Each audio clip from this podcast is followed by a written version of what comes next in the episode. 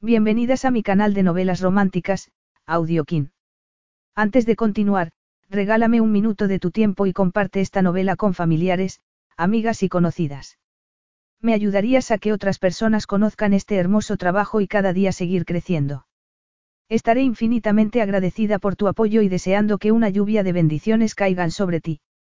Comencemos con la narración de la novela cuyo título es Una razón para casarse. Argumento. Un embarazo sorpresa que lleva a un reencuentro apasionado. El multimillonario hotelero Jack Livingstone se queda en shock cuando recibe la noticia de que Harper Swan, la mujer con la que pasó una noche apasionada hace nueve meses, está en el hospital, y va a tener un hijo suyo. Aunque parezca mentira, Jack no tarda en descubrir que Harper está tan sorprendida como él por la nueva llegada al mundo de un bebé. Y aunque él no cree en el amor ni en el compromiso, está decidido a hacerse cargo y darle a su hija la educación y amor que él no pudo tener. El matrimonio es la manera más fácil, pero eso solo será posible si Harper acepta. Capítulo 1. Harper estaba tumbada en la camilla del hospital, empapada en sudor y presa del pánico. Se iba a morir. El dolor punzante en la espalda que había comenzado hacía tres días estaba empeorando. Se estaba extendiendo al abdomen, era una sensación extraña, como si unas bandas rígidas le apretaran el pecho, dificultándole respirar. Era endometriosis. O cáncer. Solo tenía 27 años, como iba a morir de cáncer. Le quedaba tanto por hacer. Su carrera estaba despegando. Acababa de participar en un libro recopilatorio con otros fotógrafos prometedores e iba a presentarlo en París en seis semanas. Y como las buenas noticias no solían venir solas, aprovechando que iría allí, realizaría un trabajo fotográfico que le habían encargado. No era el momento adecuado para contraer una enfermedad terminal. El dolor fue remitiendo poco a poco, y Harper se dejó caer sobre la almohada y exhaló un suspiro tembloroso. Pero sabía que volvería. Los intervalos de tiempo entre las dolorosas sacudidas eran cada vez menores. Hasta el momento solo la había examinado un médico subalterno, que parecía un poco desconcertado por los síntomas de Harper. El médico tomó una muestra de sangre para patología y le dijo a Harper que el médico de urgencias más veterano volvería con los resultados en cuanto los tuviera. Harper cerró los ojos e intentó meditar mientras esperaba los resultados de la prueba. La meditación nunca había sido su fuerte. En su única visita a un balneario, se había sentido inquieta y agitada todo el tiempo, mientras los demás cantaban, limpiaban y reequilibraban sus chakras. Obviamente, sus chakras no tenían arreglo. Pero ¿y su mente? Era una mujer muy inquieta, algo que atribuía a su turbulenta infancia. Todo ese tiempo en hogares de acogida la había vuelto hipervigilante. Cada ruido, sonido o pisada la mantenían despierta y alerta. Urgencias estaba ocupado con los dramas habituales de un sábado por la noche. Harper podía oír el ruido de alguien tosiendo en un box cercano.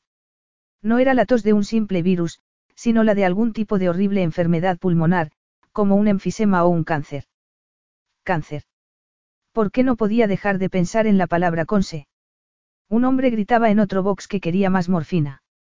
Harper se preguntó si padecería la misma enfermedad. Quizá las mujeres Swan no estaban destinadas a vivir más allá de los 30. Su madre había muerto joven, y también su abuela. Otra sacudida de dolor le hizo agarrarse el abdomen. El sudor le bajaba en goterones por el nacimiento del pelo y apretaba los dientes con tanta fuerza que estaba segura de que iba a romperse todas las muelas. Pero, si iba a morir, ¿qué importaba que se quedara dientes? No quiero morir, se dijo. Fue un grito dentro de su cerebro, como si hubieran pulsado un botón de pánico en su cabeza, una sirena desgarradora de angustia que solo ella podía oír. La cortina se apartó y entró una médico de urgencias más experimentada. Puso una mano en la muñeca de Harper con expresión grave. ¿Está tu pareja fuera? No tengo pareja. Oh, bueno, tu pariente más cercano. Tu madre. Mi madre murió cuando yo tenía ocho años. Harper podía decirlo sin ningún rastro de emoción, pero le había llevado años de práctica. Años ocultando sus verdaderos sentimientos tras una máscara de indiferencia. Años bloqueando la visión de encontrar a su madre tendida sin vida en el suelo de su estrecho piso cuando volvió de la escuela aquel fatídico día. Más tarde de lo que debería haber llegado. Si no se hubiera detenido a jugar con un gatito callejero. Un hermano. Soy hija única. Lo cual, estrictamente hablando, no era del todo cierto. Harper tenía varios hermanastros a los que nunca había conocido porque su padre no quería que su oscuro secreto, ella, para ser más exactos, llegara a oídos de su mujer y su familia. Al fin y al cabo, era hija de una infidelidad que duró una noche. Harper, la voz de la doctora era suave, como si se dispusiera a dar una noticia impactante. Está bien, doctora Pranees, dijo Harper con una sonrisa sombría. Puede ser sincera conmigo. ¿Es cáncer? No. La doctora Pranees la miró con desconcierto. No, no tienes cáncer. Se humedeció los labios y continuó, en realidad, es otro tipo de bulto, estás embarazada. Harper parpadeó rápidamente. El corazón le golpeó la caja torácica como lo haría un pugilista contra una pera de boxeo. Imposible. Estaba teniendo algún tipo de alucinación. Un mal sueño. ¿Cómo podía estar embarazada y no saberlo? Y lo que es más, que externamente no viera ninguna señal. Claro, no era la mujer más delgada del planeta, pero podía distinguir una barriguita. ¿Cuándo fue la última vez que tuviste relaciones sexuales? Hace meses. Nueve meses. Harper hizo el cálculo mental, retorciéndose por la preocupación. El estómago le dio un vuelco al comprenderlo. Su aventura de una noche con Jack Livingstone. ¿Cómo podía estar embarazada de ese mujeriego? Un playboy en toda regla. Era su peor pesadilla. ¿Cómo iba a decírselo? ¿Cómo podía tener el bebé de Jack? El bebé de cualquiera. No había planeado tener hijos. Tenía una carrera por delante que no podía detenerse por algo así. Sí, pero sería imposible.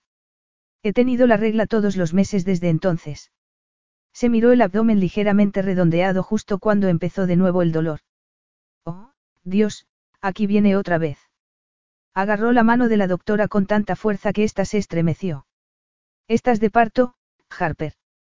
Parece que has tenido un embarazo críptico. No es tan raro como crees. Uno de cada 2.500 embarazos en el Reino Unido, lo que supone unos 300 al año. Puedes tener una menstruación ligera cada mes y no tener ningún otro síntoma de embarazo, o al menos ninguno que notes, sobre todo si la placenta está en la parte delantera del abdomen, ya que disminuye las sensaciones del feto dando patadas y moviéndose. Tendré que examinarte para ver lo cerca que estás del parto. Del parto, Harper se tragó el nudo que se le había formado en la garganta. ¿Quieres decir que voy a tener un bebé? Su grito de pánico rivalizó con el volumen del hombre que reclamaba morfina. Tus contracciones son cada diez minutos, así que no tardará mucho. Por lo que le has dicho a la enfermera de triaje, llevas un par de días de parto no activo. Te haré una ecografía para comprobar el desarrollo del bebé, y el sexo, si quieres saberlo, y luego un examen interno. ¿Quieres llamar a una amiga o al padre del bebé para que esté contigo? Harper tragó saliva. Sus dos mejores amigas y socias estaban fuera de la ciudad, Ruby se había prometido hacía solo unos días con Lucas Rotuel y pasaba el fin de semana con él en Lake District. Y Erin estaba visitando a sus padres en Buckinghamshire con motivo de su trigésimo sexto aniversario de boda. Solo Dios sabía dónde estaría Jack Livingstone, sin duda en la cama con su última conquista en uno de sus lujosos hoteles. Debería decírselo, ¿verdad? Él era el padre y tenía que tener la opción de estar presente en el nacimiento del bebé e incluso de formar parte de la vida de su hijo. Como su propio padre, siempre podía rechazar la idea. Pero debía saberlo. Ya que estaba leyendo un libro en uno de los áticos de su hotel boutique insignia de Londres cuando sonó el teléfono que tenía en el escritorio. Lo miró y esbozó una suave sonrisa al ver quién le llamaba a esas horas de la noche de un sábado. Quizá la escurridiza Harper Swan había cambiado de opinión y había decidido volver a verle para recoger el pendiente que aún tenía en su poder. Hola. Podía oír su respiración agitada al otro lado de la línea. Jack, no es fácil decirte esto, pero estoy en el hospital y... Jack se enderezó en la silla, con el corazón en un puño. ¿Estás bien? ¿Qué te pasa? Has tenido un accidente. Me gustaría explicártelo en persona, si te parece bien. ¿Estás en Londres? Sí. Apartó la silla y agarró la chaqueta y las llaves del coche deportivo. ¿En qué hospital estás? En Saint Agnes. Todavía estoy en urgencias, pero... Estaré allí en unos minutos. Jack cortó la llamada y abrió el segundo cajón de su escritorio. Sacó el pendiente que ella se había dejado tras su aventura de una noche y se lo metió en el bolsillo. Al menos ahora podría dárselo en persona. A Jack no le gustaban los hospitales, pero la llamada de Harper le había puesto los nervios de punta. Había dicho que estaba en urgencias. Un pequeño golpe. Tal vez en la cabeza. Debía de tener una conmoción si había cambiado de opinión sobre verle. Ella había ignorado sus llamadas durante meses y, aunque él se había sentido decepcionado, no había dejado que le afectara. No era el tipo de hombre que se obsesionaba con una mujer. Había disfrutado de su única noche juntos y esperaba volver a verla, pero ella no parecía interesada. Incluso se había negado a recoger su pendiente. Sabía que podía haberlo enviado por correo o haberlo dejado en su oficina, pero se lo había quedado. Cada vez que lo miraba, le recordaba aquella noche de sexo desenfrenado y maravilloso. Por otro lado, Jack no podía explicarse por qué no había tenido una aventura con nadie desde entonces. La abstinencia sexual no era algo que estuviera en sus genes. Por el contrario, se había volcado en la adquisición de una propiedad en Yorkshire. No quería distracciones de ningún tipo mientras cerraba el trato de Rotuel Park. Convertir la antigua finca en uno de sus hoteles boutique era un sueño que había albergado durante meses y ahora se estaba haciendo realidad. Aunque lo cierto era que revivir cada segundo de aquella noche de pasión con Harper era ya una distracción en sí misma. Le había resultado casi imposible quitársela de la cabeza. Sería porque ella se había negado a volver a verle. Intentó ignorar la sensación de fracaso que le invadía cuando pensaba en ella. No es que viera a ninguna mujer como un premio o un trofeo que pudiera ganar, sino porque había algo en Harper que le atraía de un modo que ninguna otra mujer lo había hecho. Y no haber seguido viéndola había sido un fracaso. Cuando llegó al hospital, una enfermera condujo a Jack al box en el que estaba Harper. Aquí está. La enfermera esbozó una sonrisa enérgica y eficiente. Estamos esperando a un celador para que la recoja. No debería tardar mucho. Harper estaba tumbada de lado en la camilla del hospital, con el rostro pálido y atormentado por el dolor. El sudor le corría por la cara y en una de sus manos tenía una pelota azul contra el estrés que apretaba con fuerza. Pero entonces el color volvió a sus mejillas. Jack, su voz era un susurro ahogado, y sus ojos grises y verdes parecían evitarle. Lo siento mucho. Jack le agarró la otra mano y le dio un suave apretón. ¿Eh? ¿Qué es lo que te pasa? Preguntó mostrando cariño en su voz. No sé cómo decírtelo, se mordió el labio inferior con tanta fuerza que a él le preocupó que se lo partiera. Pensé que era dolor de espalda. No tenía ni idea. De verdad que no.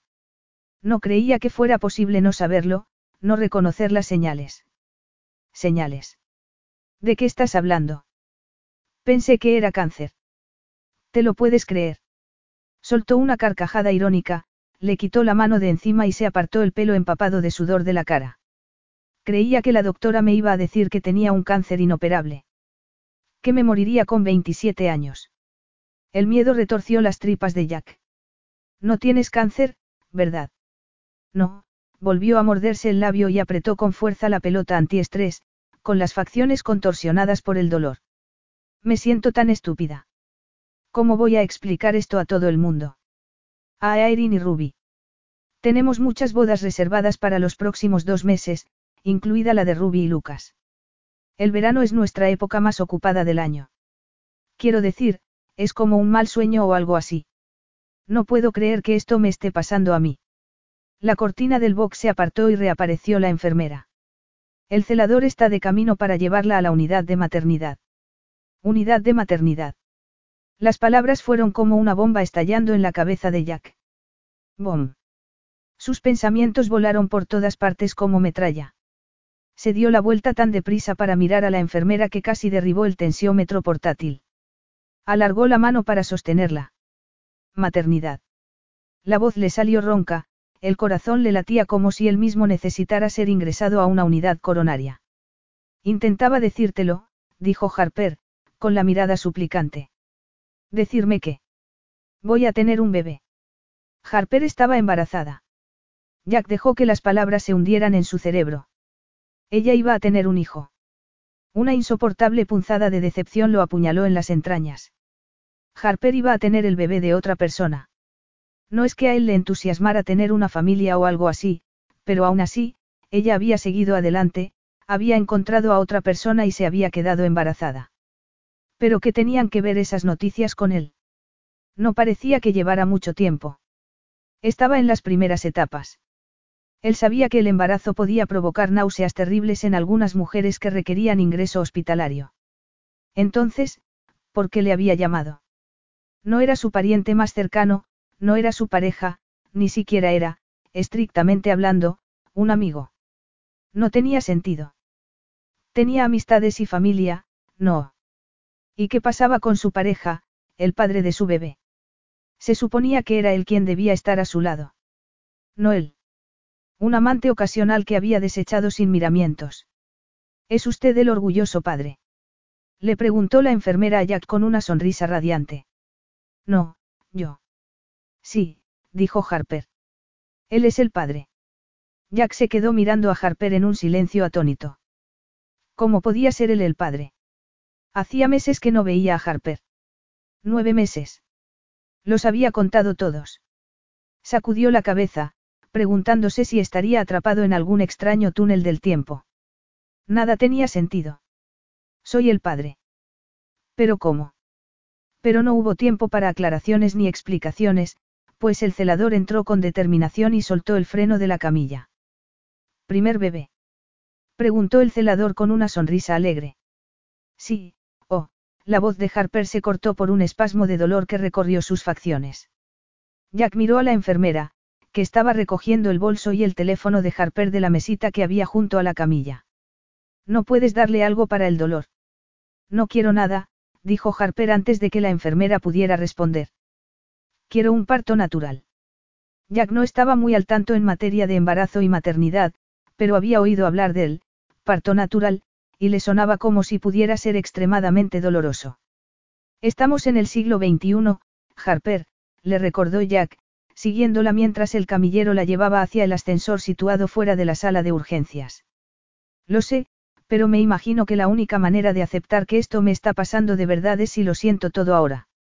Lo que dices no tiene mucho sentido. Has tenido nueve meses para prepararte.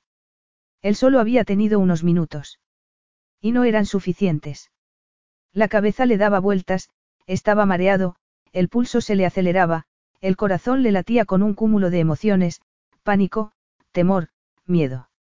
Estaba a punto de ser padre. No parecía real. No parecía posible. Habían utilizado protección. Nunca había sentido el deseo de tener hijos. Disfrutaba demasiado de su libertad. ¿Por qué Harper no se lo había dicho antes? ¿Por qué no le había avisado hacía meses? ¿O es que le preocupaba que la presionara para que interrumpiera el embarazo? Él no habría hecho tal cosa, pero le habría gustado saber que iba a ser padre mucho antes del día de su nacimiento. Nunca se había sentido tan fuera de control. Tan sorprendido. No he tenido nueve meses para prepararme, señaló Harper. Me acabo de enterar hace media hora. Embarazo críptico, le explicó el celador. No es común, pero ocurre. Ya he visto uno antes. Una adolescente no sabía que estaba embarazada hasta que llegó a urgencias con un fuerte dolor abdominal. Pensó que era apendicitis. Tendrías que haber visto la cara de su madre cuando le dijeron que iba a ser abuela. Un embarazo críptico. Así que Harper no lo sabía. ¿Cómo podía no saberlo? Seguro que había habido algún que otro indicio. O estaba tan decidida a olvidarse de todo lo relacionado con el que no había notado los sutiles cambios en su cuerpo. Pero la negación era una poderosa herramienta mental. Podía hacer que personas normalmente racionales y sensatas ignoraran cosas que no querían afrontar. Cuestiones con las que no querían lidiar, verdades a las que no querían enfrentarse. Jack también tenía que enfrentarse a una verdad que le iba a cambiar la vida. Iba a ser padre y quería que su hijo llevara su apellido. Casarse no había formado parte de su plan de vida, pero iba a tener que replanteárselo, pues de lo contrario su hijo crecería sin la seguridad y la protección que ofrecía el apellido Livingstone. El matrimonio era un paso trascendental para cualquier pareja, pero para él y Harper, que solo se habían visto una vez, la noche en que concibieron a su bebé, era una completa locura. Y sin embargo era la única opción. No veía otro camino.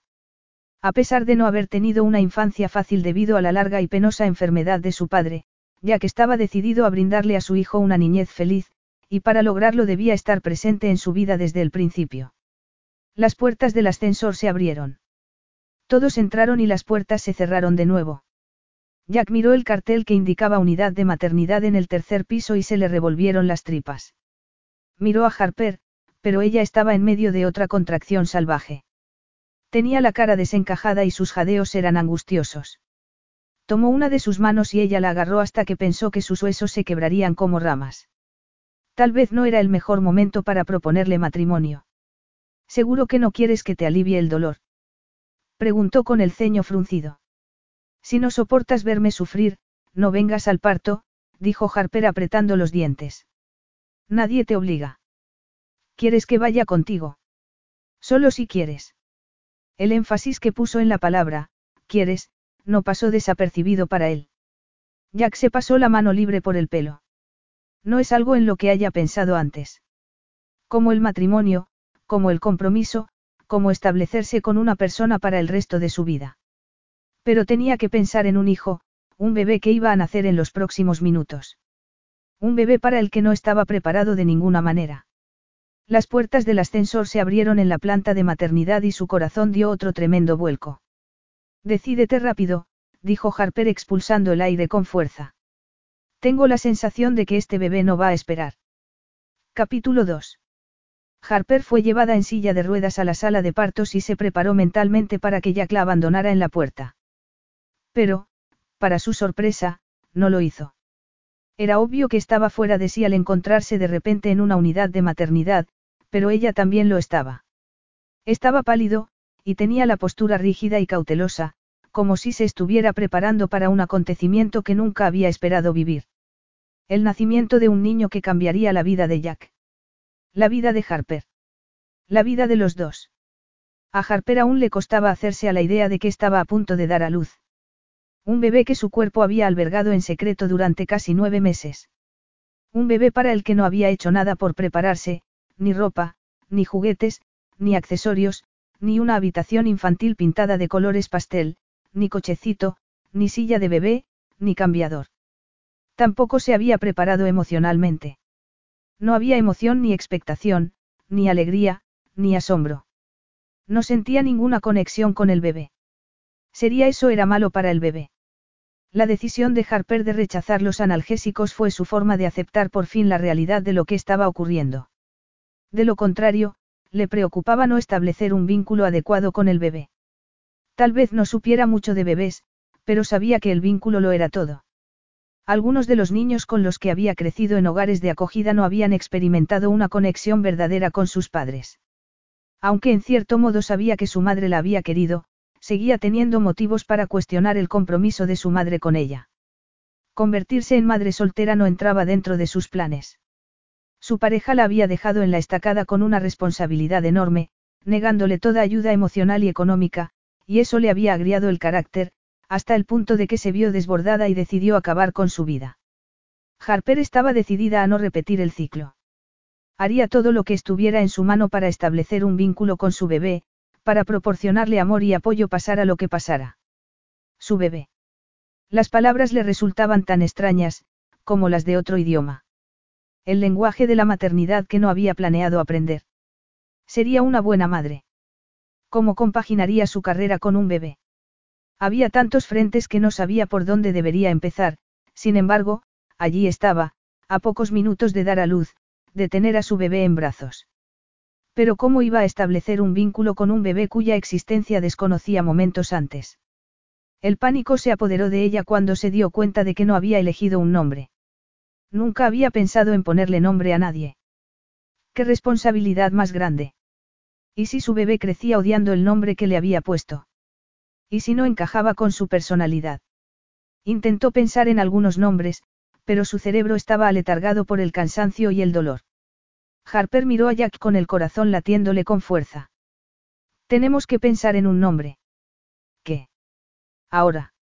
Deberíamos tener algunos nombres listos. Uno para niño y otro para niña. ¿No sabes el sexo?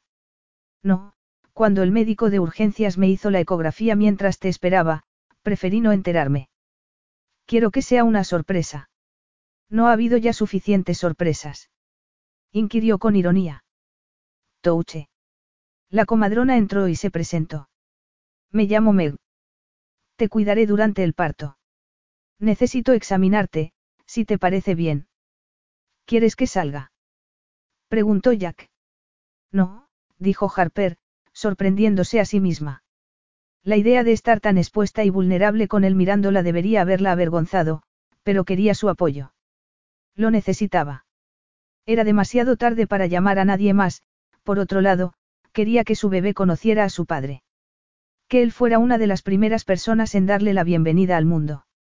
Meg la examinó mientras Jack sujetaba la mano de Harper, secándole el sudor de la frente con un paño suave que le había entregado la comadrona. Harper se preparó para otra contracción, respirando como había visto hacer en las películas, asombrada de la fuerza de su cuerpo que se esforzaba por hacer descender al bebé por el canal del parto. Estás casi completamente dilatada, dijo la comadrona cubriendo las piernas dobladas de Harper. Ya falta poco. Bien, porque esto se está poniendo muy intenso, Harper apretó los dientes y apretó la mano de Jack. Voy a ver a un paciente de al lado, dijo Meg. Pulsa el timbre si algo cambia. Lo haré. Lo estás haciendo muy bien, Harper, la animó Jack una vez que la comadrona se hubo marchado. ¿Nombres? pidió Harper entre jadeos. Tenemos que decidir un nombre. Tal vez deberíamos esperar hasta que conozcamos al bebé. Quiero tener un nombre para mi bebé. No tengo nada más preparado, lo menos que puedo hacer es elegir un nombre. Se le llenaron los ojos de lágrimas y ahogó un sollozo. ¿Qué clase de madre iba a ser si ni siquiera podía pensar en un nombre para su bebé? Jack le apartó el pelo húmedo de la frente. De acuerdo, ¿tienes alguna preferencia? Era imposible pensar con claridad, cuando su cuerpo estaba sufriendo otra contracción. Supongo que no, ¿verdad? Mostró una expresión pensativa. Lo único que tengo claro es que deberá llevar mi apellido. Harper lo miró con desaprobación. ¿Por qué? Es lo lógico. ¿Pero por qué? Porque tendremos que casarnos, por eso. Harper se quedó boquiabierta. Casarnos. Ahogó una carcajada de incredulidad. No lo dirás en serio. Por supuesto que hablo en serio. Quiero hacerme cargo de mi hijo, y la mejor forma de hacerlo es casándonos.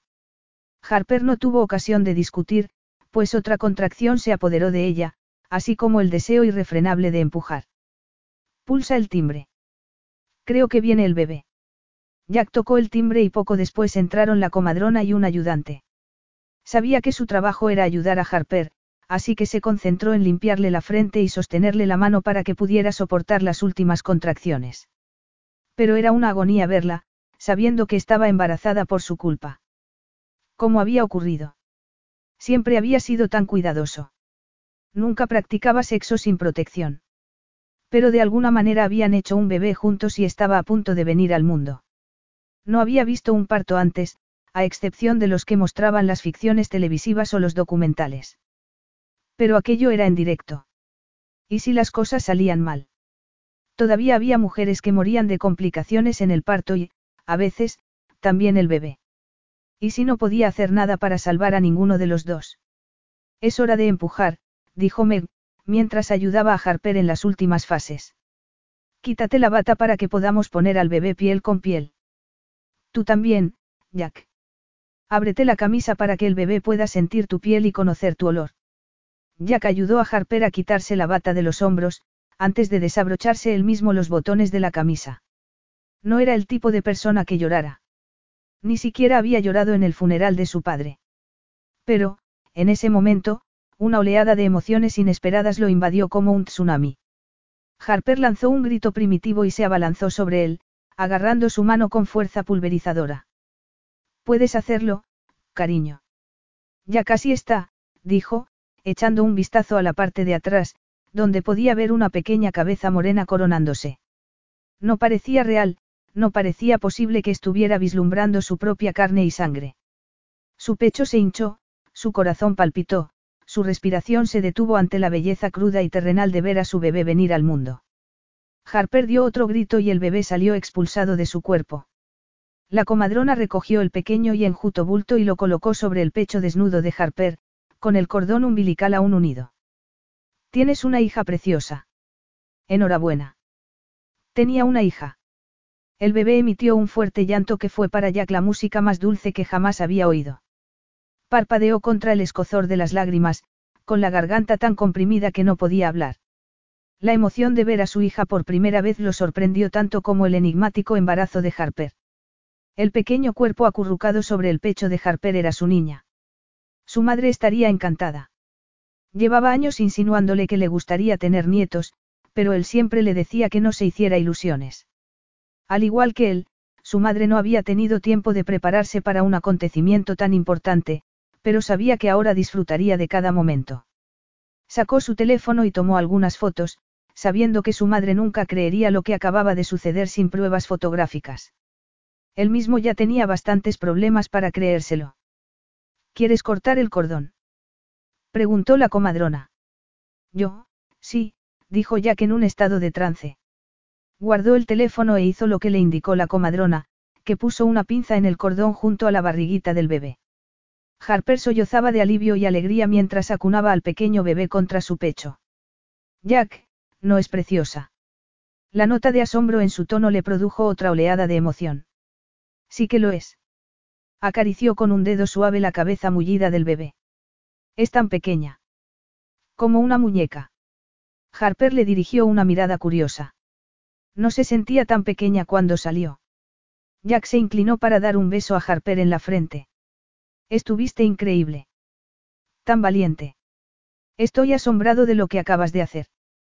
Harper le miró con ojos brillantes. Gracias por estar aquí. No me habría gustado estar sola. Volvió a mirar al bebé y su voz se suavizó hasta convertirse en un arrullo tranquilizador. Hola, pequeña. Siento que aún no tengas nombre. El bebé empezó a acurrucarse contra el pecho de Harper, y sus pequeños y maullantes llantos hicieron que el corazón de Jack se encogiera. Puedes ofrecerle el pecho, dijo Meg. ¿Pensabas dárselo? Supongo que sí, dudó Harper.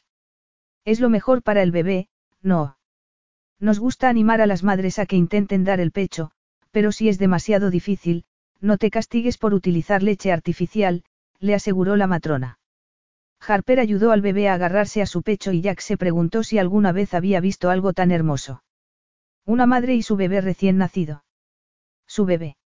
Su pequeña hija. Era como un milagro ver su pequeño cuerpo perfectamente formado. Sus manitas de estrella de mar, sus pies más pequeños que la longitud de su pulgar, su cabecita cubierta de pelo negro azabache, igual que el suyo. Parpadeó y volvió a parpadear, esperando encontrarse de nuevo en el ático de su hotel, despertando de un extraño sueño. Pero no, estaba en la sala de partos, viendo a su hija recién nacida dar su primera toma. Y todas esas emociones que se había negado a sentir durante la mayor parte de su vida adulta afloraron de golpe. Se había convertido en padre. Su pequeña le necesitaba en su vida. Ahora tenía responsabilidades tan importantes que superaban todo lo que había conseguido en su carrera hasta entonces. No permitiría, no podía permitir, que nadie más criara a su hija. Era su responsabilidad asegurarse de que tuviera todo lo necesario para prosperar. La comadrona terminó de limpiar y, una vez que el bebé hubo terminado de alimentarse, lo envolvió en una suave manta rosa y los dejó para que siguieran estrechando lazos con él. Jack hizo algunas fotos más con su teléfono, todavía le parecía surrealista ser padre. Había sentido el suyo esa sensación de asombro al nacer él. Jack tenía un puñado de buenos recuerdos de su padre cuando era más joven, pero la lenta y dolorosa progresión de la enfermedad de Parkinson de su padre había empañado muchos otros. Jack había sido enviado a un internado para evitarle lo peor. Y también lo habían enviado a campamentos de vacaciones porque su padre se negaba a viajar. El hogar había dejado de ser un hogar y era más bien un hospital. Un lugar de tristeza, fatalidad y decepción. La muerte de su padre cuando Jack tenía 18 años no lo había devastado, como a su madre. Su respuesta emocional había sido de alivio en lugar de dolor. Pero, ahora que era padre, no podía imaginarse queriendo nada más que lo mejor para su hija. Quería estar plenamente presente en su crianza. Quería estar a su lado mientras viviera. El bebé no tardó en dormirse y Harper volvió a mirar a Jack. ¿Te gustaría sostenerla? Jack no recordaba haber agarrado nunca en brazos a un bebé, y menos a uno tan pequeño. ¿Y si no la sostenía correctamente? No se decía algo sobre que sus cuellos eran frágiles y necesitaban un apoyo adecuado. ¿Y si el bebé empezaba a llorar? ¿Y si no lo reconocía como su padre? No quiero despertarla. Parece tan tranquila. La decepción apareció brevemente en el rostro de Harper. Tal vez querrías primero hacerte una prueba de paternidad. Su tono era afilado como un bisturí y sus ojos verdes y grises mostraron una dureza inquebrantable. Jack ni siquiera había pensado en pedir una prueba de paternidad. Sabía que la mayoría de los hombres en su situación lo harían, pero él ni por un momento dudó de que el bebé fuera suyo. No podía explicar por qué, no era racional en absoluto, solo una sensación. Y normalmente no era el tipo de hombre que se fiara de los sentimientos. Pero, aquella carita hermosa, con su abundante mata de pelo negro, se parecía a él cuando era bebé. Y se sintió conectado a ella de una manera que no podía explicar. Una conexión casi espiritual. ¿Hay alguna razón por la que debería hacerme una? Preguntó. Se encogió de hombros. Pensé que querrías hacerla. Puede que haya tenido muchas relaciones después de ti. ¿Y es así? No, bajó los hombros con un pequeño suspiro y pasó suavemente un dedo por la diminuta frente del bebé. Su confesión le sorprendió y le alegró en secreto. Él también había sido célibe durante todo ese tiempo, pero ¿cuáles eran las razones de ella para no salir con nadie desde entonces? ¿Por qué? No voy a alimentar tu ya exagerado ego diciéndote que no me apetecía acostarme con nadie más después de aquella noche de, sexo increíble. Sus mejillas se sonrojaron con un delicado tono rosado y hundió los dientes en el labio inferior, como si deseara no haber revelado tanto. Jack esbozó una sonrisa tímida. Entonces tampoco alimentaré tu ego y te diré lo mismo. Harper volvió a mirarle, con expresión de sorpresa. ¿Hablas en serio? No te has acostado con nadie desde entonces. Era tan chocante que se preguntó si su reputación de Playboy no sería más bien algo exagerado. Aunque también pensó que probablemente tendría descansos entre aventura y aventura. Y más si tenía un proyecto que le mantuviera ocupado. Había mediado en numerosos acuerdos e invertido millones en espectaculares complejos hoteleros que habían convertido a la cadena de hoteles Livingstone en un referente a nivel mundial. He estado ocupado cerrando un trato en Yorkshire. Otro destello de amargura brilló en sus ojos. Sí, lo he oído. Compraste Rotuel Park. Su tono resentido parecía sugerir que pensaba que lo había comprado deliberadamente para fastidiarla. ¿Lo conoces? Mi socia, Ruby Pennington, creció allí con su abuela. La visité una vez cuando tenía unos 12 años. Hace poco celebramos una boda allí. Yo me encargué de las fotos. Probablemente lo viste en la prensa o lo escuchaste de Lucas Rotuel. Del Pine Rainbird, la actriz americana. Se irguió un poco y añadió, ¿Fue una coincidencia o sabías que yo tenía una conexión con ese lugar? Mera coincidencia, dijo encogiéndose de hombros. La niña emitió un pequeño bostezo y giró la cabeza en dirección a Jack, con sus ojos oscuros mirándole como una lechuza. Creo que quiere que la abraces, observó Harper. Está empezando a reconocer tu voz. Jack se acercó y levantó con cuidado al bebé. No podía dejar de mirar sus diminutos rasgos, la nariz de botón, la boca de capullo de rosa, los ojitos entrecerrados que se abrían de nuevo en cuanto él la tocaba y lo miraban sin pestañear, como si no se atreviera a perderlo de vista. Hola, pequeña, su voz se atascó con algo áspero en el fondo de su garganta y tuvo que tragar saliva para aclararla. Has causado un gran revuelo, jovencita, apareciendo sin avisar. Tendrás que perdonarnos por no estar preparados. Lo curioso era que Jack nunca estaba desprevenido. Era un planificador, un hombre de detalles que no dejaba nada al azar. Nunca se dejaba sorprender por nada. Pero aquello era un punto y aparte que lo cambiaba todo.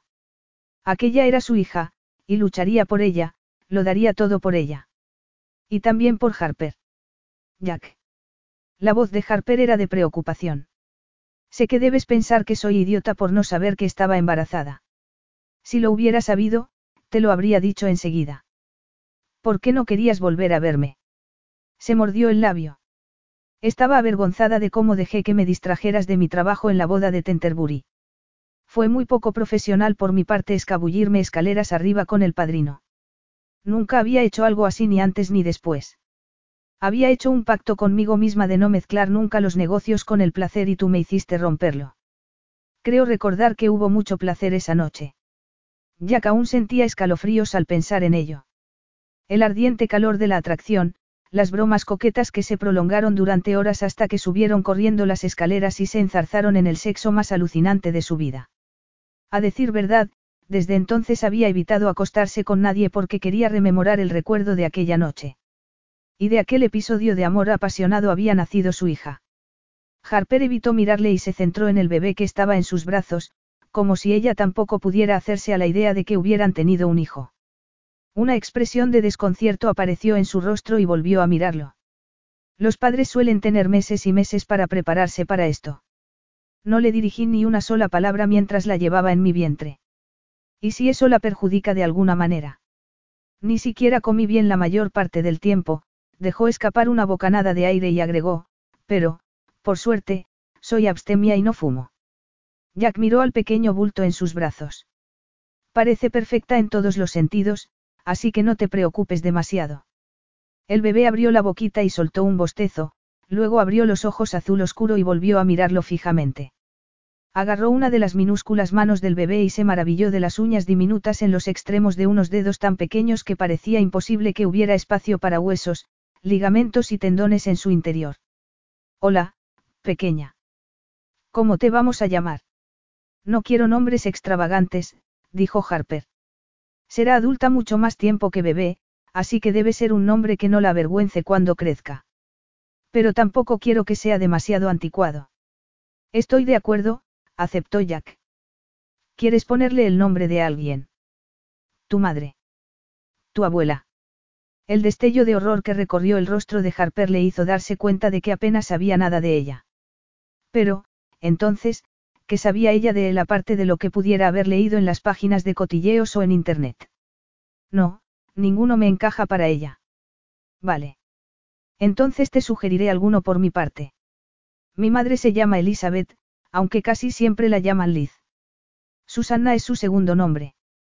Harper movió la boca de un lado a otro. Me gustan los dos, pero más como segundo nombre. Miró al bebé pensativa y añadió, podríamos ponerle dos segundos nombres, supongo. ¿Por qué no? Yo tengo tres. Harper volvió a mirarlo. ¿En serio? ¿No es un poco excesivo? Un poco, pero al parecer había mucha gente a la que complacer cuando nací, dijo Jack. ¿Cuál es tu nombre completo?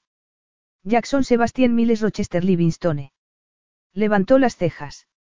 Rochester. ¿En serio? Jack sonrió. Como Jane Eyre. Sí, era el apellido de soltera de mi abuela paterna. Harper volvió a mirar al bebé. ¿Qué tal Marley Connie? No es demasiado exagerado ni anticuado. Jack asintió. A mí también me gusta. Miró al bebé, que ahora apretaba uno de sus dedos con su manita. Una cálida sensación le recorrió el pecho y sonrió. Hola, Marley Elizabeth Susanna Livingstone. Marley Elizabeth Susanna Swan. El tono de Harper era inflexible, su mirada dura como la piedra. ¿Te das cuenta de cuál será el acrónimo de su nombre si no te casas conmigo? Mes. Eso en inglés significa, desastre. Era una táctica de órdago para convencer a Harper de que se casara con él, pero estaba dispuesto a utilizar lo que estuviera a su alcance. Harper extendió los brazos hacia Marley, con expresión vacilante, como si viera el sentido de lo que decía, pero fuera demasiado orgullosa para admitirlo allí mismo. Quiero abrazarla ahora. Jack le devolvió el bebé, sintiendo los brazos extrañamente vacíos sin el pequeño bulto que acunaba. Se enderezó y se colocó junto a la cama. Es de los dos, Harper, así que debería llevar nuestros dos nombres. Podríamos unirlos con un guion después de casarnos. Su barbilla se elevó a una altura desafiante. No me voy a casar contigo. Probablemente tenga que trabajar en mi propuesta, pero quiero que Marley viva conmigo. No quiero ser un padre a tiempo parcial. Pero tú te pasas el tiempo viajando por trabajo. Y tú también. No tanto como tú. Volvió a mirar a Marley y frunció el ceño. Aunque tengo que ir a París dentro de seis semanas. Para una boda. No, para presentar un libro y para una sesión de fotos. Volvió a acariciar suavemente con el dedo la frente de la niña, como si no pudiera creerse que estuviera sosteniendo a su bebé. No tengo ni idea de cómo voy a poder compaginar el trabajo y el viaje a París ahora que tengo un bebé, sus dientes volvieron a rozar su labio inferior y su barbilla empezó a temblar, ahogando un llanto. Jack le puso la mano en el hombro derecho. Lo que tengamos que hacer lo haremos juntos. Es responsabilidad de los dos y no voy a dejar que lo haga sola, vale. Le lanzó una mirada de agradecimiento. Solo puedo imaginar lo que la prensa va a hacer de esto. Somos prácticamente unos extraños y ahora tenemos un bebé. Eso no significa que no podamos ser unos padres estupendos o una pareja que funcione bien, dijo Jackie, metiéndose la mano en el bolsillo del pantalón, sacó el pendiente de Harper. Por cierto, tengo algo tuyo que te dejaste la última vez que nos vimos. Harper miró el pendiente durante un instante, luego se lo quitó de la palma de la mano y lo puso en la mesita que había al lado. Sí, bueno, yo también tengo algo tuyo, y le devolvió el bebé con un gesto irónico. Tu bebé. Capítulo 3.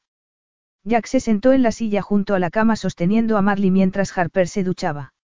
La enfermera había traído una cuna portátil para el bebé, pero él aún no la había puesto allí. No quería arriesgarse a despertarla, sobre todo cuando su madre no estaba en la habitación. Pero tampoco quería perderse esos preciosos primeros momentos de su vida. Balanceó a Marley en un brazo, sacó el teléfono y llamó a su madre. ¿Estás sentada? Le dijo cuando contestó.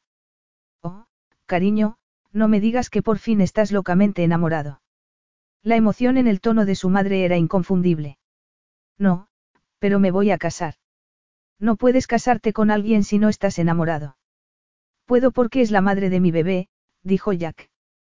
El silencio fue breve pero intenso, como el tic-tac de una bomba de relojería. Tic-tac. Tic-tac. Tic-tac. Tú, ¿qué? La voz de su madre era un chillido de asombro. Tengo una hija que tiene tan solo unos pocos minutos. Dios mío, pero ¿por qué no me lo dijiste antes? Ni siquiera sabía que tenías una relación. ¿Cuándo podré ver al bebé? ¿Cómo la has llamado? Oh, estoy tan emocionada que apenas puedo soportarlo. Tengo que salir y comprarle un regalo. Muchos regalos, juguetes, muñecas y un osito de peluche. No puedo creer que por fin sea abuela, pero ni siquiera me has dicho el nombre de tu prometida. La conozco. La conozco. Las preguntas eran como balas disparadas por un arma automática. ¿Cuándo puedo ver al bebé? Puedo ir ahora. ¿Dónde estáis? En Londres. No puedo esperar a tenerla en brazos. Nunca pensé que llegaría este día. Creo que me voy a desmayar del susto. Mamá, cálmate. No me digas que me calme en el día más emocionante de mi vida desde que te tuve, le dijo su madre. Si no estuviera tan emocionada, estaría furiosa contigo por no haberme dicho que esperabas un hijo. ¿Cómo has podido robarme la alegría de anticiparme a ser abuela? Lo has hecho a propósito. Nunca pensé que pudiera ser tan mezquino. Me enteré media hora antes de que naciera. ¿Qué? Mi, prometida, Jack decidió referirse a Harper como su futura esposa porque no iba a aceptar un no por respuesta, tuvo lo que se llama un embarazo críptico. Ella misma se enteró justo antes de dar a luz. Oh, Dios mío. He oído hablar de ese tipo de cosas, pero nunca creí que fuera posible. Su madre hizo una pausa para tomar aliento y luego dijo, pero seguro que habrías notado los cambios en su cuerpo, sobre todo si has estado, ya sabes, intimando con ella todo este tiempo. No estuve con ella en los últimos nueve meses, dijo Jack, odiando ya cómo le iba a sonar esto a su conservadora madre, casada durante años con un solo hombre. Tuvimos una aventura de una noche y... Oh, Jack, es una cazafortunas. Quiero decir que es el típico truco, eres un multimillonario guapo. ¿Quién no querría atraparte? Jack se pellizcó el puente de la nariz y esperó que su hija fuera demasiado joven para entender las palabras que su abuela estaba diciendo sobre su madre. Mamá, quiero casarme con Harper. Nadie me obliga a nada. De hecho, tengo que convencerla para que acepte. Hasta ahora no le ha gustado mucho la idea. ¿Qué? Pero si eres un buen partido. No creo que Harper me vea de esa manera. La puerta del baño se abrió y Harper salió con una bata de hospital limpia y el pelo envuelto en una toalla a modo de turbante. Otro truco, hacérsela dura. La voz de su madre sonó lo suficientemente alta como para que la oyeran en cualquier parte del edificio. Has pedido una prueba de paternidad. Debes insistir, Jack. No te encariñes demasiado con el bebé hasta que estés seguro de que es tuyo. Y por el amor de Dios, no te cases con esa chica a menos que estés absolutamente seguro de que está siendo sincera contigo. Jack apretó la mandíbula y lanzó una mirada de disculpa a Harper. Mamá, tengo que colgar. Arreglaré una cita para que te reúnas con Marley Elizabeth Susanna dentro de uno o dos días. Le pusiste mi nombre. El tono de su madre se suavizó. Qué detalle más bonito, hijo. Fue idea de Harper, en realidad. Otro silencio corto y apretado. Yo también estoy deseando conocerla, dijo su madre. ¿Me mandas fotos? No me creeré que soy abuela hasta que lo vea con mis propios ojos. Te las mando ahora. Adiós. Jack terminó la llamada y rápidamente envió algunas fotos del bebé a su madre. Siento que hayas tenido que oír eso. Guardó el móvil y miró a Harper, que ahora estaba sentada en la cama con cara de disgusto. ¿Lo ves? Te lo dije. Es necesaria una prueba de paternidad. Y yo te dije que no necesito ninguna, replicó Jack. Harper se puso de nuevo en pie y luego hizo una mueca de dolor como si hubiera olvidado que había dado a luz hacía menos de una hora. Voy a pedírtela, digas lo que digas. No quiero que la gente especule o me llame cazafortunas. Se acercó a él y le quitó a la niña para acunarla contra su pecho. Por eso no podemos casarnos. ¿Quién se va a creer que estamos enamorados? ¿Qué tiene que ver el amor? Podemos tener una relación perfectamente satisfactoria sin estar enamorados el uno del otro. Esa noche juntos hace nueve meses lo demostró. Harper se quedó con la boca abierta. ¿Qué? ¿No crees en el amor en el matrimonio? ¿Es eso lo que estás diciendo de verdad? Digo que no es tan necesario como crees, dijo Jack. Obviamente es lo ideal, pero muchas relaciones sobreviven con mucho menos que eso. Harper colocó a la niña con cuidado en la cuna y la cubrió con la manta, cerrando los bordes con ternura. Quiero el mejor entorno para Marley. Quiero que esté rodeada de amor. No quiero que esté rodeada de gente que no soporte verse. Jack se acercó y se colocó detrás de ella, poniéndole las manos sobre los hombros. ¿Qué es eso de que no soporte verse? Ella se volvió hacia él, con expresión cautelosa. No nos conocemos, Jack. Pasó un dedo perezoso por la curva de su mejilla. Sé lo que te excita. Bajó la voz. Y tú sabes lo que me excita a mí. Le pasó el dedo por el labio inferior. No podía sacarte de mi mente. Por eso quería volver a verte. Quería asegurarme de que no me había imaginado lo bien que habíamos estado. De verdad no te has liado con nadie desde que estoy yo. Quiso saber, lanzándole una mirada desconfiada. Jack le apretó suavemente los hombros. Ni una sola persona.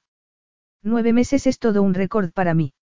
Pero, como dije, estaba ocupado negociando el acuerdo sobre Rockwell Park y tratando de convencerte de que volvieras a verme. Por mi pendiente. Parece valioso. Valor sentimental, sobre todo. Los compré con mi primer sueldo como fotógrafa. Se separó de él y movió los labios sin sonreír, más bien haciendo una mueca. ¿Puedo ver las fotos que hiciste? Claro. Jack sacó su teléfono, pero, en lugar de dárselo, lo levantó a media altura para que pudieran mirar las fotos juntos. No puedo decir que sea tan buen fotógrafo como tú, pero nuestra niña es bastante fotogénica, ¿no te parece? No puedo creer que acabe de tener un bebé, la voz de Harper se quebró al pronunciar las palabras. ¿Y qué clase de fotógrafa soy si no le he hecho ni una sola foto? Mi teléfono no funciona y la cámara está en la oficina. Jack le dio su teléfono. Usa el mío. Lo tomó y se acercó a la cuna. Apuntó el objetivo desde varios ángulos y tomó una instantánea tras otra de Marley. Se enderezó y volvió a mirarle. ¿Y si te hago algunas con ella? Buena idea, dijo Jack. Sacó con cuidado a Marley de la cuna y se felicitó por no perturbar su sueño. A pesar de su falta de preparación, tal vez no lo haría tan mal como padre después de todo. Quédate ahí, donde la luz es mejor, señaló Harper. Ahora mírala como si fuera la cosa más maravillosa que jamás hayas visto. Es lo más maravilloso que he visto en mi vida. Ya que estrechó a su hija contra su pecho, asombrado de lo tranquila que estaba. Parece que tiene tu nariz y tu boca. ¿Tú crees? Definitivamente. Harper dejó de hacer fotos para acercarse a su lado y contemplar al bebé en sus brazos. Estaba tan cerca que podía oler la fragancia afrutada del champú que había usado en la ducha. Le pasó un brazo por la cintura para acercarla, pero ella se apartó de él como si su contacto le quemara. Sus ojos gris verdosos brillaron como los de un gato acorralado. Sé lo que estás haciendo. ¿Qué estoy haciendo? Se cruzó de brazos en un gesto de alejamiento. Intentas engatusarme para que me case contigo, pero no lo conseguirás. Sé que es una frase manida, pero eres el último hombre del mundo con el que me plantearía casarme. La cuestión es que no quiero casarme con nadie. Ya que narcó una ceja. Eso es un poco irónico, dada tu línea de trabajo, fotografía de bodas.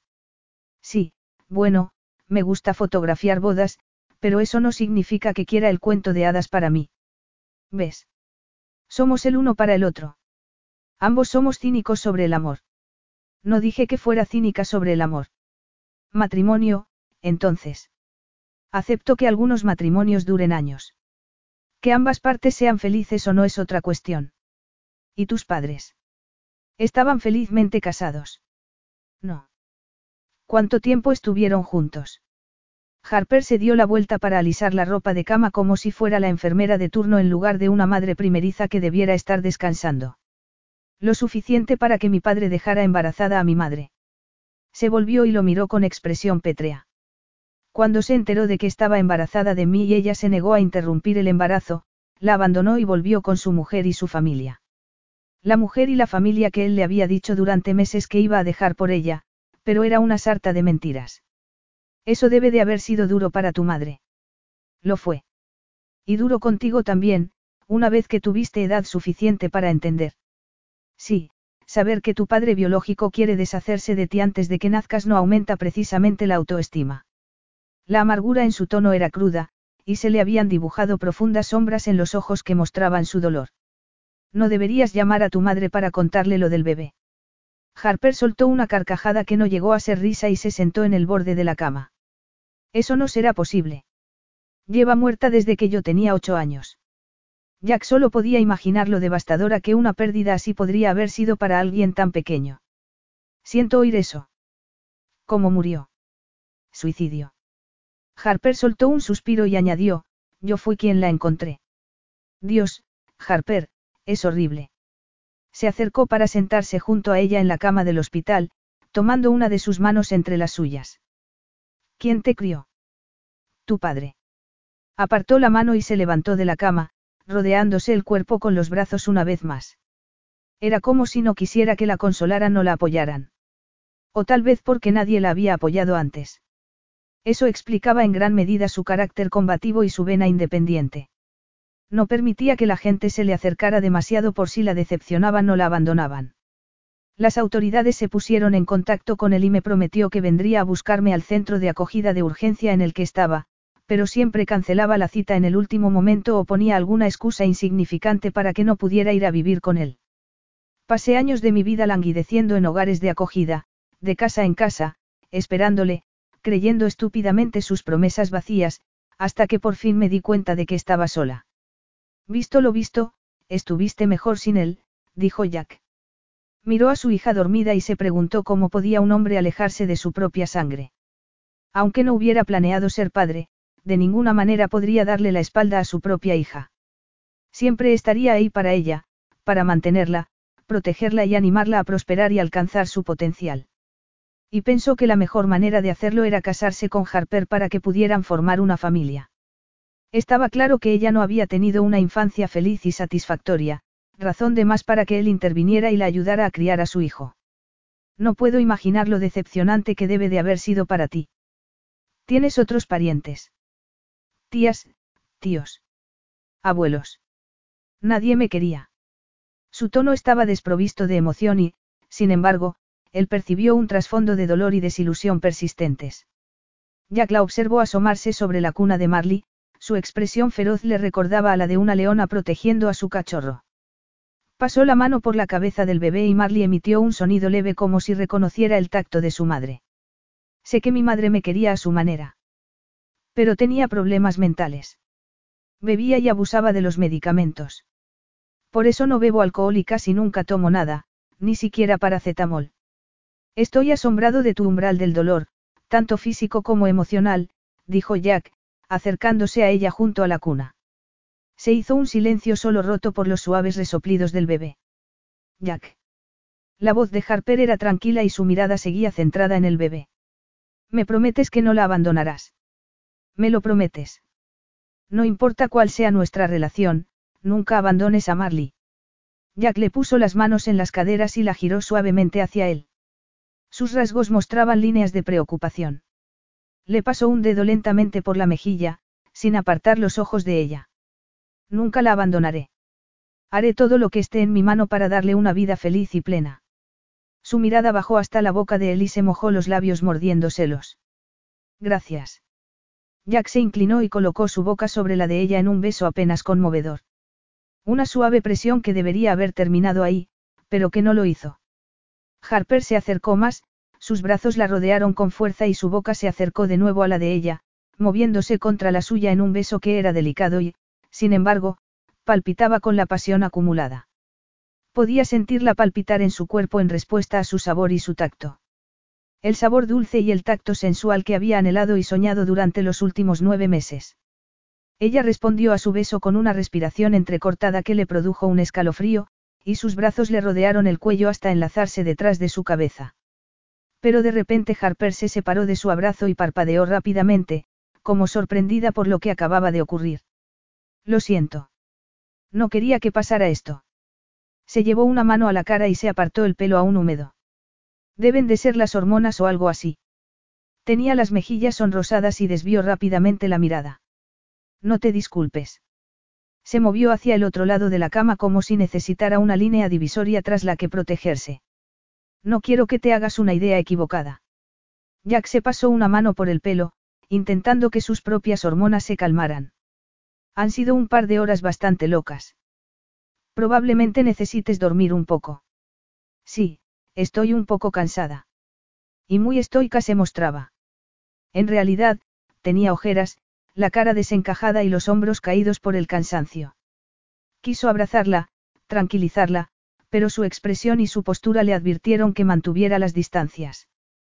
¿Puedo ofrecerte algo antes de irme? Algo de beber. Comida. Frunció el ceño y miró al bebé. No tengo nada para ella. Ni ropa para llevarla a casa. Ni accesorios de ningún tipo. Me ocuparé de ello mañana a primera hora, dijo Jack con mucha más confianza de la que sentía. No sabía nada de lo que necesitaban los bebés, pero seguro que su madre o una dependienta le ayudarían. No vine en mi coche al hospital. Tomé un taxi, así que tendrás que conseguir una silla de bebé para tu coche. Bien, Jack no estaba seguro de que una sillita de bebé cupiera siquiera en su deportivo último modelo. Por casualidad no tendrás un cargador de teléfono encima, ¿verdad? Necesito llamar a mis amigas. Te conseguiré alguno que me puedan dejar en el hospital. Gracias. Jack encontró un cargador de teléfono a los pocos minutos. Al volver vio a Harper acurrucada en la cama, de cara a la cuna, pero profundamente dormida. Conectó el teléfono y lo dejó en la mesita. Se quedó mirándola durante un largo rato, intentando asimilar lo que había sucedido en las últimas horas. Había tenido algunos días bastante movidos en su vida, pero sin duda ese era el mejor de todos. Capítulo 4. ¿Qué has tenido un qué? Ruby y Erin gritaron al unísono cuando Harper las llamó más tarde esa noche por videollamada. No era dolor de espalda, es decir, tenía dolor de espalda, pero en realidad era el parto, explicó Harper sobre su enigmático embarazo, algo que todavía le costaba creer. Y no se lo habría creído si su bebé no estuviera tumbado en la cuna junto a su cama, profundamente dormido tras su última toma. Pero si ni siquiera parecías embarazada, dijo Ruby sorprendida. Sin embargo, tenías un cierto brillo, opinó a Erin. Y comías por dos. ¿Recuerdas aquella noche cuando te llevaste el plato que Ruby había preparado? Parecías extrañamente hambrienta, sobre todo porque casi siempre estás a dieta. Harper no era tan delgada como sus compañeras. Llevaba años luchando por aceptar su forma más redondeada. Pero, ahora que había tenido un hijo, sentía un nuevo respeto por su cuerpo y de lo que era capaz de hacer, permitir que un bebé creciera en su interior y luego traerlo al mundo. Inclinó la cámara para que sus amigas pudieran ver a Marley. Aquí está mi niña. ¿Qué os parece? Es divina, dijo a Erin con un asombro maravilloso en la voz. Qué carita tan dulce, añadió Ruby con igual adoración. Es como una muñeca. Eso es lo que dijo su padre. ¿Quién es su padre? preguntó Ruby. O puedo adivinar y decir que es Jack Livingstone. Estuvo allí para el nacimiento. Intervino a Erin. Harper tomó aire y lo soltó armándose de valor. Jack es el padre de Marley. Y sí, se las arregló para llegar a tiempo para el nacimiento. Otro punto a su favor. Le había limpiado la frente, le había agarrado la mano y a cambio le había aplastado prácticamente la suya, pero se había estremecido. Se había quejado. Se había alejado y negado la paternidad. No. Se había mantenido firme y había estado con ella en todo momento. E incluso había insistido en casarse con ella. La madre de Harper la había dado a luz sola, sabiendo que el padre no quería conocer a su hija. No quería saber nada de su hija ni de su madre. Ahora que había dado a luz ella misma, Harper se daba cuenta de lo solitario y aterrador que debía de haber sido para su pobre madre. ¿Y qué? Se quedó en shock. Preguntó a Erin. Supongo que tanto como yo, dijo Harper. Y fue estupendo tenerle aquí. Con vosotras dos fuera de la ciudad, no sabía a quién más llamar. Harper recordó la forma en que Jack la había apoyado y la delicadeza con que había tratado a su hija, y luchó contra los sentimientos que le oprimían el pecho. Pero no estaba enamorada del padre de su bebé. Jack Livingstone era prácticamente un extraño. Podía ser endiabladamente atractivo y encantador, pero ella no iba a enamorarse de él. ¿Cómo vais a criarla? preguntó Ruby. Supongo que él querrá formar parte de su vida. Quiere casarse conmigo. Casarse contigo. Aerin no podía contener su asombro. ¿Y tú qué le has dicho? Que no, claro. exclamó Harper de un modo efusivo.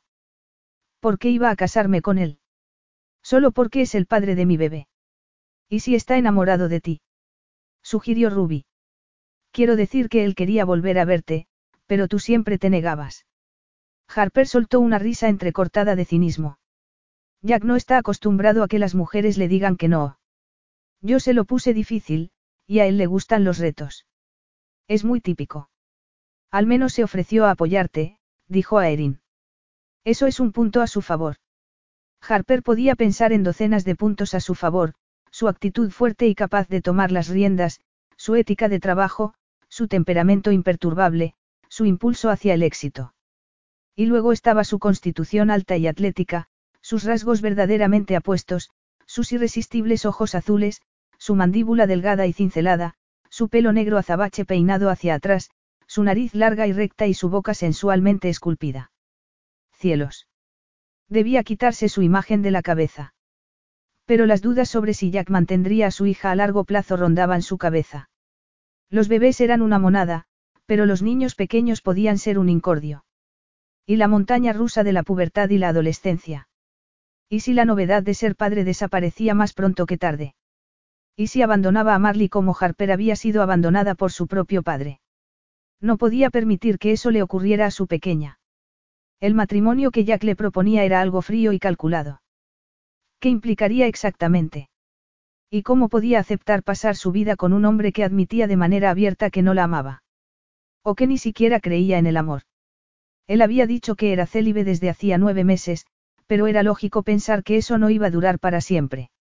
O esperaba que se acostaran, que criaran juntos a su hijo pero que no se enamoraran. Se había acostado con él una vez y su corazón casi había sido suyo. Casi.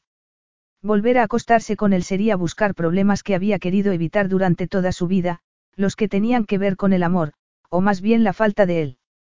Marley se despertó y lanzó un grito que más parecía un maullido, agitando los bracitos alrededor de la cabeza. Será mejor que me ocupe de ella, informó Harper. Venid a verla en cuanto volváis a Londres. Te organizaré un baby sober, avisó a Erin. Sé que tiene que ser antes del nacimiento, pero en estas circunstancias, ¿qué importa? Eso estaría bien, dijo Harper. No tengo nada para ella, aunque su padre prometió traerme algunas cosas antes de que la llevemos a casa mañana, pero ¿a qué casa? ¿La suya o la de Jack? Haremos todo lo que podamos para ayudarte, Harper, señaló Ruby. Tendremos que hacer malabarismos con los compromisos que tenemos, pero puedes disfrutar la baja por maternidad. Conseguiremos un fotógrafo suplente durante unas semanas. Lo importante es que estreches lazos con Marley. Pero aún tengo que ir a París dentro de seis semanas, se lamentó Harper. Nadie puede ir en mi lugar. Tengo lo de las fotos y la presentación. Es un sueño hecho realidad para mí y no puedo echarme atrás en el último momento. Entonces concéntrate en eso y déjanos las bodas a nosotros, la consoló Ruby. Y dale a esa preciosidad un abrazo de mi parte. Dile que la tía Ruby ya la adora y que su tío Lucas se enamorará de ella en cuanto la vea. Harper sonrió a pesar de sus preocupaciones por el futuro. Ruby era como una hermana para ella, al igual que a Erin. Ellas siempre la habían apoyado tanto en los buenos momentos como en los malos. ¿Para qué necesitaba un marido? Especialmente uno tan atractivo y cautivador como Jack Livingstone, que podría distraerla con suma facilidad. Jack nunca había estado en una tienda de artículos para bebés. Estaba rodeado de colores pastel, juguetes suaves y mullidos, numerosa ropa de diferentes tallas, cunas y cochecitos y empujadores y portabebés y Moisés y sillas de coche y cambiadores y pañales y tazas para sorber y biberones e incluso sacaleches. ¿Cómo podía un bebé tan pequeño necesitar todas esas cosas? ¿Por dónde iba a empezar? Agarró un unicornio rosa y blanco con un cuerno dorado en la cabeza y, sin darse cuenta, apretó el botón de inicio de su estómago y se puso a sonar una relajante nana. La canción de su infancia despertó recuerdos enterrados de cuando estaba rodeado de sus padres y sus abuelos, que le querían y le cuidaban. Familiares que, uno tras otro, habían ido desapareciendo, dejándole solo junto a su madre. El amor tenía un precio. La pérdida terrible, desgarradora e inevitable que llegaba tarde o temprano. Su madre había perdido a su padre poco a poco. El hombre al que adoraba se había ido volviendo frágil paulatinamente por culpa del Parkinson. Y Jack también lo había ido perdiendo hasta su irremediable final. Y debido a la determinación de su padre de ocultar su creciente discapacidad, el negocio hotelero familiar había quedado prácticamente destruido por su mala gestión. Jack había tenido que recoger los trozos que quedaban para reconstruir la marca del Hotel Livingstone y hacerla aún mejor que antes, no sin antes ver cómo se vendían de manera irremediable reliquias que eran muy valiosas y numerosas propiedades para poder hacer frente a las deudas contraídas. Pero las pérdidas económicas no eran nada comparadas con las pérdidas que provocaba el amor. Y la única forma de evitarlas era no amar. Mantener sus emociones bajo control. Bajo llave. Seguro. Una mujer de mediana edad se acercó con una sonrisa en el rostro. ¿Puedo ayudarle en algo? Jack dejó el unicornio en el suelo, apartando los recuerdos de su memoria como ropa vieja que ya no era de su talla. Mi prometida y yo acabamos de tener una niña y necesito algo de ropa. Aunque le consideraran un testarudo, estaba decidido a seguir llamando a Harper, su prometida, tenía fe en casarse con ella. A la mujer se le iluminaron los ojos. Felicidades. ¿Qué cosas tenía en mente? Jack agarró un body rosa que parecía de la talla adecuada para Marley. Empecemos con esto y sigamos a partir de ahí. A la mañana siguiente, Harper estaba colocando a Marley en la cuna después de darle de comer, cuando Jack entró con abultadas bolsas de una conocida marca de ropa para bebés. Parece que has estado ocupado. Solo un poco. Jack dejó las bolsas en la cama y se acercó a mirar a la niña. ¿Cómo durmió? Como un bebé. Le dedicó una sonrisa que le atravesó el corazón. Tenía que tener cuidado de no caer en su encanto. Debía mantener sus emociones al margen de su relación, fuera cual fuera su relación ahora. Eran padres de un bebé. Habían sido amantes, pero como solo habían pasado una noche juntos, eso contaba como una aventura. Fue un momento pasajero que dio lugar al nacimiento de su hijo. ¿Quieres echar un vistazo a las cosas que he traído? El resto está en mi hotel. Harper se apoyó en las manos y echó los hombros hacia atrás. ¿Es ahí donde vives? En uno de tus hoteles. Tiene sentido que me instale en el Hotel Insignia de Londres para poder controlar todo, respondió con un gesto despreocupado. Harper se levantó de la cama y se colocó al otro lado, cruzando los brazos. Espero que no quieras que nuestra hija viva en un hotel. Había vivido en alojamientos temporales durante toda su infancia, camas sucias, aparcamientos de caravanas, albergues y hogares de acogida.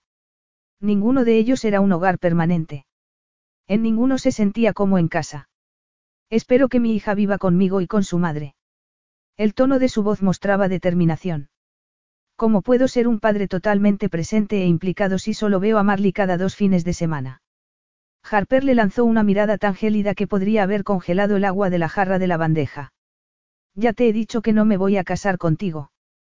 ¿Dónde vives? Vivo en un piso en South Kensington. Piso, era un término demasiado generoso para el diminuto apartamento por el que pagaba un alquiler desorbitado, y Harper se preguntó cuánto tardaría él en darse cuenta. ¿Cuántas habitaciones? No pudo sostenerle la mirada y exhaló un suspiro. Una. Sería insuficiente para formar una familia. Su voz era casi condescendiente. Harper le devolvió la mirada. Será suficiente por ahora y, además, solo estamos Marley y yo. Podré mudarme a una casa más grande cuando sea un poco mayor. Cuando tenga tiempo de adaptarme a ser madre, podría haber añadido, pero no lo hizo. Pero se adaptaría alguna vez. Aún no se había recuperado del shock de ser madre de un bebé. Se había pasado la noche mirando a su pequeña hija, castigándose por no haberse dado cuenta de que estaba embarazada. Torturándose con todos los, ¿y si? ¿Y si le hubiera gustado la bebida? ¿Y si hubiera tomado seis cafés al día? ¿Y si hubiera sido el tipo de persona que toma pastillas cada vez que tiene el más mínimo dolor? ¿Y si hubiera comido alguno de esos alimentos contaminados con listeria que se supone que no se deben comer durante el embarazo? Podría haber dañado inadvertidamente a su bebé, causándole daños irreparables, arruinando la vida de Marley, todo porque ni por un momento sospechó que estaba embarazada. Compraré una casa para que vivamos, dijo Jack. Problema resuelto. Harper soltó una carcajada. Es una maravilla comprar una casa cuando uno le apetece, sobre todo en Londres, donde el precio de los inmuebles está fuera del alcance de la mayoría. No soy como la mayoría de la gente. Poseo una cadena de hoteles de lujo y puedo permitirme comprar a mi hijo y a mi prometida una bonita casa. Por lo que se ve, piensas que aceptaré dócilmente vivir contigo. Jack le dirigió una mirada sardónica. No hay mucho de docilidad en ti, pero espero que veas las ventajas prácticas de que vivamos juntos. Harper levantó la barbilla y lo fulminó con la mirada. Ventajas prácticas, significa que esperas que me meta de cabeza en tu cama. Sus ojos azul oscuro brillaban como si estuviera pensando en cómo ella había hecho exactamente eso nueve meses atrás. El problema era que, una vez que se había metido en su cama aquella noche, no había querido salir de ella. Y eso era algo que no estaba dispuesta a que volviera a ocurrir. Era demasiado atractivo, demasiado adictivo, demasiado todo. No tenía fuerza de voluntad con él. Solo tenía que mirarla de cierta manera y su cuerpo la traicionaría. Nadie le había hecho el amor como Jack Livingstone. Él había hecho de su placer una prioridad. Le había hecho sentir cosas que nunca antes había sentido. Había tocado cada centímetro de su cuerpo y lo había celebrado, adorado y venerado como si fuera el cuerpo más hermoso y sexy que jamás había encontrado. Tal vez hubiera dado a luz el día anterior, pero incluso pensar en lo que le había hecho sentir aquella noche de hacía nueve meses le producía escalofríos. No es parte del acuerdo matrimonial preguntó. La pareja acuerda adorar el cuerpo del otro por el resto de sus vidas. Harper resopló.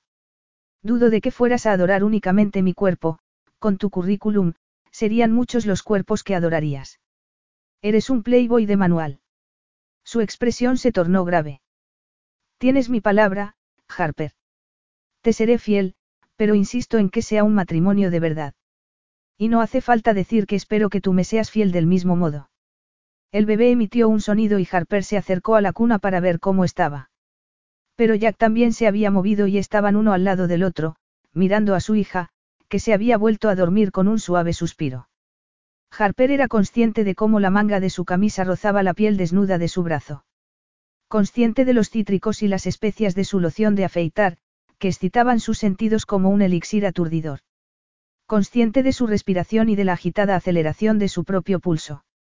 Jack se volvió de repente para mirarla y su corazón de deshizo. Sus cautivadores ojos azules habían sido lo primero en lo que se había fijado en el nueve meses atrás. Ojos que cortaban la respiración, con pestañas envidiablemente largas y negras y unas tupidas cejas sobre una amplia frente que denotaba inteligencia.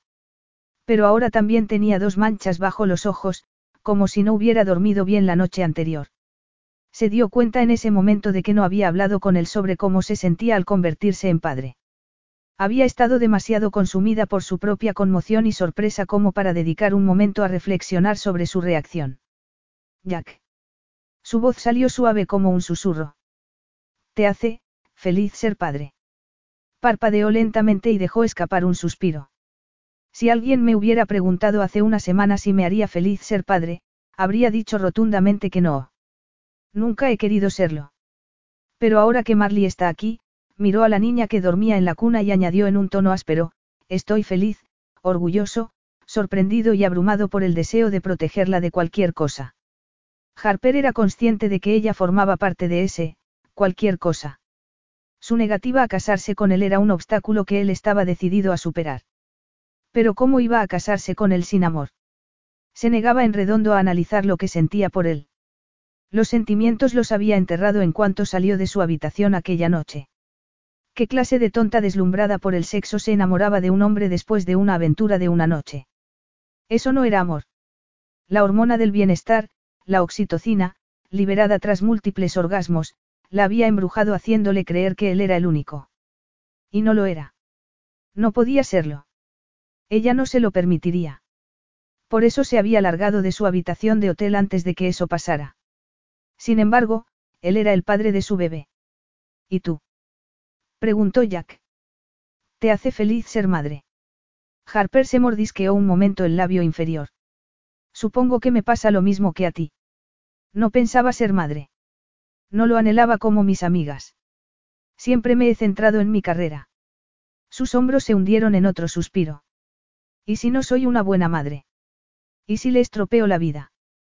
No tuve los mejores modelos de padres. Mi padre no me quería para nada y mi madre se marchó cuando todo fue demasiado para ella. Cuando fui demasiado para ella. Las manos cálidas y fuertes de Jack bajaron sobre sus hombros y la sujetaron. Te culpas a ti misma. Era solo una niña. No fue culpa tuya que muriera como murió. Harper bajó la mirada hacia el cuello abierto de su camisa, donde podía ver la mata de pelo oscuro que cubría su ancho pecho. Fue culpa mía. No llegué a casa del colegio a la hora habitual. Encontré un gatito callejero de camino a casa. Me paré a jugar con él. Perdí la noción del tiempo. Llegué a casa y, bueno, la encontré en el sofá con un bote vacío de pastillas y una botella de vino a su lado. Llamé a una ambulancia, pero no pudieron reanimarla. Harper, sus brazos la rodearon y la acercó a su pecho en un abrazo. No debes culparte. Parece que tu madre tenía problemas muy complejos que no tenían nada que ver contigo. Pero tenían que ver conmigo, insistió Harper, deseando que fuera de otro modo. Se zafó de su abrazo para mirarle a través del brillo de unas lágrimas repentinas. Si yo no hubiera sido concebida, mi madre se habría dado cuenta a tiempo del error que era involucrarse con un hombre casado. Si yo no hubiera nacido, mi madre podría haber tenido la vida de felicidad y plenitud que había imaginado cuando era una joven romántica. Podría haber encontrado a alguien que la quisiera como se merecía, alguien que hubiera querido formar una familia y envejecer con ella. Alguien que no le mintiera ni le hiciera promesas que no tenía intención de cumplir. Pero, en lugar de eso, tuvo una muerte solitaria en un piso destartalado de las afueras de la ciudad. Se frotó los ojos con una mano nerviosa, con el pecho apretado por la emoción apenas reprimida. Lo siento. No es propio de mí emocionarme tanto. Harper, acabas de tener un bebé, dijo Jack, agarrándola de las manos con un suave pero comprensivo abrazo. Tus emociones, por no hablar de tus hormonas, están por todas partes. Harper lo miró con curiosidad y se preguntó si sus preocupaciones eran parecidas a las de ella. Al igual que ella, se había convertido en padre sin previo aviso, sin preparación, sin planificación. Venimos de mundos diferentes, Jack. Tú vienes de una vida de privilegios. Yo vengo de la pobreza. ¿Cómo podemos criar a un niño juntos? Los dos queremos a nuestra hija. Eso es lo más importante ahora. Convertirnos en una familia por el bien de Marley. Sonaba tan tentador. Tan peligrosamente tentador. Su hija tendría todo lo que Harper no tenía. Marley no crecería deseando cosas que no podía tener, soñando con aventuras que nunca llegaría a vivir. Tendría dinero para comprar lo que necesitara. Tendría dos padres que la querrían, que querrían lo mejor para ella. Pero ¿qué tendría Harper? Un marido que solo se habría casado con ella porque querría ayudar a criar a su hija. No porque amara a Harper por sí misma. Un matrimonio conveniente no estaba en su plan de juego. Ningún matrimonio, para el caso. Excepto que ahora había que tener en cuenta a Marley. Su hija ya había recibido más amor y compromiso de su padre en su primer día de existencia que Harper del suyo en toda su vida. Aunque la llegada de Marley había sido un shock para Jack, como lo había sido para Harper, él no había eludido sus responsabilidades. Ni siquiera había insistido en una prueba de paternidad. Se había entregado por completo desde el momento en que supo que ella iba a tener un hijo suyo. Si Harper se negaba a casarse con él, sin duda le resultaría más difícil estar plenamente presente en la vida de Marley. Quería que su hija tuviera un padre a tiempo parcial. Mejor que no tener padre, pero aún así. Harper le soltó las manos y le dirigió una mirada irónica. Nunca te rindes, ¿verdad? El destello de su sonrisa la desarmó por completo. Cuando quiero algo, hago todo lo posible por conseguirlo. Y no era eso un problema. Jack Livingstone tenía mucho más poder que ella. Mucho más. Y si no lograba lo que quería podía ser lo suficientemente despiadado. Capítulo 5. Harper se acercó a la cama donde Jack había dejado las bolsas de la compra. Empezó a sacar los artículos y los colocó, pero tenía la frente fruncida como si nada de lo que estaba viendo le gustara. ¿Qué? ¿No te gusta lo que compré? Preguntó Jack. La dependienta me ayudó con el tallaje. Y lo que le quede grande a Marley le valdrá más adelante. Harper levantó el pequeño body rosa, lo primero que había elegido en la tienda. ¿Has comprado muchas cosas rosas? Sí, bueno, no es eso con lo que visten a las niñas. Lo miró por encima del hombro y se volvió para recoger otro conjunto rosa. Las chicas pueden llevar otros colores, incluso el azul.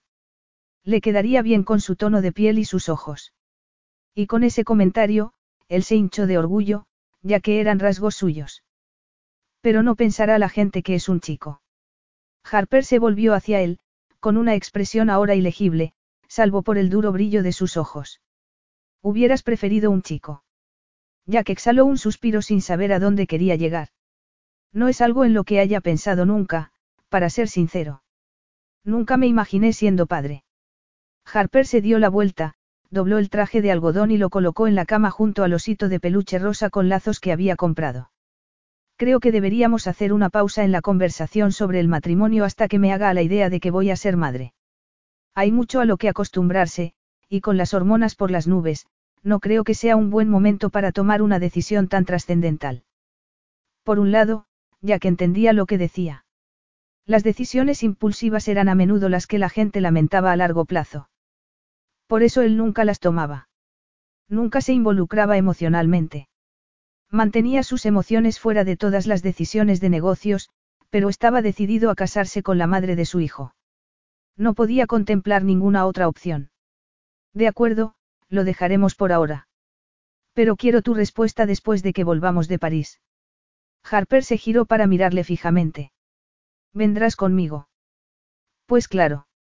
¿Cómo vas a cuidar de Marley si no estoy yo para ayudarte? Jack no tenía ni idea de cómo cuidar de un bebé durante horas y horas, pero se había apuntado a un curso intensivo para aprender. No estaba seguro de cómo iba a compaginar su apretada agenda, pero tenía un buen equipo que le ayudaría en su ausencia. Podría contratar a una niñera, muchas trabajadoras lo hacen. Algo en el tono de Harper sugería que no estaba completamente convencida de que fuera la opción correcta para ella. Pero había muchas cosas en las que no había tenido tiempo de pensar sobre ser madre ya que era consciente de que las implicaciones de la paternidad, sobre todo en las primeras semanas y meses, probablemente afectarían más a Harper que a él, especialmente si quería seguir amamantando. Podrías, pero preferiría implicarme todo lo que pudiera, especialmente en los primeros meses. Se supone que son importantes para un apego emocional adecuado. La expresión de Harper era cínica. Creía que no creías en eso. No en un sentido romántico, pero educar a un niño es diferente. Necesitan un vínculo emocional seguro con sus padres y cuidadores. Sí, bueno, eso lo tengo muy bien aprendido, gracias. Harper agarró el unicornio que también había comprado y pulsó el botón de su barriguita. Los dulces acordes de la nana llenaron el silencio y su expresión se tornó melancólica. Yo tenía un osito de peluche que tocaba esta canción, pero lo perdí entre una casa de acogida y otra. Dejó el unicornio en el suelo y su expresión se volvió imperturbable, como si revivir aquel recuerdo de la infancia hubiera sido más doloroso de lo que quería admitir. Debe de haber sido duro trasladarse de un lugar a otro. Como puedes ver, he sobrevivido. ¿Pero a qué precio? Había una coraza dura en su personalidad que le recordaba a Jack su propia coraza emocional. Era por eso por lo que se había sentido tan atraído por ella hacía tantos meses. Porque había visto en Harper Swan un reflejo de sí mismo. Una persona que sabía lo que quería en la vida y que estaba decidida a no dejar que nada ni nadie se interpusiera en su camino. Que no permitiría que nadie se le acercara lo suficiente como para hacerle daño. Que no permitía que nadie se aprovechara de ella ni la decepcionara que estaba despiadadamente decidida a mantenerse a salvo a toda costa. Y en ese momento necesitaba más que nunca esa misma determinación, pues no iba a descansar hasta haber convertido a Harper en su novia. Harper recibió el alta hospitalaria a la mañana siguiente. En privado, estaba impresionada por cómo había convencido al personal de enfermería de lo bien que estaba llevando la repentina maternidad. Pero siempre se le había dado bien actuar. Fingir que estaba bien cuando en realidad lo estaba pasando mal enmascarando sus verdaderos sentimientos para que los demás no sospecharan que se sentía vulnerable y sola. Adoptando una actitud segura de sí misma cuando no tenía ni idea de lo que estaba haciendo. Jack llegó a la hora acordada para recogerlas. Harper tuvo que alejar aún más sus sentimientos, aplastándolos tan dentro de su pecho que podía sentirlos revolotear bajo su caja torácica como una bandada de frenéticos pájaros. ¿Y si no podía alimentar bien a Marley? ¿Y si Marley perdía peso y lloraba toda la noche? ¿Y si no podía compaginar el trabajo con el cuidado de su hija? La niñera quedaba descartada. Le traía demasiados recuerdos de haber estado al cuidado de extraños en hogares de acogida. Personas que entraban y salían de su vida, algunas cariñosas, otras no tanto. ¿Cómo podía dejar a su hijo al cuidado de alguien que no conocía y en quien no confiaba? ¿Confías en Jack? Apenas lo conocía y, sin embargo, Jack Livingstone irradiaba algo que inspiraba confianza. Algo que le había atraído desde el principio. Sí, era un playboy de manual, pero también era un hombre que tenía principios firmes por los que vivía. Su insistencia en hacer lo correcto por Marley era un buen ejemplo. No había huido al saber que iba a ser padre. Había estado al lado de Harper y la había ayudado a dar a luz. Y se había ofrecido a casarse con ella y darle un hogar seguro a su hijo. Pero, por muy tentador que fuera aceptar esa seguridad de por vida para su hija, como iba a aceptar un matrimonio sin amor. Y, por otro lado, cómo iba a negarle a su hija la presencia a tiempo completo de un padre cariñoso y devoto. Harper quería que Marley tuviera todo lo que ella no había tenido al crecer, y un padre cariñoso ocupaba un lugar destacado en esa lista. Sin embargo, ¿qué había de lo que ella quería? ¿Acaso estuvo mal querer amor para sí misma? ¿O es que se le iba a negar en la edad adulta al igual que en la infancia? Jack llevó a Marley en brazos y condujo a Harper hasta el aparcamiento del hospital. Harper miró el reluciente sedán azul oscuro de lujo con una sillita de bebé en la parte trasera. Este es tu coche. ¿Qué pasó con el deportivo rojo que tenías en la boda de Tenterbury? En el hotel. Esto es lo que usaremos cuando salgamos con Marley. Es el modelo más seguro del mercado. Harper tenía muchos clientes que podían permitirse bodas de lujo en lugares exóticos, pero la riqueza de Jack estaba a otro nivel. Era dueño de una cadena de hoteles boutique de alta gama en todo el mundo. Podía comprarse un coche nuevo sin inmutarse. El negocio de Harper iba bien, pero ella seguía contando sus céntimos, cada uno de ellos. Una infancia en la pobreza le impedía dar nada por sentado. He pensado que lo mejor es que vayamos al hotel hasta que tengamos la casa, dijo Jack, pulsando el mando a distancia que abrió el coche con un pitido musical. ¿Qué casa? La casa que estoy buscando para nosotros. Harper frunció el ceño. Pero me gustaría volver a mi piso. Un brillo de inquebrantable determinación iluminó su mirada. Necesitas apoyo en estos primeros días. Y quiero estar cerca de Marley todo lo posible. Pero eso significaría que Jack también estaría cerca de ella. No se había traicionado ya a sí misma al responder a su beso en el hospital a los pocos minutos de dar a luz. No quiero vivir contigo, Jack. No somos pareja y... Pero somos los padres de Marley y no quiero que mi hija viva en un piso minúsculo que, sospecho, no cuenta con adecuadas medidas contra incendios. Harper no quería confesarlo, pero le daba la razón en eso, su piso no era el mejor lugar para que Marley viviera. El casero había hecho auténticas chapuzas en las reparaciones de la casa y algunos de los otros inquilinos no eran precisamente los vecinos más agradables. Pero de niña había vivido en casas peores. Mucho peores. La idea de pasar unos días o unas semanas en un hotel de lujo era bastante tentadora. Le daría tiempo para adaptarse a ser madre, para establecer algún tipo de rutina con Marley. Pero la recompensa era que estaría en estrecho contacto con Jack Livingstone, el padre de su hijo. Un metro ochenta de pura masculinidad. Oh, qué alegría. Jack colocó a Marley en la sillita del bebé con un cuidado tan meticuloso que Harper tuvo que reconocérselo. Ahora no actuaba como un playboy mundano, sino como el devoto padre de una niña recién nacida. Pero volvería a las andadas si Harper no aceptaba casarse con él. O incluso si se casaba con él. ¿Cómo podía confiar en un hombre al que no conocía? Jack ayudó a Harper a sentarse en el asiento del copiloto y le bajó el cinturón para que se lo abrochara. ¿Estás cómoda? Sus ojos azules estaban ensombrecidos por la preocupación. Estoy bien. Le pasó un dedo perezoso por la curva de la mejilla. Probablemente no lo admitirías si no lo estuvieras, ¿verdad? Harper le dirigió una mirada de desprecio. No estoy acostumbrada a que la gente se preocupe por mí. Pues quizás sea hora de que alguien lo haga. Cerró la puerta y se acercó al lado del conductor, comprobando que Marley estuviera bien. Abrió la puerta, se deslizó en el asiento y, cerrándola con suavidad, dirigió a Harper una mirada interrogativa. ¿Al final qué? ¿En tu casa o en la mía? Harper enarcó las cejas y le lanzó una mirada mordaz. ¿De verdad me estás dando a elegir? Él esbozó una sonrisa ladeada que hizo que algo en su vientre se estremeciera. El secuestro no es mi modus operandi. No, pero el encanto letal sí lo era, y tendría que estar alerta para no caer en él de manera irremediable.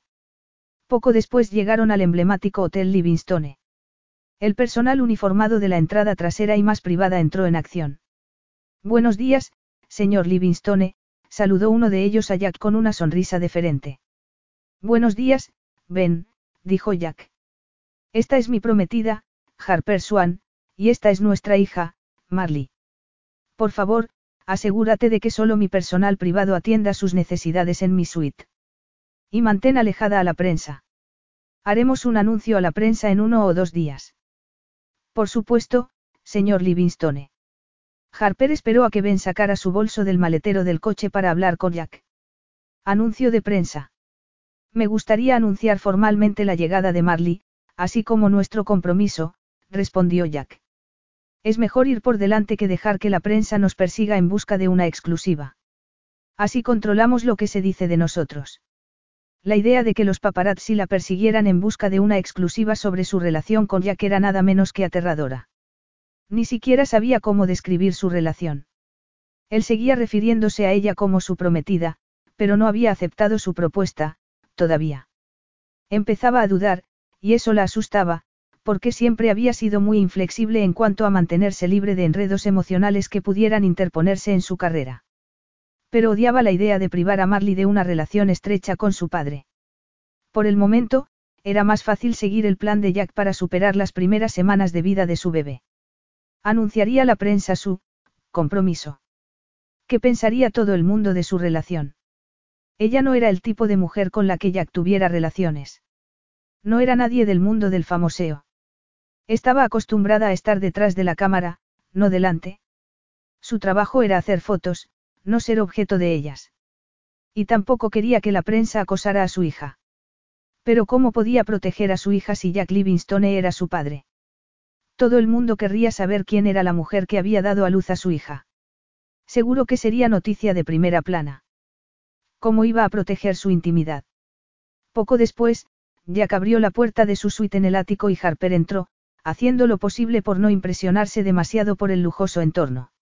La entrada era más grande que su cocina y el salón que salía de ella era el doble que todo su piso. La alfombra de felpa amenazaba con tragarla hasta las rodillas, pero los muebles eran minimalistas y de diseño masculino, lo que le recordó que había entrado en el territorio de Jack. Un lugar al que no pertenecía ni podía pertenecer. Marley emitió un pequeño graznido desde el capazo que llevaba y Harper se volvió para comprobar cómo estaba. Creo que está pidiendo que la cambien. Yo lo haré. Jack bajó el capazo y abrió el cierre para liberar a Marley. La sacó y la acunó contra su ancho pecho. ¿Dónde está el bolso cambiador que compré? Toma. Harper le entregó la bolsa, dividida entre el deseo de verlo con su hija y la necesidad de mantener las distancias. Se estaba adaptando a la paternidad sin problemas, un poco más rápido de lo que ella se estaba adaptando a la maternidad, aunque no era algo que admitiría ante nadie. Necesitaba más tiempo para acostumbrarse a tener un bebé. Fue todo un shock, casi traumático en cierto modo. Tener un bebé conllevaba tanta responsabilidad. Un hijo era un compromiso para toda la vida. Harper ni siquiera había pensado en ese compromiso, así que tener un bebé de repente fue profundo y emocionalmente perturbador. Harper siguió a Jack hasta su dormitorio, donde acostó a Marley en la cama de matrimonio. Empezó a desabrocharle los botones del body y le habló suavemente con su profunda voz de barítono. Voy a cambiarte el pañal, vale. Quitó las lengüetas pegajosas del pañal e hizo una mueca. Creo que voy a necesitar toallitas húmedas. Harper se adelantó y se los dio. Por lo poco que sé, los bebés amamantados hacen mucha caca. Es bueno saberlo. Jack limpió a Marley, le puso un pañal nuevo y volvió a ponerle el body. Después acercó de nuevo a la niña a su pecho y acarició con una de sus manos su pequeña espalda. Sus ojos se cruzaron con los de Harper y algo se abrió en su corazón. ¿Cómo estás? Había una suave nota de preocupación en su voz que resultaba tan irresistible como su mirada firme y profundamente azul. Harper se encogió de hombros y apartó la mirada de la suya. Estoy un poco cansada, miró hacia la cama y luego deseó no haberlo hecho, pues una oleada de calor recorrió sus mejillas. ¿Dónde voy a dormir? En mi cama. Harper respondió a su mirada con un destello de fuego en la suya. ¿De verdad crees que eso es sensato? Su expresión era inescrutable. Hay un sofá plegable en el salón. Dormiré en él. Harper no estaba segura de por qué sintió una punzada de decepción. No quería acostarse con él, ¿o sí? De todos modos, no podía acostarse con él, no tan pronto después de dar a luz.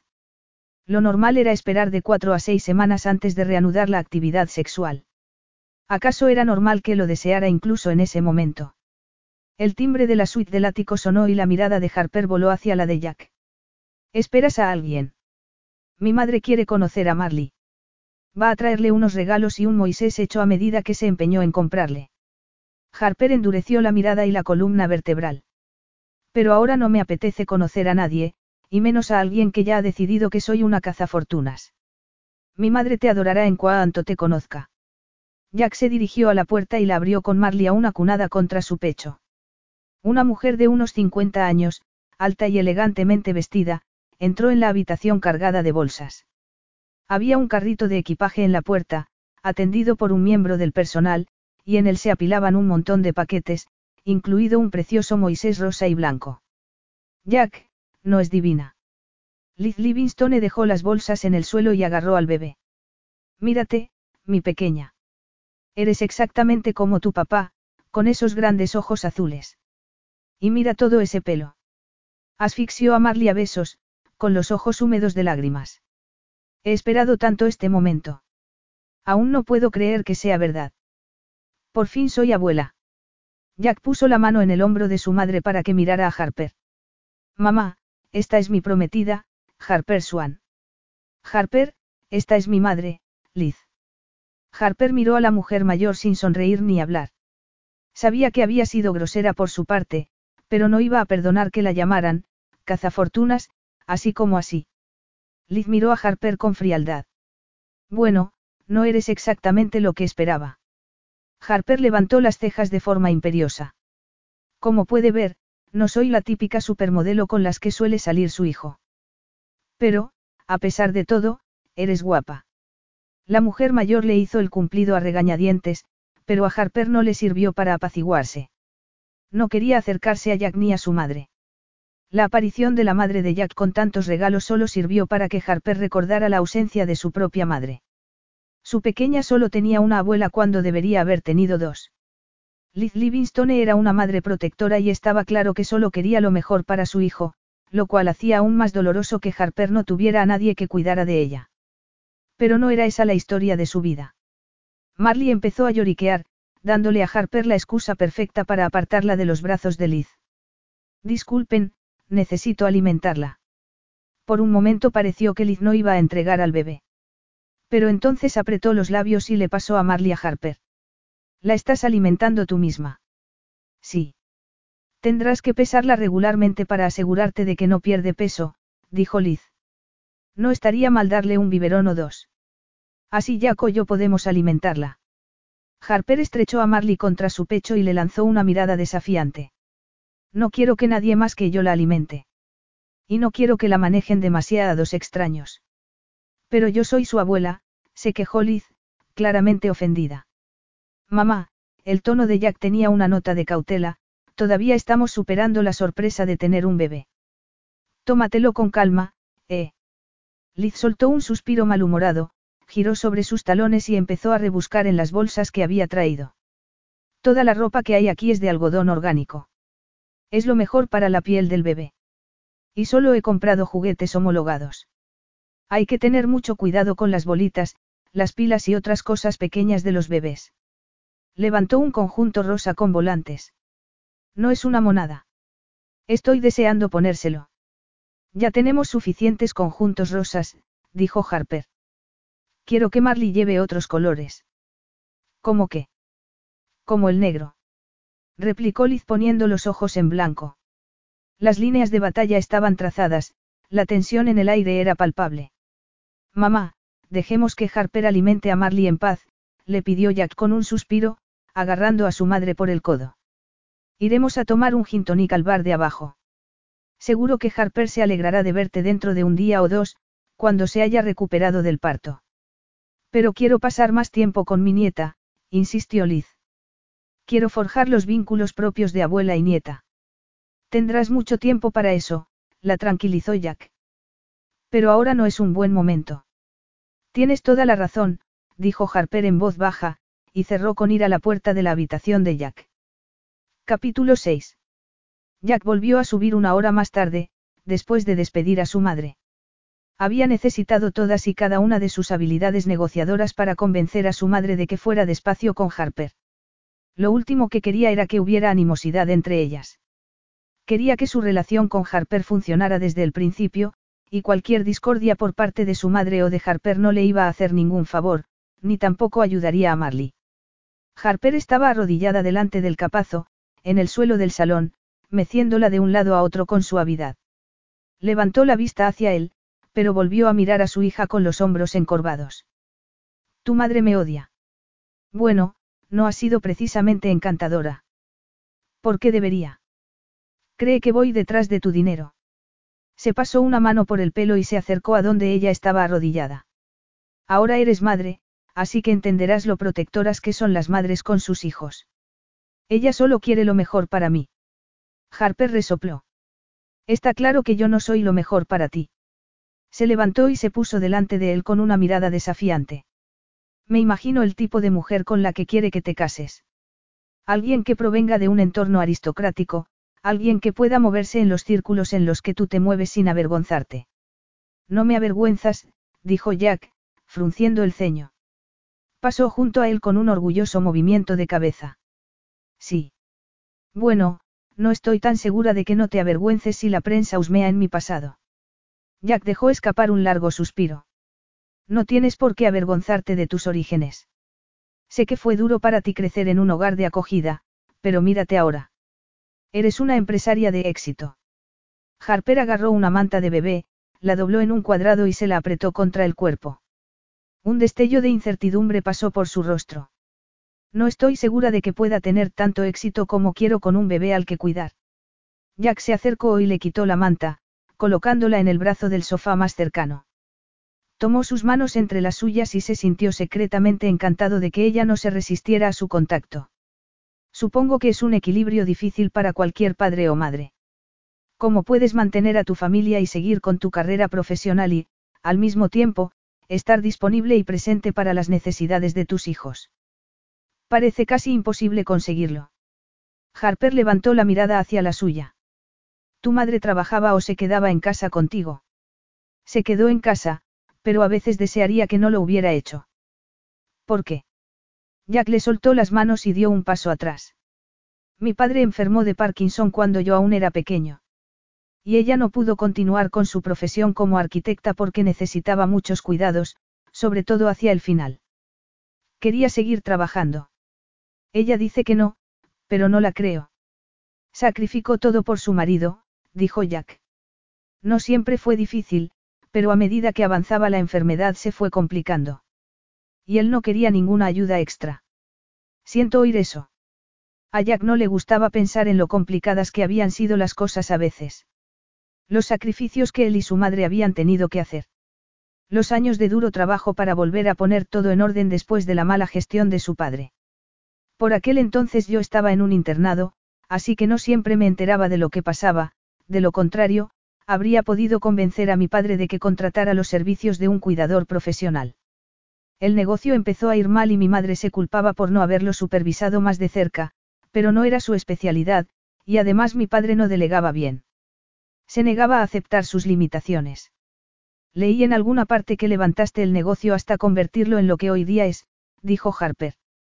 Pero era lo que realmente querías hacer. Nadie le había hecho nunca esa pregunta. Ni siquiera su madre. Todos habían dado por sentado que seguiría con gusto los pasos de su padre y se haría cargo del negocio hotelero como él había hecho con el suyo, el abuelo de Jack. La marca de lujo Livingstone era una institución que no podía fracasar, y menos bajo el mandato de Jack. Así que, a la muerte de su padre, Jack había dejado de lado sus propios sueños creativos y se centró en reconstruir el negocio familiar para honrar el legado de su abuelo y de su padre. No recordaba la última vez que había tomado un pincel y un juego de acuarelas. Era una parte de su vida que había sepultado por completo. Nunca habría ganado el dinero que gano hoy si no fuera por lo que hago. ¿Pero qué querías hacer? Jack esbozó una sonrisa para indicar que el tema estaba zanjado y agarró el menú del servicio de habitaciones. Voy a pedir algo de cenar para nosotros. ¿Qué te apetece? Poco después, Harper estaba sentada a la mesa con Jack. No dejaba de darle vueltas a las cosas que él le había contado sobre su pasado. Siempre había sentido envidia de la gente que crecía con una enorme riqueza. No habían tenido que luchar para llevar comida a la mesa y mantener un techo bajo el que cobijarse. No habían dormido bajo un viejo abrigo en lugar de mantas de lana fina o edredones de plumas y plumón. Pero la negativa de Jack a hablar de sus propias aspiraciones profesionales le hizo preguntarse si él, al igual que su madre, no había podido hacer lo que realmente quería debido a las responsabilidades que recayeron sobre sus hombros tras la enfermedad y posterior muerte de su padre. Sin duda, Jack había convertido la marca del Hotel Livingstone en un éxito clamoroso. Había hoteles boutique por todo el mundo que daban fe de su duro trabajo. La empresa era una de las marcas más rentables del mundo y solo los ricos y famosos podían permitirse alojarse en un hotel Livingstone. Por eso resultaba irónico que ahora viviera en uno con Jack. Ya no estaba exactamente en el umbral de la pobreza, pero no se movía en los círculos en los que se movía Jack. Si él seguía insistiendo en que se casara con él por el bien de su bebé, ¿cómo se desenvolvería a ella en ese mundo de lujo y alta gama, de personal con uniforme y jets privados? No estás comiendo, dijo Jack. ¿Quieres algo más? Un postre, tal vez. Harper apartó el plato. ¿Cómo lo haces? ¿Cómo hago qué? Agitó la mano para abarcar la suite de lujo. Vivir así. En un hotel, quiero decir. ¿No sientes, claustrofobia? Jack dejó su copa de vino sobre la mesa. Viajo tanto que solo estoy en un sitio una o dos noches. Harper agarró su vaso de agua en busca de algo que hacer con las manos. Es por eso que solo tienes aventuras de una noche. Su boca se torció con pesar. Me convenía mantener las cosas informales. Pero ahora. Su mirada se cruzó con la de ella con una franqueza un tanto desconcertante. Tenemos un hijo que criar. No podemos tomárnoslo a la ligera. Harper miró los cubitos de hielo que tenía en su vaso de agua. Se derretían lentamente, fundiéndose con el agua mineral. Era eso lo que iba a ocurrirle. Su determinación de resistirse a Jack se derretiría hasta que no pudiera mantenerse separada, hasta que no pudiera vivir sin él. Harper levantó la vista de su vaso de agua para volver a mirarle. Pero tú no creciste en un hotel, ¿verdad? No, teníamos una casa en Buckinghamshire. Volvió a alzar la copa de vino, pero no se la llevó a los labios. La inclinó de un lado a otro, observando cómo el vino rojo sangre se arremolinaba contra la base del cáliz. Fue una de las primeras cosas que tuvimos que vender tras la muerte de mi padre. A mi madre le partió el corazón dejarlo. Se llevó la copa a los labios, bebió un sorbo y la dejó de nuevo sobre la mesa. Su expresión no delataba nada, pero Harper intuyó que él también se arrepentía amargamente de haber perdido la casa familiar. No has intentado volver a adquirirla. La boca de Jack adoptó una curva cínica. No, una vez que me despido de algo, eso es todo. No miro atrás. Se aplica también a las personas. Sus ojos se clavaron en los de ella, provocándole un escalofrío. No pude despedirme de ti. Te escapaste de mi habitación antes de que me despertara. ¿Por qué? Harper sintió una oleada de calor en las mejillas al reconocer que no se había comportado correctamente. Había sido como si se hubiera convertido en otra persona, una mujer sensual que no se lo pensaba dos veces antes de mantener relaciones sexuales ocasionales con un desconocido. Todavía le chocaba que Jack la hubiera descentrado de esa forma de su trabajo. Solo había podido pensar en el sexo con él. Un tipo de sexo que nunca había tenido antes. Su cuerpo había volado a la estratosfera, temblando, estremeciéndose con olas de placer que nunca antes había experimentado con nadie. Antes de Jack Livingstone, su placer nunca había sido una prioridad.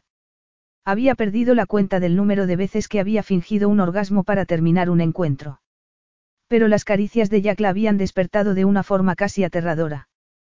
Quería más de él, pero sabía que no debía. Era como una sustancia prohibida a la que debía resistirse antes de volverse por completo adicta. Su madre se había enamorado de un hombre que solamente le había hecho promesas, sin concretar ninguna. Jack le prometía a Harper todo excepto amor. Por lo menos, parecía más sincero que su padre. Apartó la mirada de la suya y se quedó mirando el almidonado mantel blanco que tenía delante. No me interesaba repetir nuestra, aventura. Vaya respuesta. Tragó saliva con fuerza, tratando de no pensar en lo difícil que había sido salir de su habitación cuando lo único que había deseado era quedarse envuelta en sus brazos y experimentar de nuevo su alucinante pasión. Había necesitado una enorme fuerza de voluntad para marcharse. Y seguía necesitando una enorme fuerza de voluntad para mantener las distancias con él. No era tan fácil ahora que tenía a su hijo. Estaban unidos durante los próximos 18 años, le gustara a ella o no. No podía impedirle que viera a su hijo, él quería ser un padre implicado y cariñoso, y por lo que había visto hasta ahora, eso era exactamente lo que sería. ¿Cómo podía negarle a su bebé esa relación tan especial? La relación padre-hija que ella misma había anhelado durante toda su infancia. No estaba interesada en ti. Te vale. Mentirosa. Harper le devolvió la mirada, enmascarando sus facciones con fría impasibilidad. Te resulta imposible creer que una mujer pueda decirte que no, ¿verdad? Sus ojos azul oscuros se encendieron con un calor sensual. No dijiste que no. Me deseabas tanto como yo a ti aquella noche. Una ola de deseo se propagó por la parte inferior de su cuerpo. ¿Cómo podía sucumbir tan fácilmente a su encanto seductor? Aquella noche fue un error por mi parte. Una aberración. Jack miró hacia donde su hija dormía en su capazo. Es así como quieres que nuestra hija se vea a sí misma. Como un error. Harper frunció el ceño. No, claro que no. No quería decir eso. Se hizo un silencio palpable. Si te hubieras enterado antes del embarazo, ¿qué habrías hecho? Quiso saber Jack. Harper se mordió el labio inferior, incapaz de mirarle a los ojos. No estoy segura de lo que estás preguntando. Me lo habrías dicho. O simplemente hubieras interrumpido el embarazo. Le devolvió la mirada. No creo que haya muchas mujeres que consideren la interrupción del embarazo como una solución sencilla. Es una decisión muy delicada, y a mí no me habría gustado tomarla, aunque respeto las razones de otras personas para hacerlo. Pero yo te lo habría dicho. Te habría dado la opción de participar o no. La mirada de Jack se desvió hacia el bebé dormido, con una expresión de asombro que tocó la fibra sensible de Harper. Amaba a su hija, significaba eso que algún día podría enamorarse de ella. No puedo imaginarme no estar involucrado ahora que ella está aquí. Marley abrió la boquita y bostezó, estirando una de sus manitas en forma de estrella por encima de la cabeza. Jack volvió a mirar a Harper con expresión seria. Nunca te habría presionado para que interrumpieras el embarazo. Creo firmemente que la decisión de lo que ocurre en su cuerpo es de la mujer. Harper le dirigió una mirada mordaz. Pero aquí estás, presionándome para que me case contigo. Su boca se tensó. Es la mejor solución posible para nuestra situación. Os proporcionará seguridad y estabilidad a Marley y a ti en el futuro. Seguridad, y, estabilidad, eran dos palabras capitales para Harper, más aún ahora que tenía un bebé en el que pensar. Pero casarse con un hombre al que apenas conocía sería la mejor solución para ella. Con un hombre al que deseaba con desesperación y que le había dicho que jamás podría amarla. Casarse con Jack Livingstone podría proporcionarle a su hija un padre cariñoso y que estaría presente cuando lo necesitara, pero le proporcionaría a Harper una tentación permanente. Y sospechaba que Jack lo sabía. Un par de días más tarde, Ruby y Erin quedaron en verse con Marley. Resultó que Jack tenía que ocuparse de un asunto de trabajo en uno de sus hoteles de Edimburgo, por lo que estaba fuera desde primera hora de la mañana para tomar un vuelo a Escocia. Mírala, no es preciosa dijo a Erin, derritiéndose al ver a Marley vestida con un traje amarillo patito que Jack le había comprado el día anterior. Me estás dando mucha envidia, señaló Ruby con una sonrisa. Se volvió para mirar a Harper. ¿Cómo lo llevas? Debe de ser un cambio enorme. Harper se encogió de hombros. Debía decirles a sus amigas lo insegura que estaba acerca de todo. Debía admitir los temores que la acechaban. Miedo a no tener éxito en su carrera. Miedo a no ser una madre suficientemente buena. Miedo a no ser amada de verdad por el padre de su bebé. ¿Cómo podía admitir tales inseguridades sin preocupar a sus amigas? Se suponía que la maternidad debía ser una época feliz, sino eufórica. En lugar de eso, se enfrentaba a un cúmulo de emociones contradictorias. Quería a su bebé, claro que sí. Pero le preocupaba que pudiera sentirse abrumada como su madre, que la carga de la maternidad fuera demasiado pesada, sobre todo sin un hombre que la quisiera a su lado. Lo estoy sobrellevando. Ruby se acercó y puso una mano en el brazo de Harper con expresión preocupada. Es algo que lleva tiempo. Harper dejó escapar un suspiro. No he salido del hotel desde que llegué. Ayer no me duché hasta las 3 de la tarde. Antes era muy organizada y ahora no estoy segura de lo que hago, ni siquiera de si lo hago bien. Me preocupa que Marley no tome suficiente leche y luego me preocupa que no duerma o que duerma demasiado. No sabía que había tantas cosas de las que preocuparse. Pobrecita, dijo a Erin, haciendo un gesto de compasión con la boca. No has tenido tiempo de prepararte para la maternidad. La mayoría de las mujeres embarazadas pasan los nueve meses planeando, preparándose y leyendo sobre el tema. A ti te han metido en esto de repente, sin avisarte. No me extraña que te sientas sobrepasada. Cualquiera se sentiría igual. ¿No te está ayudando Jack? Preguntó Ruby. Sí, se está comportando de maravilla, pero hoy ha tenido que volar a Edimburgo a uno de sus hoteles. No sé a qué hora volverá. No me lo ha dicho. Lo que resumía su relación. Un acuerdo de ir y venir, entrar y salir volando. Jack podría insistir en casarse con ella por el bien de Marley, pero no parecía un buen acuerdo. Aerin seguía abrazando a Marley, moviéndola de un lado a otro para tranquilizarla. ¿Por qué no te das una ducha y salimos a dar un paseo bajo el sol? Hace un día precioso y el aire fresco le sentará bien a Marley. Podemos comer algo y cuidar de Marley mientras te arreglas el pelo o las uñas. Te sentirás como una mujer nueva enseguida. Al cabo de una hora, Harper estaba sentada en un café al aire libre con sus tres amigas, disfrutando de un brunch. Era casi como volver a la normalidad, salvo que ahora tenía una responsabilidad para con su bebé. ¿Cómo podía cumplir sus compromisos como fotógrafa de bodas cuando tenía que cuidar de Marley? Era un tema que preocupaba a Harper, ya que no quería poner en aprietos a sus amigas.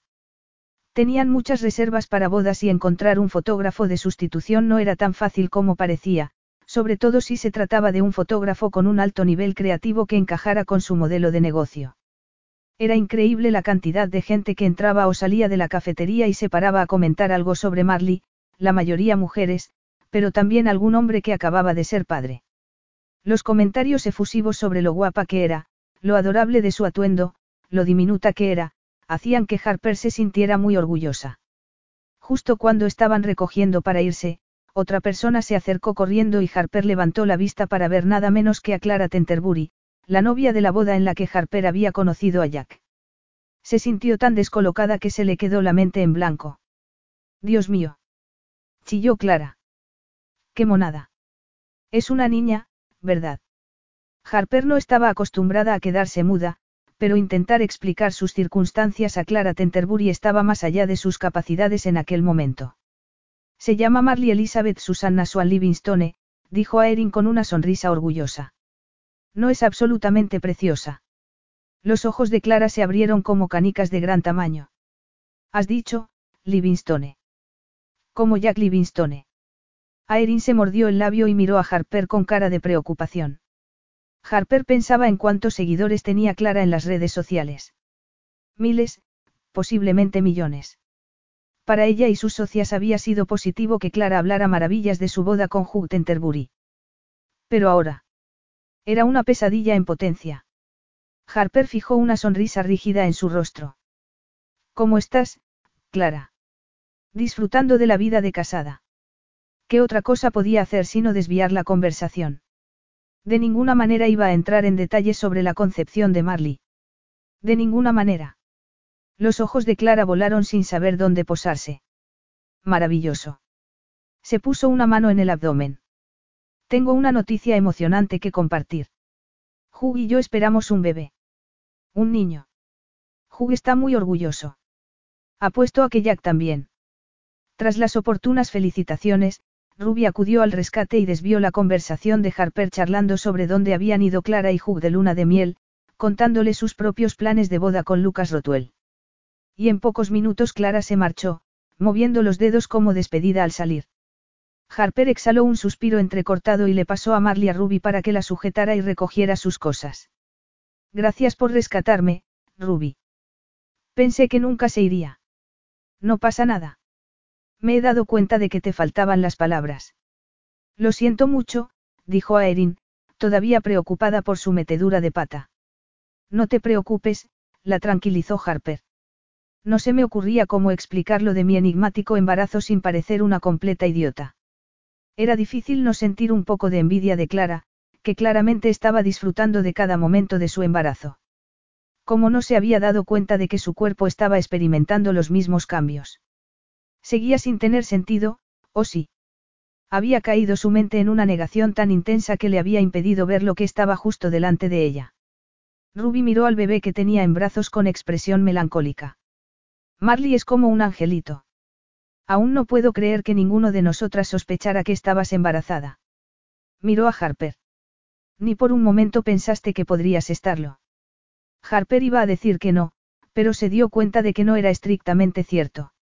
Había habido momentos en los que la idea se le había pasado por la cabeza, pero no lo suficiente como para afianzarse. Lo he estado pensando, el primer mes me retrasé, pero solo unos días.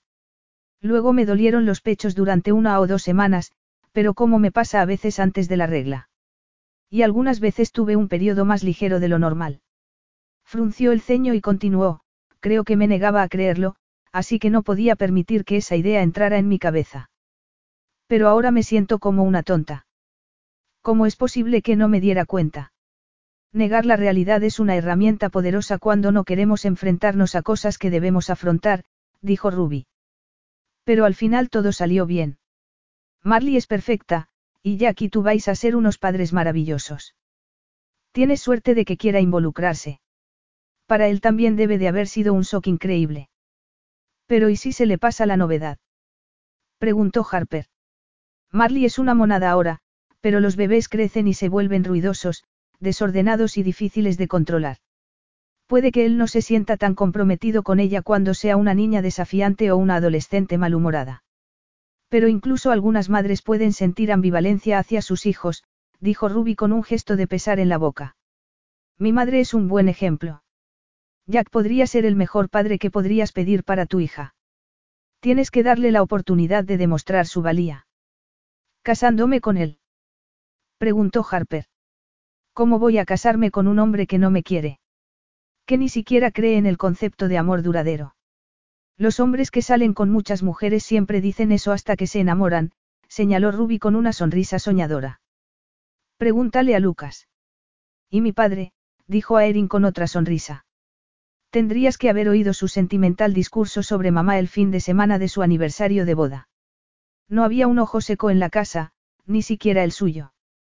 Pero Harper no estaba tan segura de poder aferrarse a la esperanza de que Jack pudiera enamorarse de ella algún día. ¿Y si no lo hacía? ¿Y si su matrimonio se convertía en un acuerdo frío que dejaba a ambos insatisfechos y su hija tenía que crecer siendo testigo de ello? Capítulo 7. Ese mismo día, Jack regresó a su ático y se encontró con que Harper y Marley no estaban allí. Fue de habitación en habitación, tratando de sofocar el pánico que crecía como una marea tóxica en su pecho. Seguro que ella no se habría ido sin avisarle. Pero su ausencia le trajo el recuerdo de aquella noche de nueve meses atrás, cuando al despertarse se dio cuenta de que ya no estaba, solo la marca de su cabeza en la almohada junto a la suya. La frustración que había sentido le conmocionó tanto entonces como en ese momento. No esperaba que ella huyera. Ahora le ofrecía mucho más que una simple aventura. Le ofrecía matrimonio y un futuro seguro para ella y su hijo. ¿Por qué se iría sin decirle al menos a dónde iba? Marley también era su hija, de modo que tenía derecho a saber dónde estaba y si estaba a salvo. La puerta se abrió tras él y se giró para ver entrar a Harper, que llevaba a Marley en una bolsa delantera atada al pecho. Has vuelto, dijo, cerrando la puerta tras de sí con una patada del pie izquierdo. ¿Dónde has estado? preguntó Jack. Estaba preocupado por ti. No me dijiste que ibas a salir. Las oscuras cejas de Harper se alzaron levemente sobre sus ojos con una altivez inconfundible. Se supone que te tengo que informar de cada uno de mis movimientos. Jack dejó escapar un suspiro áspero y se puso a caminar por la habitación. No, esperaba que estuvieras aquí cuando volviera. No me llamaste, ni siquiera me enviaste un mensaje de texto. Se quitó las correas del portabebés de los hombros y con la otra mano acarició el culito del bebé para mantenerlo firme contra ella. Salí con Aerin y Ruby. Almorzamos y ellas cuidaron de Marley mientras yo me arreglaba el pelo y las uñas. No es que tenga que darte explicaciones. Jack dejó de caminar en círculos, frustrado. La preocupación por la seguridad de Marley era algo nuevo que había venido para quedarse. Pero ¿y si os ve la prensa? La mirada de Harper se endureció hasta convertirse en acero, pero en sus mejillas había un toque rosado que sugería que ya había pensado en la posibilidad de que la descubrieran. Así que eso es lo que te preocupaba. Que pudiera filtrar algo a la prensa sobre nosotros. No seas ridícula, eso no es lo que quise decir en absoluto. Quiero hacer un anuncio sobre nosotros. Es importante que nuestra relación se vea como algo real por el bien de Marley. Se frotó la nuca, donde la tensión se había acumulado desde que había salido aquella mañana. La reunión con la dirección del hotel no había ido tan bien como le hubiera gustado. Había intentado concentrarse para resolver los problemas, pero se había distraído por completo, deseando volver con Harper y el bebé. No era propio de él no dar prioridad al trabajo. Concentrarse para que no existiera nada más. Incluso había pulsado el botón de pausa de la reunión para salir a comprar un anillo de compromiso en una joyería exclusiva de la que había oído hablar a un colega. Harper acostó al bebé en el Moisés y le arrebujó en la manta. Se volvió y lo miró, con los ojos aún brillantes de ira. Llevo días encerrada en esta habitación de hotel. Necesitaba salir a tomar el aire. Lo siento si no te parece bien, pero no puedo quedarme aquí escondida como un oscuro secretito. Jack soltó otro largo suspiro y se acercó a ella, agarrándole las manos. ¿Te ves así? Ella se encogió de hombros y evitó su mirada. Me imagino lo que dirá la prensa de mí cuando se enteren de lo nuestro. Tu madre ya piensa que soy una cazafortunas, así que supongo que los demás también lo pensarán. Jack le levantó la barbilla con el dedo para que lo mirara. No cuando formalicemos nuestra relación. Le soltó las manos para sacar la cajita que tenía en el bolsillo del pantalón, y se la entregó. Espero que te quede bien. He tenido que adivinar tu talla. Dudó un momento y tomó la caja cuadrada de terciopelo de la palma abierta de su mano como si contuviera algo peligroso. Abrió la tapa con cautela y se quedó boquiabierta al ver el diamante talla princesa. Jack, es demasiado. Debe de haber costado una fortuna. Lo miró con el ceño fruncido.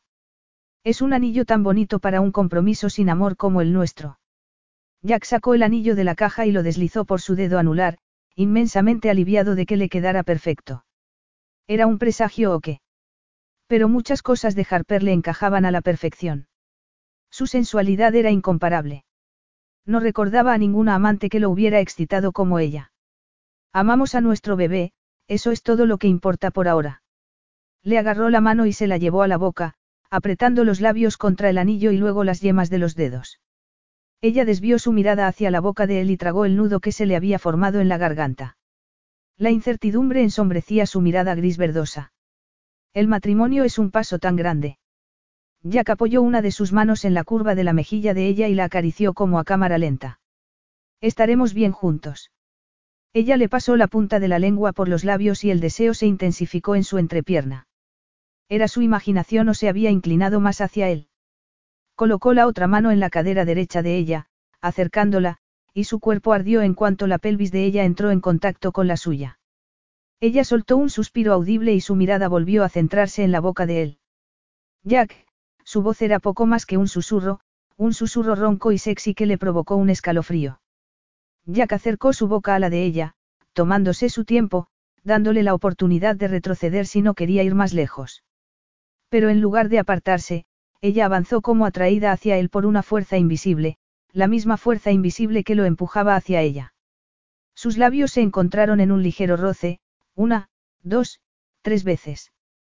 Pero en lugar de calmar la necesidad de contacto sensual, la alimentó.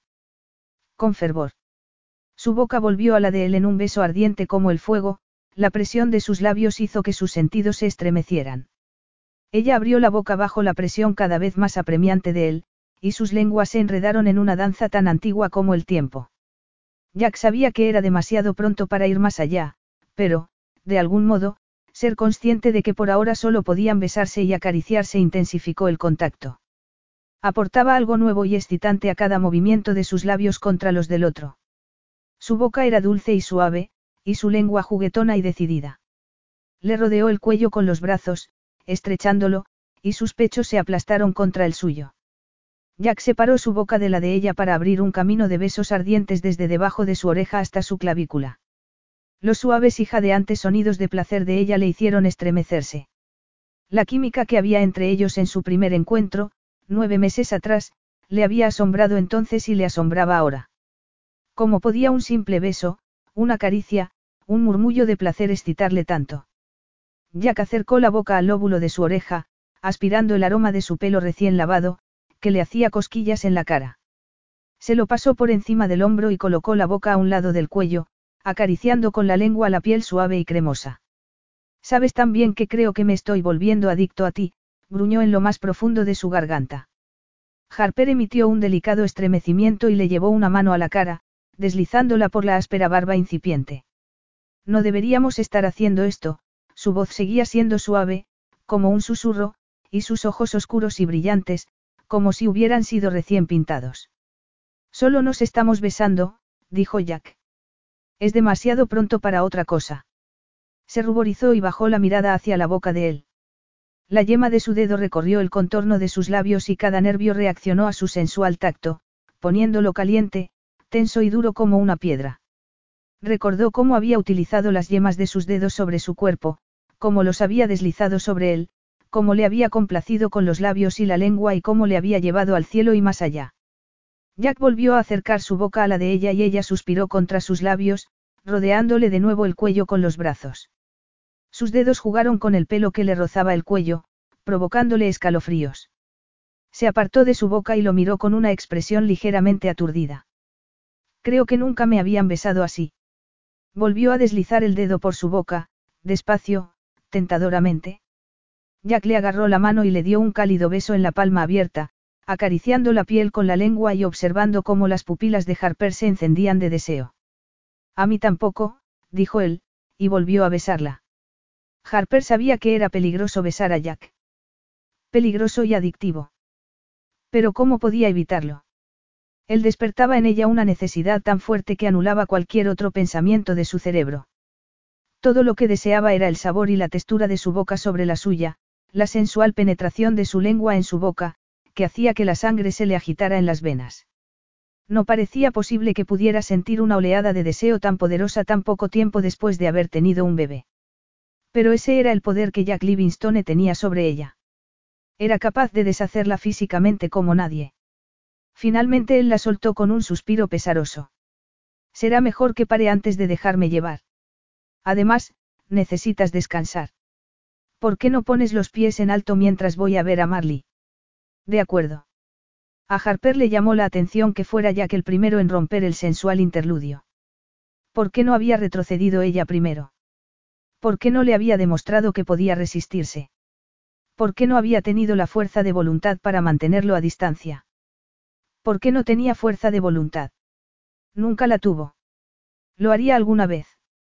Un par de días después, Harper estaba desayunando con Jack antes de que se fuera a la oficina, cuando uno de sus empleados le informó por el interfono de que su madre quería subir. Harper frunció el ceño y dejó la taza de té con un golpe seco contra el platillo. Pero si son las siete y media de la mañana. ¿Por qué no puede venir a una hora razonable? Jack dejó la servilleta sobre la mesa y echó la silla hacia atrás. No ha visto a Marley desde que la trajimos del hospital. Ha esperado años para ser abuela. Dale el gusto. Ser abuela compensará todo lo que tuvo que sacrificar por mi padre. Harper comprendió que Jack quisiera que su madre participara en la vida de su hija. Conocía el valor de los abuelos aunque no lo hubiera experimentado por sí misma. Ruby, por ejemplo, había sido criada por su abuela y hablaba con cariño de los recuerdos de su infancia en Rotuel Park, donde su abuela era el ama de llaves de la familia de Lucas. Aerin aún tenía dos abuelos y también hablaba positivamente de la alegría de ser mimada y consentida por la generación mayor. Harper se miró el camisón y el abrigo. Había estado despierta muchas veces durante la noche, alimentando a Marley y sintiéndose como una zombi. Jack se había levantado cada vez que ella lo hacía, pero a pesar del sueño interrumpido tenía un aspecto asquerosamente fresco después de ducharse y afeitarse. Pero no estoy vestida para recibir visitas. Se subió la manga de la camisa para mirar su reloj de diseño. Tengo que ir a una reunión en unos minutos. Mamá puede cuidar de Marley mientras tú te duchas, o incluso puedes volver a la cama un rato. Jack fue a dejar entrar a su madre en el ático y Harper se quedó sentada echando humo. Lo último que quería era entretener a la madre de Jack, aunque fuera una abuela devota. Liz entró en el comedor con un periódico bajo el brazo y una expresión de desaprobación. Supongo que te tenemos que dar las gracias por esto, dijo, arrojando el periódico sensacionalista sobre la mesa. Harper miró la foto en la que aparecía con Marley en brazos en el café con Aerin y Ruby. Su corazón se detuvo bruscamente y un escalofrío le recorrió el cuero cabelludo. El titular decía. Harper Swan, una fotógrafa de bodas que pasó su infancia en centros de acogida, tiene un hijo ilegítimo con el hotelero multimillonario Jack Livingstone. Sus ojos recorrieron el resto del artículo, en el que se detallaban fragmentos de información sobre Jack y ella, la mayoría de los cuales eran falsos. Seguro que Clara Tenterbury no había dado a la prensa semejante basura sensacionalista. Harper miró a Jack, cuya expresión estaba tan congelada como la de una estatua de mármol. Jack, no pensarás que yo estoy detrás de todo esto. Su mirada azul oscuro era dura y cínica. No puedo. Te lo advertí, Jack, dijo Liz Livingstone. Esto es exactamente lo que estaba diciendo. Mamá, por favor, déjamelo a mí, soltó Jack en tono cortante. Ve a ver a Marley. Está en el dormitorio. Su madre frunció los labios, echó los hombros hacia atrás, giró sobre sus talones y se marchó. Harper apartó el periódico, asqueada por la idea de que millones de personas especularan sobre ella. Se levantó de la mesa y se rodeó la cintura con los brazos, con el pulso latiéndole entre el pánico y la angustia. Yo no he hecho esto, Jack. Nunca hablaría con la prensa. Es obvio que alguien lo hizo. Una de tus amigas. No, Aerin y Ruby nunca me traicionarían así. Cuando almorzamos el otro día, nos encontramos con Clara Tenterbury. Sé que Hugh y ella son amigos tuyos, pero es la única que podría haber hecho esto. Le fascinó verme con un bebé en brazos. No se me ocurría qué decir. No sabía cómo explicarle nuestra situación. Pero a Erin le dijo el nombre completo de Marley, que por supuesto incluía tu apellido unido al mío. Clara se dio cuenta y, bueno, supongo que eso es lo que nos ha llevado a esto. Dirigió la mirada hacia el periódico de la mesa como si fuera una araña venenosa. Jack agarró el periódico, lo arrugó con fuerza y lo tiró a la papelera más cercana. Su expresión era furibunda, con marcadas líneas de tensión a ambos lados de la boca. Quería controlar lo que se decía de nosotros en la prensa. Pensaba anunciarlo en cuanto acordáramos la fecha de la boda. Se pasó una mano por la cara, distorsionando momentáneamente sus apuestos rasgos. Bajó la mano y exhaló un suspiro áspero. Dios, qué desastre. Harper intentó no parecer demasiado desesperada por ganarse su confianza, pero necesitaba que la creyera. Ella más que nadie sabía lo que se sentía cuando uno era traicionado, por eso tenía fama de ser honesta hasta la franqueza. A la única persona a la que había mentido era a sí misma. Pero eso era algo en lo que no quería pensar ahora. Sus sentimientos por Jack, los sentimientos que tanto se había esforzado por aplastar, seguían palpitando en su interior, deseando encontrar una salida de la prisión en la que los había encerrado. Jack se acercó a ella y le agarró la mano izquierda, pasando el pulgar por el diamante que había puesto allí el día que se había reunido con sus amigas. Sus ojos se cruzaron con los de ella y su boca esbozó una sonrisa sombría. Si dices que no fuiste tú, claro que te creo. Cualquiera podría haber hecho esa foto o haberte oído hablar con Clara y tus amigas. Hoy haré público mi propio anuncio. Una repentina humedad se agolpó en el fondo de sus ojos y dos lágrimas se escaparon a pesar de sus esfuerzos por contenerlas. Jack levantó la otra mano y se la secó con la yema del dedo, con una expresión de preocupación. ¿Quieres que le diga a mi madre que se vaya? No me gusta dejarte sola cuando estás enfadada, pero tengo una reunión importante que no puedo cancelar sin avisar. Le explicaré lo que ha pasado. Estoy segura de que lo entenderá. Harper se zafó de su abrazo y dibujó una sonrisa rígida en su rostro. Estoy bien. No, no le digas nada. Es la única abuela que tiene Marley y es justo que pase tiempo con ella. Jack la tocó suavemente en el dorso de la mano, un leve roce de sus dedos que le produjo un escalofrío en todo el cuerpo. ¿Qué te parece el primero de septiembre como día de la boda? Harper nunca se había imaginado como novia. No era como sus amigas y clientas, que desde la infancia soñaban con encontrar el amor verdadero y cabalgar hacia la puesta de sol con su alma gemela. Era demasiado práctica y estaba demasiado comprometida con su carrera como para anhelar ese, felices para siempre, que tantos otros ansiaban encontrar. Pero ahora tenía que pensar en un bebé, una niña que tenía derecho a estar con su padre. Un padre que había prometido amar y mantener a Marley. ¿Cómo podía Harper negarle a su hija la seguridad que ella misma había anhelado pero que nunca experimentó al crecer? Solo faltan dos meses, pensó en voz alta. Supondrá un problema. El único problema era que Jack se casaría con ella sin estar enamorado. ¿Y acaso la mayoría de las novias no anhelaban eso más que cualquier otra cosa? La boda de Lucas y Rubies a finales de octubre. No quiero interrumpir sus planes adelantando nuestra boda a la suya. Planear una boda lleva semanas, o incluso meses. No quiero quitarles el protagonismo. No podemos esperar hasta que vuelva de París para decidir la fecha. Jack dejó escapar un suspiro de resignación. De acuerdo, pero no creo en los compromisos largos. Tampoco creía en el amor, y ese era el mayor problema para Harper.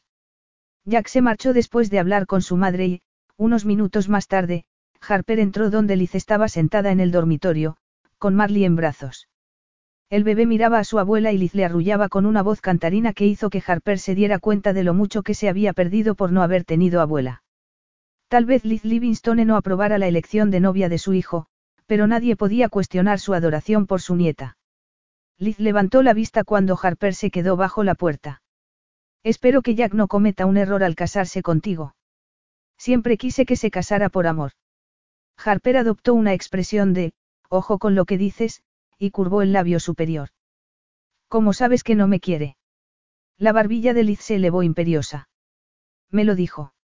Harper tuvo que hacer un gran esfuerzo para no mostrar cuánto la habían herido las palabras de aquella mujer. Fue como si la golpearan en la cara con un objeto contundente. El dolor recorrió cada parte de su cuerpo en ondas punzantes y palpitantes. Seguramente Jack podría haber fingido al menos que la amaba para guardar las apariencias. Tenía que sufrir la vergüenza de que siempre la consideraran insuficiente. Harper se apartó de la jamba de la puerta. Puede que no me quiera, pero mira el tamaño del anillo que me regaló. Impresionante, ¿eh? Sabía que estaba actuando exactamente igual que la cazafortunas que la madre de Jack creía que era, pero en aquel momento no le importaba. La boca de Liz se tensó como la piel de un monedero viejo, y sus ojos brillaron con repugnancia. Dudo mucho que no le tendieras una trampa a Jack al quedarte embarazada deliberadamente. Lo viste como un premio y fuiste a por él con ambas manos codiciosas. ¡Qué embarazo críptico! Puede que hayas convencido a los demás, pero a mí no. Si te molesta que me quedara embarazada, será mejor que hables con tu hijo, respondió Harper con veneno. Eran sus preservativos, no los míos. Las mejillas de Liz se tiñeron de rosa, como si aquel tema tan íntimo se saliera de su experiencia habitual. Solo espero que seas mejor madre para Marley que esposa para mi hijo. Harper cruzó miradas con la madre de Jack como si estuviera en un combate de boxeo, decidida a ganar a toda costa.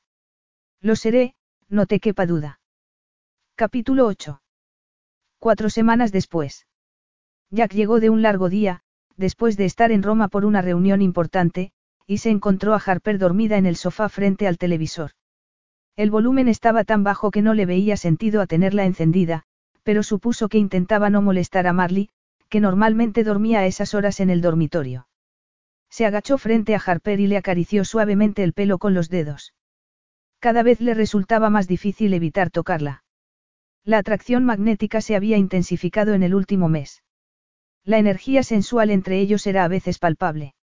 Si alguna vez ella le tocaba, aunque fuera por casualidad, un relámpago de energía le recorría la sangre.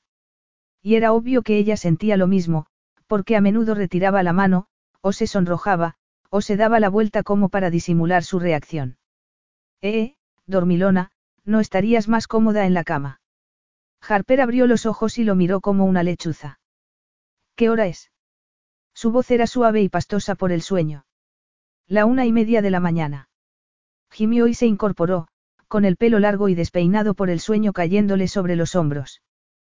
¿Qué tal tu viaje a? ¿A dónde has ido? Arrugó el rostro como si intentara recordar la conversación que habían mantenido aquella mañana. Jack se sentó a su lado, apoyando uno de sus brazos en el respaldo del sofá. A Roma. Oh, es verdad. Lo siento, mi memoria está desordenada. Volvió a pasarle los dedos por el pelo, disfrutando de su tacto sedoso, de su fragancia afrutada, que le llenaba los sentidos y le hacía desear enterrarle la cara en el cuello y respirar más de ella. Harper no se apartó de su contacto, sino que se inclinó hacia él, cerrando los ojos momentáneamente, como un gato que disfrutara felizmente de las caricias.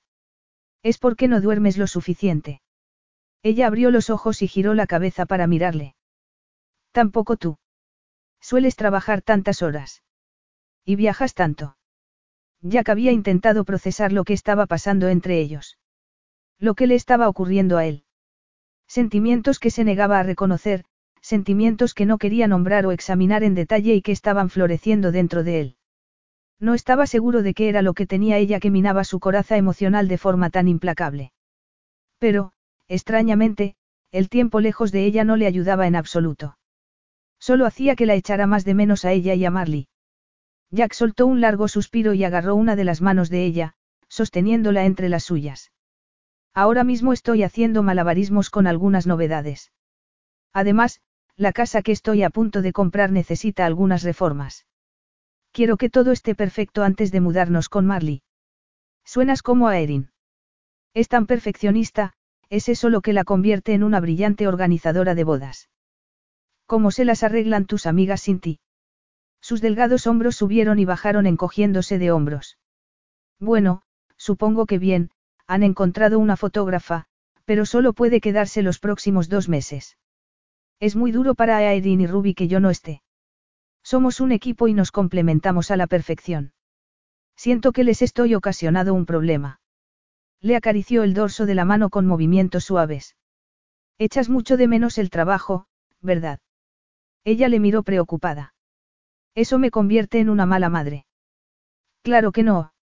Se llevó la mano a la boca y le dio un beso en los nudillos doblados, su mirada se cruzó con la de ella. Eres buena en lo que haces y no estás acostumbrada a tomarte un descanso tan largo. Pero pronto estaremos en París para la presentación y la sesión de fotos, así que espero que eso te haga sentir más en contacto con tu trabajo. Y podemos considerar contratar a una niñera así. Harper le soltó la mano y arrugó la frente en señal de rechazo. No quiero una niñera. Pero fuiste tú quien lo sugirió primero. Bajó la mirada, aún con el semblante serio. Como los padres adoptivos, las niñeras van y vienen. No quiero eso para Marley. Quiero que experimente estabilidad y seguridad. No quiero que vaya de un lado para otro como un paquete que nadie quiere. Jack sabía que Harper arrastraba muchas cicatrices emocionales de su infancia. Incluso las infancias más normales y cariñosas dejaban heridas que a menudo tardaban toda una vida en cicatrizar. Cuánto más duro debió de ser para ella no tener un padre que se ocupara de ella y perder a su madre tan joven. Era increíble que hubiera tenido tanto éxito en su vida hasta la fecha. Mucha gente no lo conseguiría. Pero vamos a tener que hacer algo porque los dos estamos muy implicados con nuestros trabajos. ¿Y si se lo pedimos a mi madre? Seguro que estará encantada de ayudarnos. Harper saltó del sofá como impulsada por un botón eyector. Se rodeó la cintura con los brazos, con expresión de tormento. No me siento a gusto con tu madre. Siempre se porta bien cuando estás tú, pero cuando no estás puede ser muy molesta. No ha dejado de hablar de ese estúpido comunicado de prensa. Jack se levantó del sofá, se acercó a ella y le puso las manos sobre los hombros. Me ocupé del comunicado de prensa anunciando oficialmente nuestro compromiso. Su mirada se encontró con la de él con un brillo duro como el diamante. Pero no estamos enamorados y eso disgusta a tu madre. No puede soportar la idea de que su único hijo se case con alguien a quien dejó embarazada tras una aventura de una noche. Sus manos se apartaron de los hombros de ella y dejó escapar un suspiro entrecortado. Mi madre viene de una generación diferente, en algunos aspectos incluso más antigua y tradicional que en la que ella nació. La idea de acostarse con alguien solo por sexo le es ajena. Mi padre fue su único amante y le fue fiel de por vida. ¿Tu padre le fue fiel? La pregunta sorprendió a Jack por un momento. Había tantas cosas que no sabía de su padre debido a los estragos que la enfermedad había causado en él a lo largo de los años. Y como había estado en un internado durante gran parte de ese tiempo, no había tenido muchos momentos de estar realmente con él a solas, disfrutando de alguna actividad entre los dos. Eso es algo que no puedo responder porque no se lo pregunté y él no me lo contó, dijo Jack. No teníamos una relación especialmente estrecha. Si la hubiéramos tenido, me habría contado las dificultades que tenía para mantener nuestras finanzas en orden. La expresión de Harper se suavizó. Supongo que debió de ser un shock terrible descubrir que las cosas no estaban tan en orden como esperabas. No sabes cuánto. exclamó Jack soltando un bufido.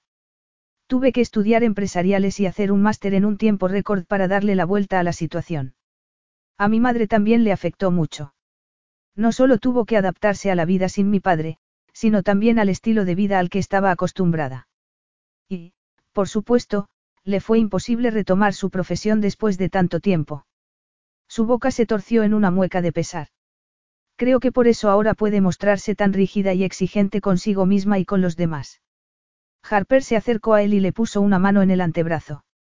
Sintió un hormigueo en la piel y una oleada de calor le recorrió el cuerpo. Intentaré ser un poco más amable con ella, por el bien de Marley y por el tuyo. Su voz tenía un tono ronco que le produjo un escalofrío en las terminaciones nerviosas. Jack le puso las manos en las caderas y la separó, poniendo distancia. El deseo de estrecharla contra su cuerpo era casi incontrolable. Su mirada se dirigió a la boca de él, permaneció allí un instante y luego volvió a mirarlo. Jack. Esta vez su voz era apenas audible, un susurro suave y sin aliento que parecía suplicante. Le levantó la barbilla para que mantuviera la mirada fija en la suya. ¿Qué más te preocupa? Quiso saber él. Ella esbozó una breve sonrisa y le llevó la mano a la cara, deslizándola a lo largo de su mandíbula. Me preocupas más de lo que me gustaría admitir. ¿En qué sentido? En varios, para empezar, en este, dijo ella, poniéndose de puntillas, le plantó un beso suave como una bocanada de aire en los labios. Pero, a pesar de su ligereza, su beso le provocó una oleada de ardiente lujuria. Jack la atrajo hacia sí, lo bastante cerca como para sentir su cuerpo contra su pelvis, donde percibía un calor creciente. Acercó su boca a la de ella en un beso que hizo subir la temperatura de su sangre. Ella abrió los labios para recibir la caricia y el deslizamiento de su lengua, y un escalofrío le recorrió la espalda. Sabía a leche, a miel y a algo que la hacía única. Era el sabor que él había anhelado durante meses, como una sustancia prohibida a la que no podía resistirse. Sus lenguas se enredaron en un juego erótico que hizo que un hormigueo de placer le recorriera el cuero cabelludo. Los suaves gemidos de ella lo estremecieron, lo excitaron, lo impulsaron a besarla más profundo, más fuerte, con más insistencia. No es demasiado pronto para hacer esto.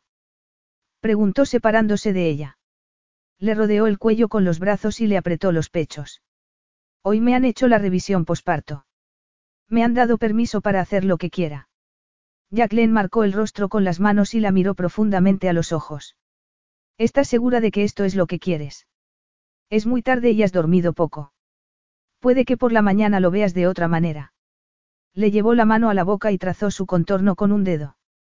Ya es de día. No quieres ver si lo que vivimos hace meses fue solo una casualidad o, algo más. Sin duda había sido algo más, eso Jack lo tenía claro. La energía sensual entre ellos lo había empujado a nueve meses de celibato autoimpuesto. No había querido borrar el recuerdo de su tacto con el de otra persona. No entendía por qué ella era la única mujer que le producía tal efecto. Se había acostado con muchas mujeres hermosas, pero ninguna le había dejado esa necesidad persistente de volver a verlas una y otra vez. Las manos de Jack se tensaron sobre las caderas de ella. Sí, lo sé, pero no creo que fuera una casualidad. Me excitas como nadie. Entonces, algo parecido a un graznido sonó desde el dormitorio. Buah, buah, buah. Harper se recostó contra él con un suspiro de cansancio. Será mejor que vaya con ella. Tiene que comer dentro de media hora. Jack le dio un beso rápido antes de soltarla. Reprimió su decepción porque sabía que su bebé tenía que ser lo primero. Por eso le resultaba tan frustrante que Harper siguiera insistiendo tanto en esperar hasta después de la boda de Ruby y Lucas para decidir la fecha. Pensó en obligarla a esperar hasta después para reanudar una relación sexual con él, pero eso significaría otros dos meses de tortura. Nunca había deseado tanto a alguien como la deseaba a ella. Eso no significaba que se estuviera enamorando. Nunca permitiría que su corazón se involucrara hasta ese punto. La admiraba, le gustaba, la respetaba y la deseaba. Y no creía que eso fuera a cambiar pronto, si es que cambiaba. Harper dio de comer a Marley, la cambió y la volvió a dormir. Volvió a la sala de estar y encontró a Jack en la misma posición en la que él la había encontrado una hora antes. Estaba tumbado de lado, con la cabeza apoyada en el mismo cojín que ella había utilizado. Seguía vestido con su camisa y sus pantalones de trabajo, pero se había quitado los zapatos y los calcetines. Tenía el pelo negro despeinado de un modo muy sexy y una generosa barba oscura le cubría la mandíbula. Se acercó a él y se sentó en el borde del sofá, junto a su cadera. Cada célula de su cuerpo ansiaba tocarlo, inclinarse y darle un beso caliente en la boca, despertarlo y excitarlo. Pero algo la detuvo. Cometía un error al querer volver a hacer el amor con él. Queriendo revivir la pasión alucinante que habían compartido y que había dado lugar a la concepción de su pequeño bebé. Jack quería casarse con ella, pero no por las razones por las que la mayoría de la gente se casa. Él la deseaba, ella no lo dudaba, pero era suficiente para que duraran toda la vida juntos. O incluso que duraran los años suficientes para criar con éxito a su hija. ¿Acaso por voluntad propia, su mano se estiró y le tocó ligeramente la mandíbula? El cosquilleo de su barba le hizo cosquillas en los dedos, pero, aparte de un murmullo somnoliento, él no se despertó. Había entrado y salido del país varias veces desde el nacimiento de Marley, siempre volando de vuelta el mismo día, compaginando el trabajo y la paternidad con sus muchos otros compromisos. Al igual que la de ella, su vida había cambiado en un abrir y cerrar de ojos. Un día era un hotelero mujeriego y multimillonario que volaba por todo el mundo para mantener el éxito de su marca hotelera, y al siguiente era un padre entregado, que intentaba estar presente y participar en todos los aspectos del cuidado de Marley. Podría haber sido muy diferente. Podría no haber querido tener nada que ver con su bebé. Podría haber dejado que Harper se las arreglara sola, pero no lo hizo.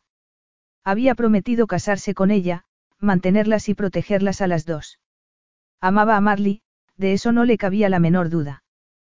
Pero, sin embargo, no la amaba a ella. Harper se levantó del sofá. Buenas noches, Jack, susurró, y salió de la habitación en silencio. Llegaron a París dos días después en un jet privado. Harper se sintió conmovida por ese esfuerzo de Jack en proteger a Marley de otros pasajeros, ya que era aún muy pequeña para vacunarse. Sus sentimientos por él crecían con su preocupación y atenciones. Jack había tenido que volar de vuelta a Roma a la mañana siguiente de la noche en que se habían besado, lo que significaba que no había habido tiempo ni oportunidad de hacer el amor. La idea de volver a intimar con él le producía escalofríos. Eran sus hormonas enloquecidas o es que Jack era el único amante que conectaba con ella a un nivel tan estremecedor. Se alojaban en el Hotel Livingstone de París, que tenía unas vistas impresionantes de la Torre Eiffel.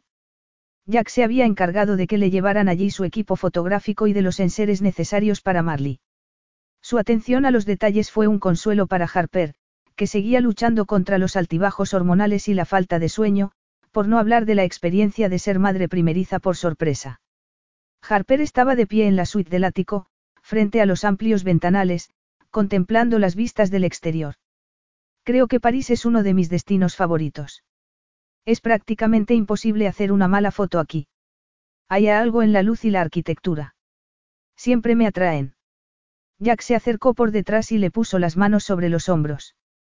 Podía oler las notas cítricas y amaderadas de su aftershave, y su corazón reaccionó latiendo con fuerza. Jack se inclinó más hacia ella y le acercó la boca al cuello, cerca de la oreja. Su piel estalló en escalofríos y el ritmo de sus latidos se disparó aún más. ¿Estás nerviosa por lo de mañana? Le preguntó en voz baja y profunda.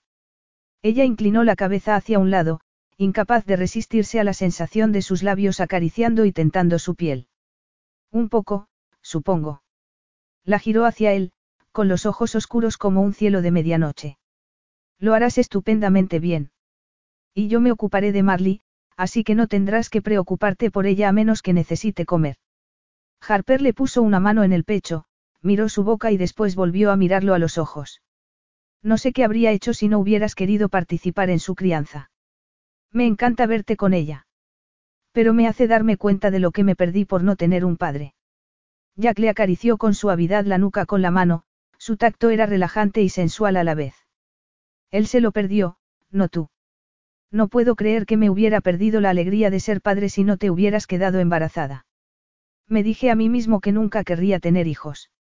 Pero ahora que Marley está aquí, no podría ser más feliz. Ojalá no tuviera que trabajar tanto para poder estar más tiempo con ella. No quiero perderme nada. Eres todo lo que alguien puede pedir en un padre. Tú también estás haciendo un buen trabajo como madre. Hubo un largo momento de silencio. Un silencio en el que la mirada de Jack se dirigió a la boca de ella y permaneció allí durante un tiempo que le paralizó el corazón. Fue difícil saber quién se movió primero, el caso es que se encontraron besándose. Harper suspiró contra la firme presión de los labios de Jack y abrió la boca para recibir su lengua. El deseo corrió como pólvora ardiendo por sus venas, un deseo palpitante, ardiente e impaciente que amenazaba con descontrolarse. La boca de Jack cambió de posición y su beso se hizo más profundo, provocando otra abrasadora oleada de deseo en su cuerpo. Él gimió contra su boca como si no pudiera saciarse de su sabor. Ella le devolvió el gemido, apretándose más a su pelvis. Una de las manos de él se posó en la parte baja de la espalda de ella y la empujó hacia su erección. Te deseo tanto, gimió Jack. Entonces entra dentro de mí. Sus ojos brillaban de deseo. ¿Estás segura? Harper se puso de puntillas y le pasó la lengua por el labio inferior. Quiero que me hagas el amor. Me encanta que estés tan caliente para mí, eso fue lo mejor de nuestra primera vez juntos. Me hiciste estallar la cabeza. Harper esbozó una sonrisa sensual. Sí, bueno, a mí me pasó lo mismo. La apretó más contra su erección. No me quería hacer el amor con nadie más hasta que te volví a ver. Estaba desesperado por volver a experimentarlo. La pasión, la energía, la química. Su confesión la emocionó más allá de las palabras. Su encuentro íntimo con él había puesto su mundo patas arriba. Le aterrorizaba sentirse tan atraída por alguien que la distraía del trabajo que amaba. Pero no era solo su atracción física lo que la aterrorizaba. Era el amor que sentía por él. El amor que había fingido no sentir. El amor que había guardado en una caja dentro de su cabeza con la promesa de no abrir. Nadie me ha hecho sentir como tú, dijo Harper. Sexualmente, quiero decir. No se sentía preparada para confesar lo que sentía por él. Lo haría alguna vez. ¿Y para qué, si él ya había dejado clara su postura al respecto? Lo mismo digo, se sinceró Jack, sorprendiéndola. Me has conmocionado. Harper se mordió el borde del labio inferior y un momento de duda la invadió. Pero ¿y si ahora es diferente? ¿Y si no funciona como la primera vez? Eso es cuestión de verlo. Capítulo 9. La boca de Jack se movía contra la de Harper con creciente pasión, su lengua se acoplaba a la de ella en una danza erótica que la dejaba sin aliento, mientras la agarraba por la espalda con firmeza. Nunca nadie la había besado así. Nadie la había abrazado como Jack, con ternura y pasión al mismo tiempo, como si en algún nivel se preocupara profundamente por ella. Se preguntaba si era ingenuo pensar que él también negaba sus sentimientos para protegerse. ¿Cómo podía besarla con tal delicadeza y no sentir algo? ¿O era solo deseo? Esas preguntas daban vueltas en su cabeza sin respuesta. La boca de Jack abandonó la suya y trazó un rastro ardiente a lo largo de su clavícula y justo encima de sus pechos. A pesar de que todavía estaba completamente vestida, la proximidad de su boca a sus pechos la hizo sentir un intenso deseo de sentir sus labios y su lengua sobre ellos. Le quitó la blusa del hombro derecho y movió la boca sobre la piel expuesta. Las caricias de Jack eran salvajes y desenfrenadas, encendiendo cada célula de su cuerpo y haciendo que su carne ardiera en llamas de lujuria. Jack acercó la boca a su generoso escote y su lengua se introdujo entre sus pechos, provocando una oleada de placer en todo su cuerpo. ¿Te gusta? Preguntó con voz ronca y gutural. Me encanta todo lo que haces. Pareces saber dónde están todas mis zonas erógenas. Esbozó una sonrisa sexy y torcida. Apuesto a que puedo encontrar algunos más si me das tiempo. Harper no lo dudó ni un segundo. Empezó a desabrocharle los botones de la camisa, desesperada por tocar su piel. Los dos llevamos demasiada ropa. Deja que te ayude, dijo quitándole la blusa mientras, al mismo tiempo, se dejaba quitar la camisa. La ropa de los dos fue cayendo hasta que ambos quedaron desnudos. Él recorrió cada centímetro de su cuerpo con la mirada, y ella luchó contra el deseo de cubrirse la tripa blanda y los pechos turgentes. Eres tan condenadamente hermosa, susurró casi ahogado por la emoción. Le acarició con suavidad el vientre, casi con reverencia. Incluso más hermosa que antes. No sé de qué me hablas. Yo sí. Su boca bajó y besó la curva superior de su pecho izquierdo, provocándole un cosquilleo de placer en los dedos de los pies y en la espalda. Rodeó el pezón con la lengua y luego pasó a acariciarle la areola. Pasó al otro pecho, explorando con calma los sutiles cambios de su cuerpo.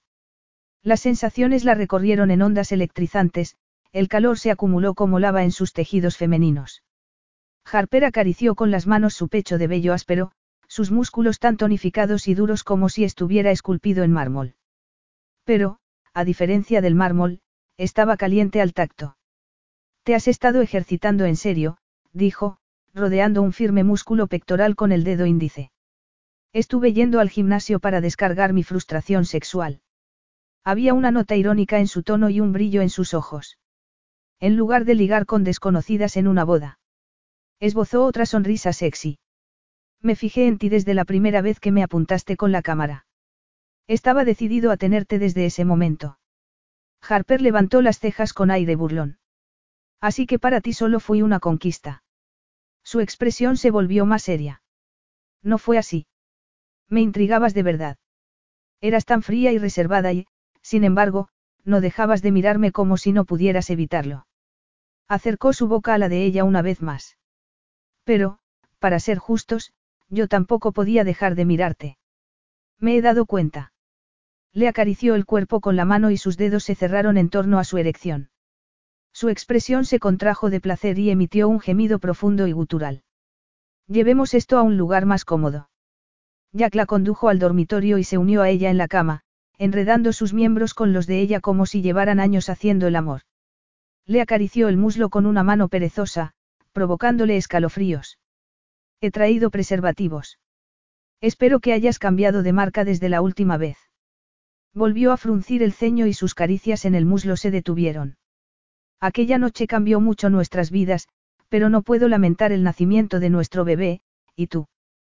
Harper no podría haberlo amado más que en ese momento. No, claro que no. Es perfecta en todos los sentidos. Bajó la mirada hacia su barbilla cubierta de barba incipiente y continuó, pero espero que mi falta de preparación durante el embarazo no la haya perjudicado de alguna manera.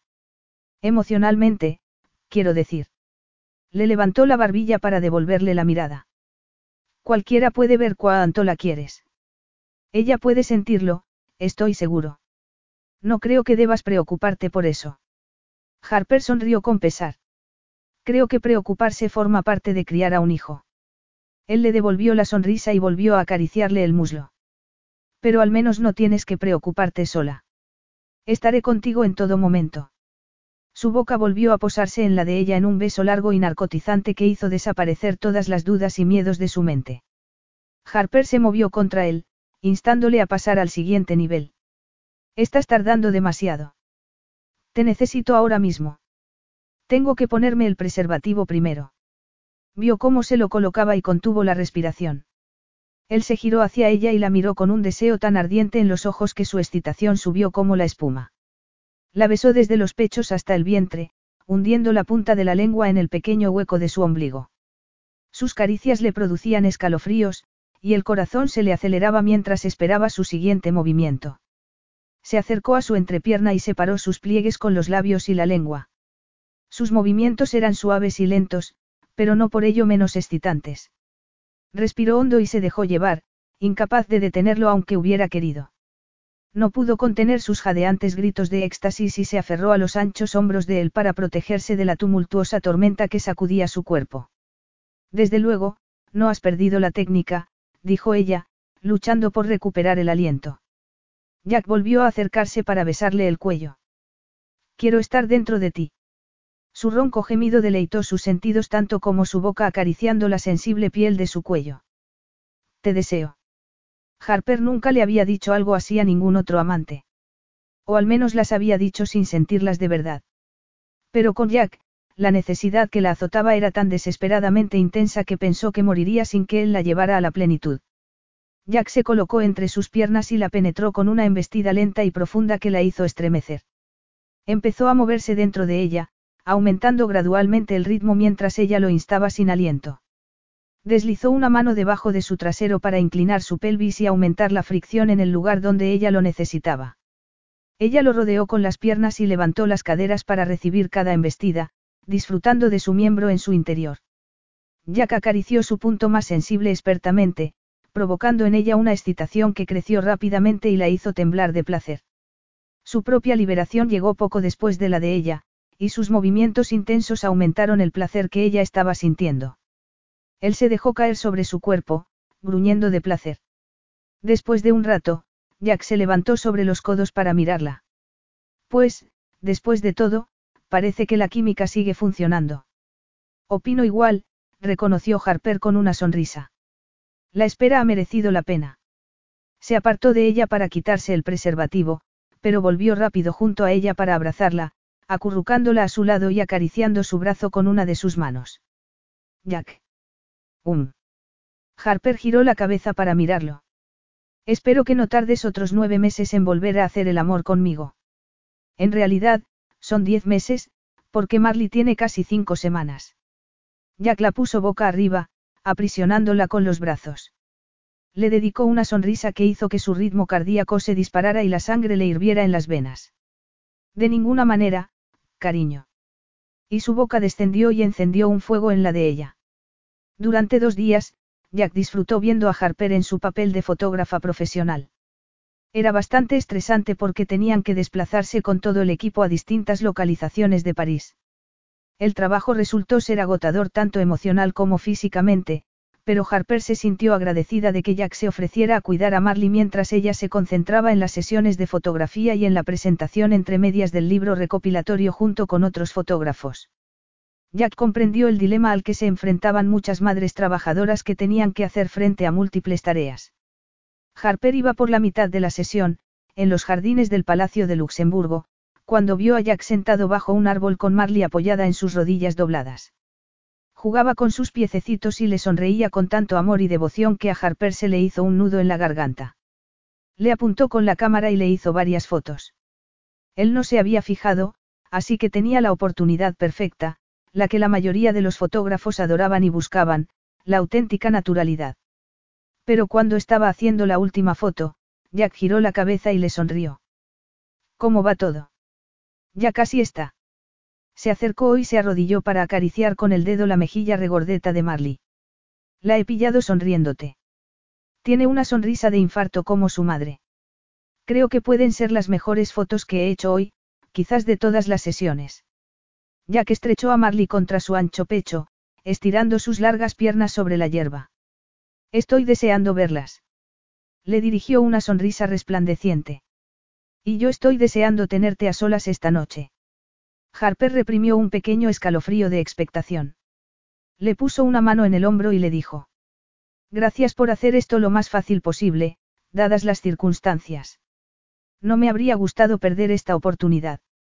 Balanceó a Marley, que ya dormía, sobre un brazo y puso la otra mano sobre la de Harper.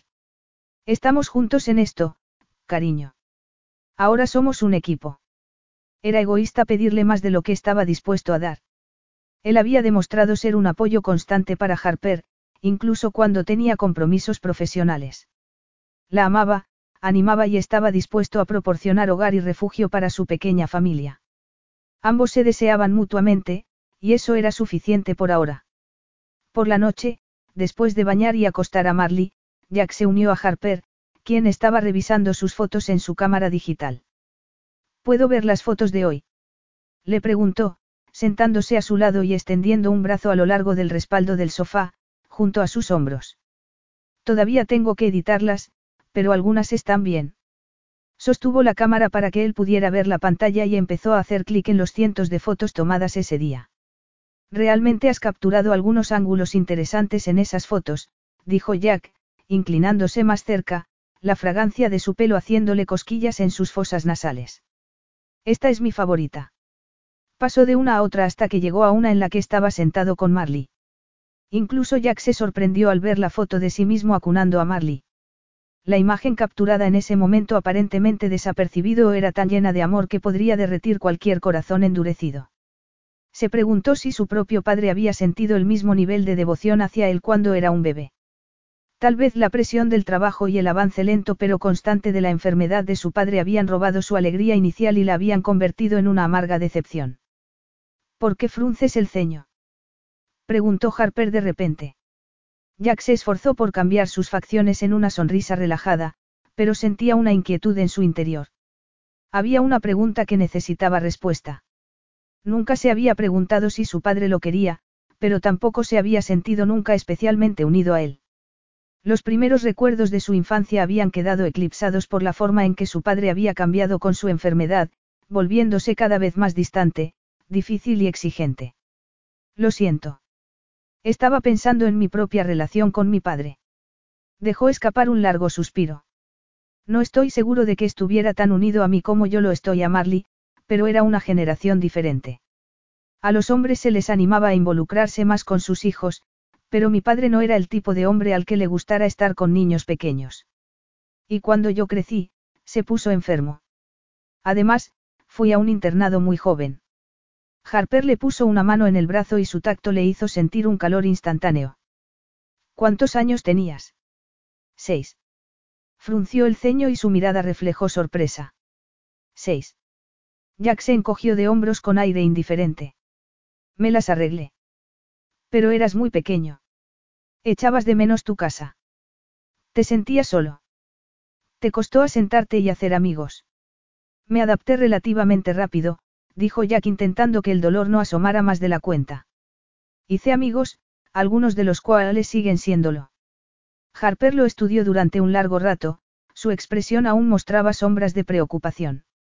Pero debe de haberte afectado estar tanto tiempo fuera de casa. No echaste de menos a tu madre. Jack esbozó una sonrisa torcida. Lo hice durante un tiempo, pero no se lo dije.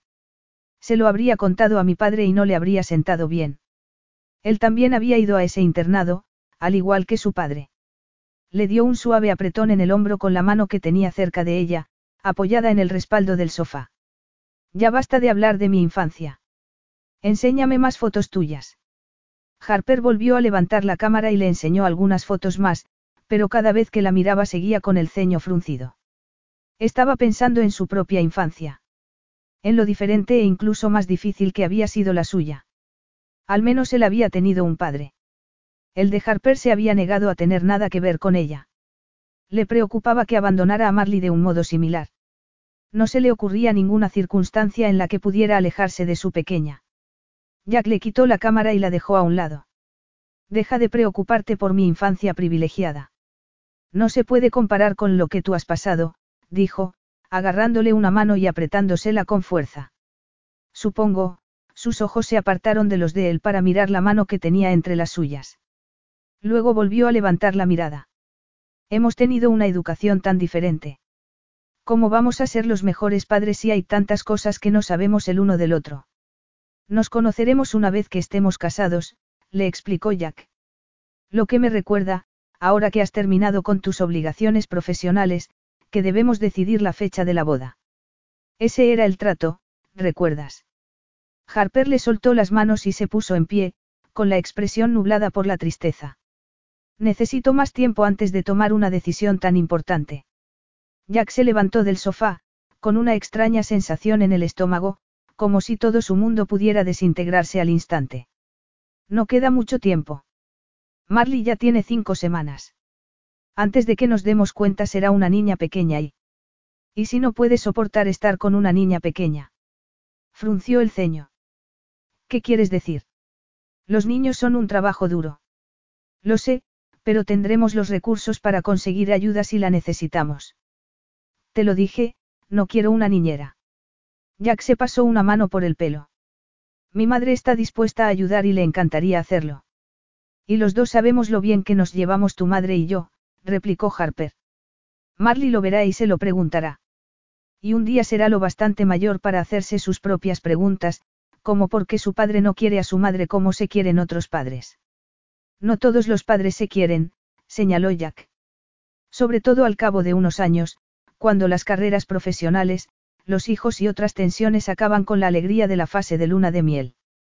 Pero, como no empezamos en el mismo punto, podemos ser realistas sobre cómo funcionará nuestra relación. Ambos nos admiramos y nos deseamos. Es una base sólida y estable sobre la que construir un matrimonio que funcione. Todo suena bien sobre el papel, pero tendríamos que redactar un acuerdo prenupcial. No quiero que nadie diga que me case contigo solo por tu dinero. Me parece bien. Haremos un acuerdo prenupcial. Iremos al mejor abogado de Londres, si eso te tranquiliza, dijo Jack. Drake Captorn está especializado en ellos. ¿Le conoces personalmente? Preguntó ella con una mirada inquisitiva. Solo de pasada. ¿Por qué? Es un amigo del hermano mayor de Aerin, aclaró Harper. Le hemos enviado algunos clientes. No lo he conocido en persona, pero he oído que es bastante despiadado y se asegura de que sus clientes estén protegidos si las cosas se ponen feas. Jack sabía que debería sentirse aliviado de que Harper quisiera redactar un acuerdo prenupcial, pero de algún modo sugería que ella no tenía muchas esperanzas de que su matrimonio fuera duradero. No eres un tipo de larga duración, le recordó su conciencia, pero apartó ese pensamiento. Tenía una niña, por supuesto que estaba comprometido con ella a largo plazo y, por defecto, con su madre. No enamorados, pero comprometidos al cien por cien. Le llamaré y concertaré una cita para cuando volvamos a Londres, dijo Jack. De acuerdo. Jack se dio cuenta de repente de cuánto deseaba que no volvieran directamente a Londres. Necesitaba pasar más tiempo con ella sin las distracciones del trabajo. Odiaba la idea de volver a la dura rutina de dirigir su empresa y no ver ni a Harper ni a Marley durante horas y horas. Había logrado el suficiente éxito en su vida como para dar un paso atrás, no demasiado, pero sí un poco. Estaba demasiado motivado y orientado hacia sus objetivos como para cederle las riendas a otra persona. Le gustaba tener el control, pero eso no significaba que tuviera que estar al timón 18 horas al día. Jack se acercó a ella y le agarró las manos una vez más. La miró a los ojos verdes grisáceos y sonrió. Hola. Te he dicho lo orgulloso que estoy de tu trabajo. Te he observado estos dos últimos días, haciendo malabarismos con Marley y tus sesiones de fotos. Estoy deseando ver el producto final. Habrá también presentación del libro. Sí, pero será dentro de unos meses. Le levantó la barbilla para que mantuviera la mirada fija en la suya. Tengo una propuesta para ti. Levantó las cejas con ironía. Otra. Sonrió y le plantó un beso rápido en la boca. ¿Qué tal si nos quedamos un par de días más en París? Puedo reorganizar mi agenda, y estoy seguro de que a Erin y Ruby se las arreglarán sin ti. Suena bien, su mirada se centró en la boca de él, su voz suave y ronca. He estado tan nerviosa por las fotos que no he tenido tiempo de disfrutar de nuestro tiempo aquí. La acercó a su cuerpo, cada vez más excitado. Has disfrutado algo de nuestro tiempo aquí, ¿verdad? Un ligero rubor tiñó de rosa sus mejillas y sus ojos brillaron de deseo. Ahora que lo dices, se puso de puntillas y posó sus labios sobre los de él, encendiendo un fuego en su cuerpo que amenazaba con envolverlo. Jack tomó las riendas del beso y su lengua se unió a la de ella en una danza que le produjo escalofríos. Literalmente, no podía saciarse de aquella mujer. Le excitaba como ninguna otra. Y su deseo por él era igual de ferviente, excitándolo hasta lo más profundo de su ser. Si eso no era la receta para una relación estable y duradera, no sabía que podía serlo.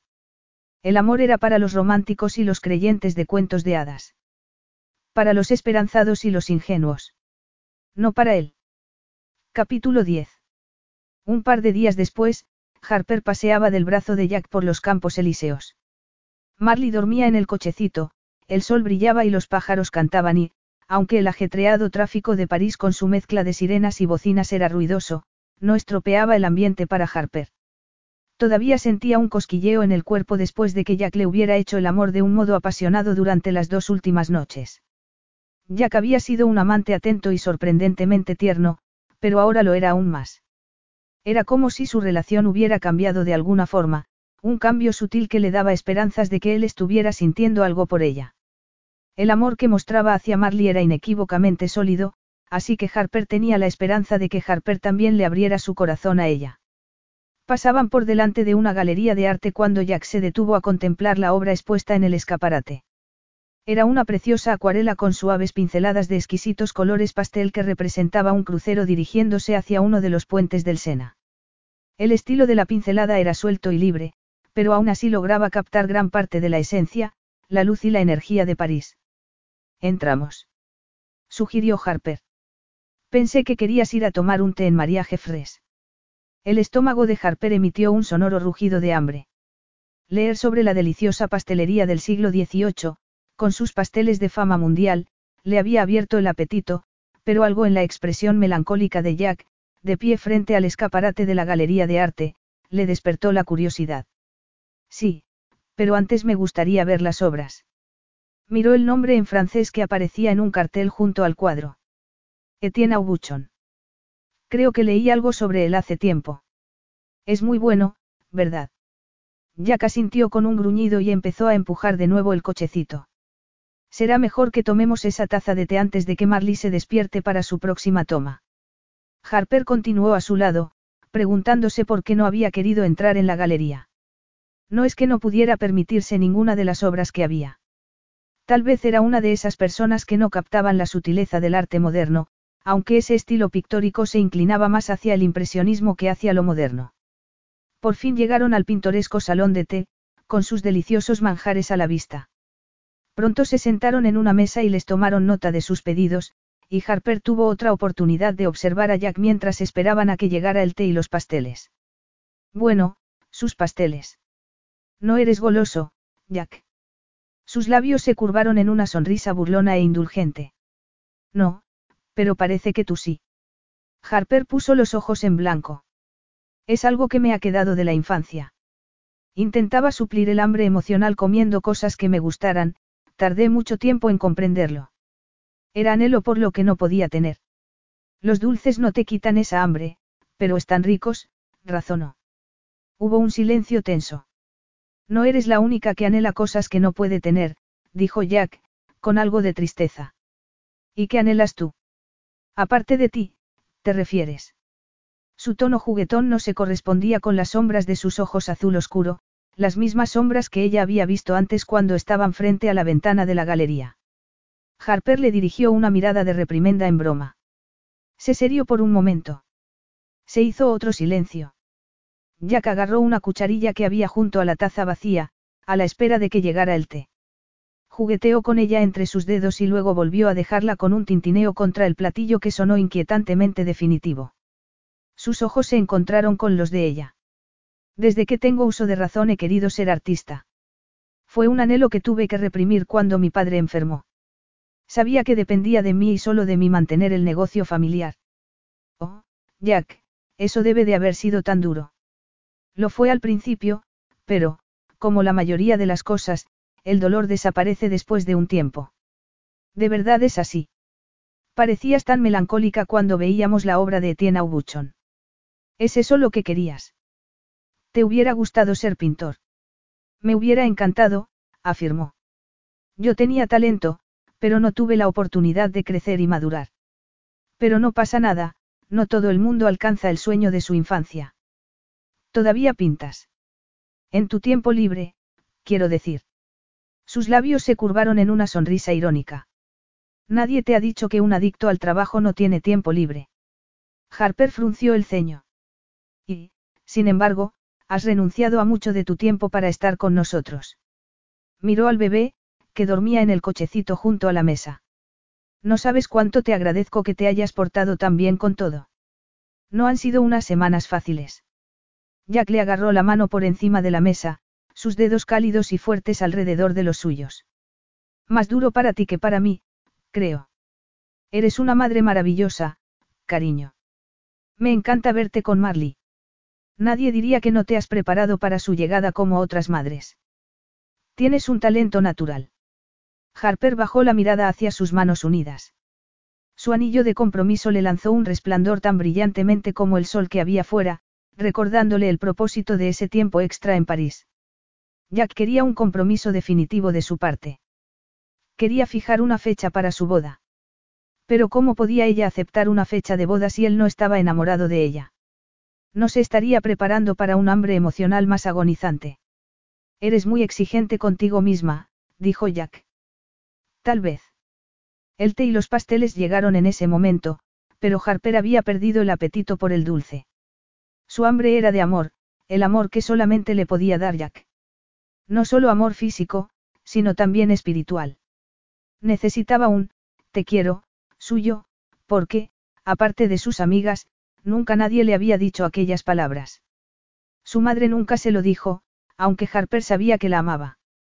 La pobre Ruby no tenía la misma seguridad por parte de su madre, pero al menos se había ganado el corazón de Lucas Rotuel. Nadie podría poner en duda su amor por Ruby. Harper quería lo mismo, pero era su sueño demasiado imposible, demasiado fuera de su alcance. Jack se despertó por la noche y vio que Harper no estaba a su lado en la cama.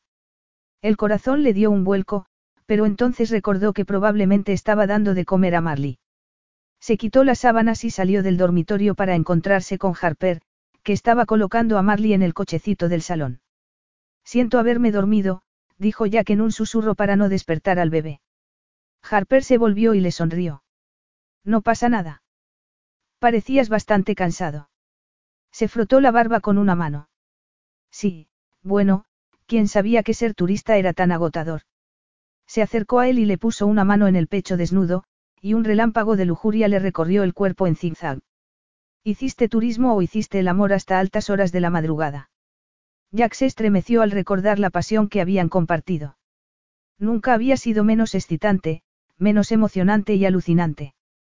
Le puso las manos en la cintura y la acercó a su cuerpo, sintiendo otro escalofrío cuando las suaves curvas de ella se encontraron con los planos y ángulos más duros de él. Nunca me canso de hacer el amor contigo. Le miró a los ojos, con la parte inferior de su cuerpo pegada al suyo y las manos enroscadas en su cuello. ¿Cuál ha sido tu relación más larga? Su pregunta fue formulada con indiferencia, pero él percibió en su tono un profundo interés. Dos semanas, dijo Jack. Pero eso fue hace muchos años. Harper levantó las cejas. Mucho tiempo sin nada serio. Por alguna extraña razón, no quiso sonreír ante su humor seco. De repente se dio cuenta de que nunca se había aventurado a salir de las aguas poco profundas de las citas casuales. No hasta que conoció a Harper. Ahora estaba en lo más profundo, tan profundo que sus pies no tocaban el fondo. Ni siquiera sabía dónde estaba el fondo. Todo lo que sabía era que no iba a nadar lejos de su hija. Tampoco iba a abandonar a Harper. Tuve una aventura con una mujer que conocí cuando estaba en Nueva York, reconoció Jack. No estoy orgulloso de ello, mirando hacia atrás. No sabía que estaba casada. Ella olvidó mencionarlo. ¿Estabas enamorado de ella? No, pero me molestó que no hubiera sido sincera conmigo. Harper bajó un momento la mirada hacia su boca. Así que decir la verdad es una norma que mantienes en todo momento, volvió a mirarle de forma casi desafiante. ¿Y qué esperas a cambio? Probablemente haya ocasiones en las que una mentirijilla esté bien para no herir innecesariamente a alguien, pero yo intento ser sincero con la gente. No prometo cosas que no puedo cumplir. No digo palabras que no pienso. Harper esbozó una sonrisa torcida que no se reflejó en sus ojos. Es bueno saberlo. No me gustaría que fingieras sentir cosas que no sientes. Jack le puso la mano a un lado de la cara, inclinando suavemente la cabeza hacia arriba para que tuviera la boca a su alcance. Lo que siento ahora es casi indescriptible. Pero tú no me quieres. Su tono tenía un aire de resignación que le remordía la conciencia como una garra. La mano de él se apartó de su cara y ella retrocedió solo un poco, pero la brecha se hizo de repente tan ancha como el río Sena, que corría frente a su suite. ¿Cómo podía cerrarla ahora sin comprometerse?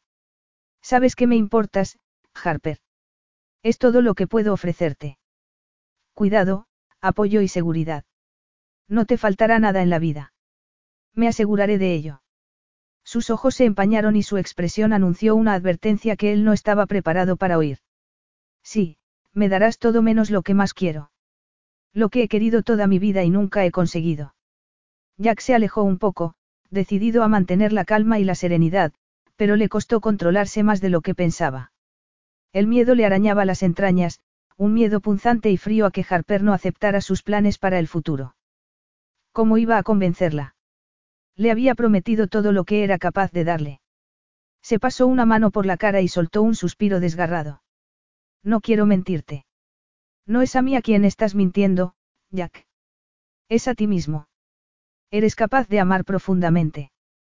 Mira la forma en que te has unido a Marley. Pero no quieres ir más allá de tu zona de confort conmigo. Te entiendo. Sé que no soy un buen partido, como se diría en los círculos por donde te mueves.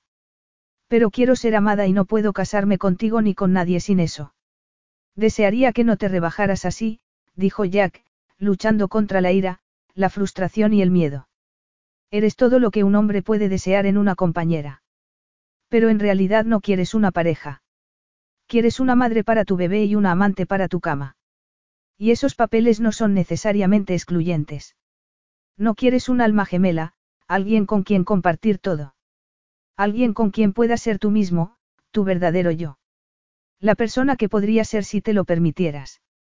Sabes, realmente me estás confundiendo con todo este rollo psicológico, soltó Jack.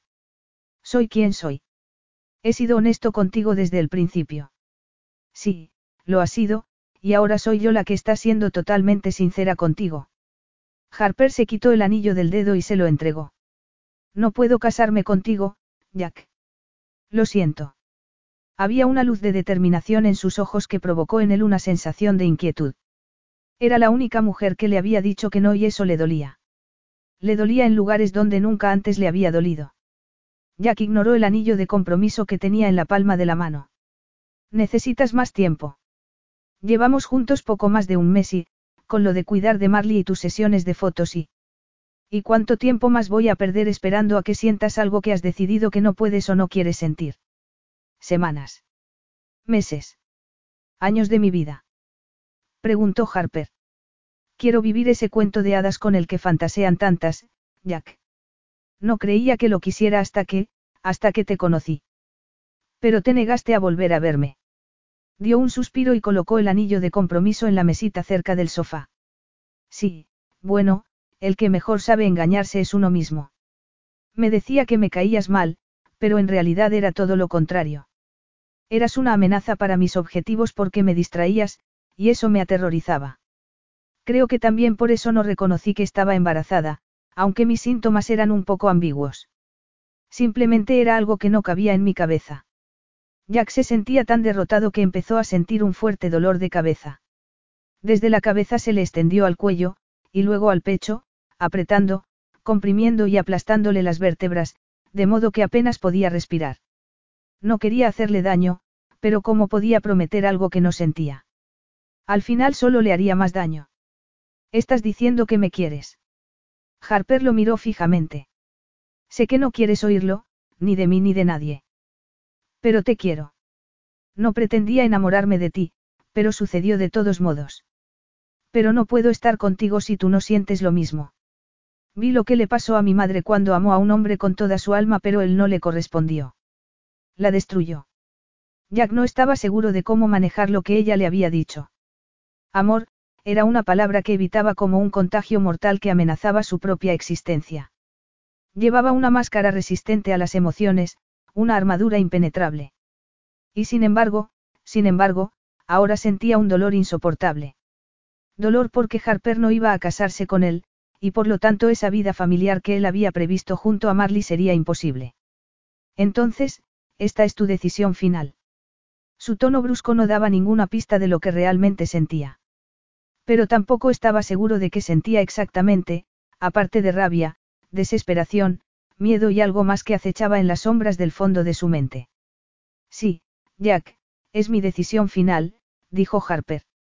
Cuando volvamos a Londres mañana, me mudaré a mi piso hasta que encuentre un lugar un poco más adecuado para vivir. Él tragó el nudo que se le había formado en la garganta y lo intentó una vez más.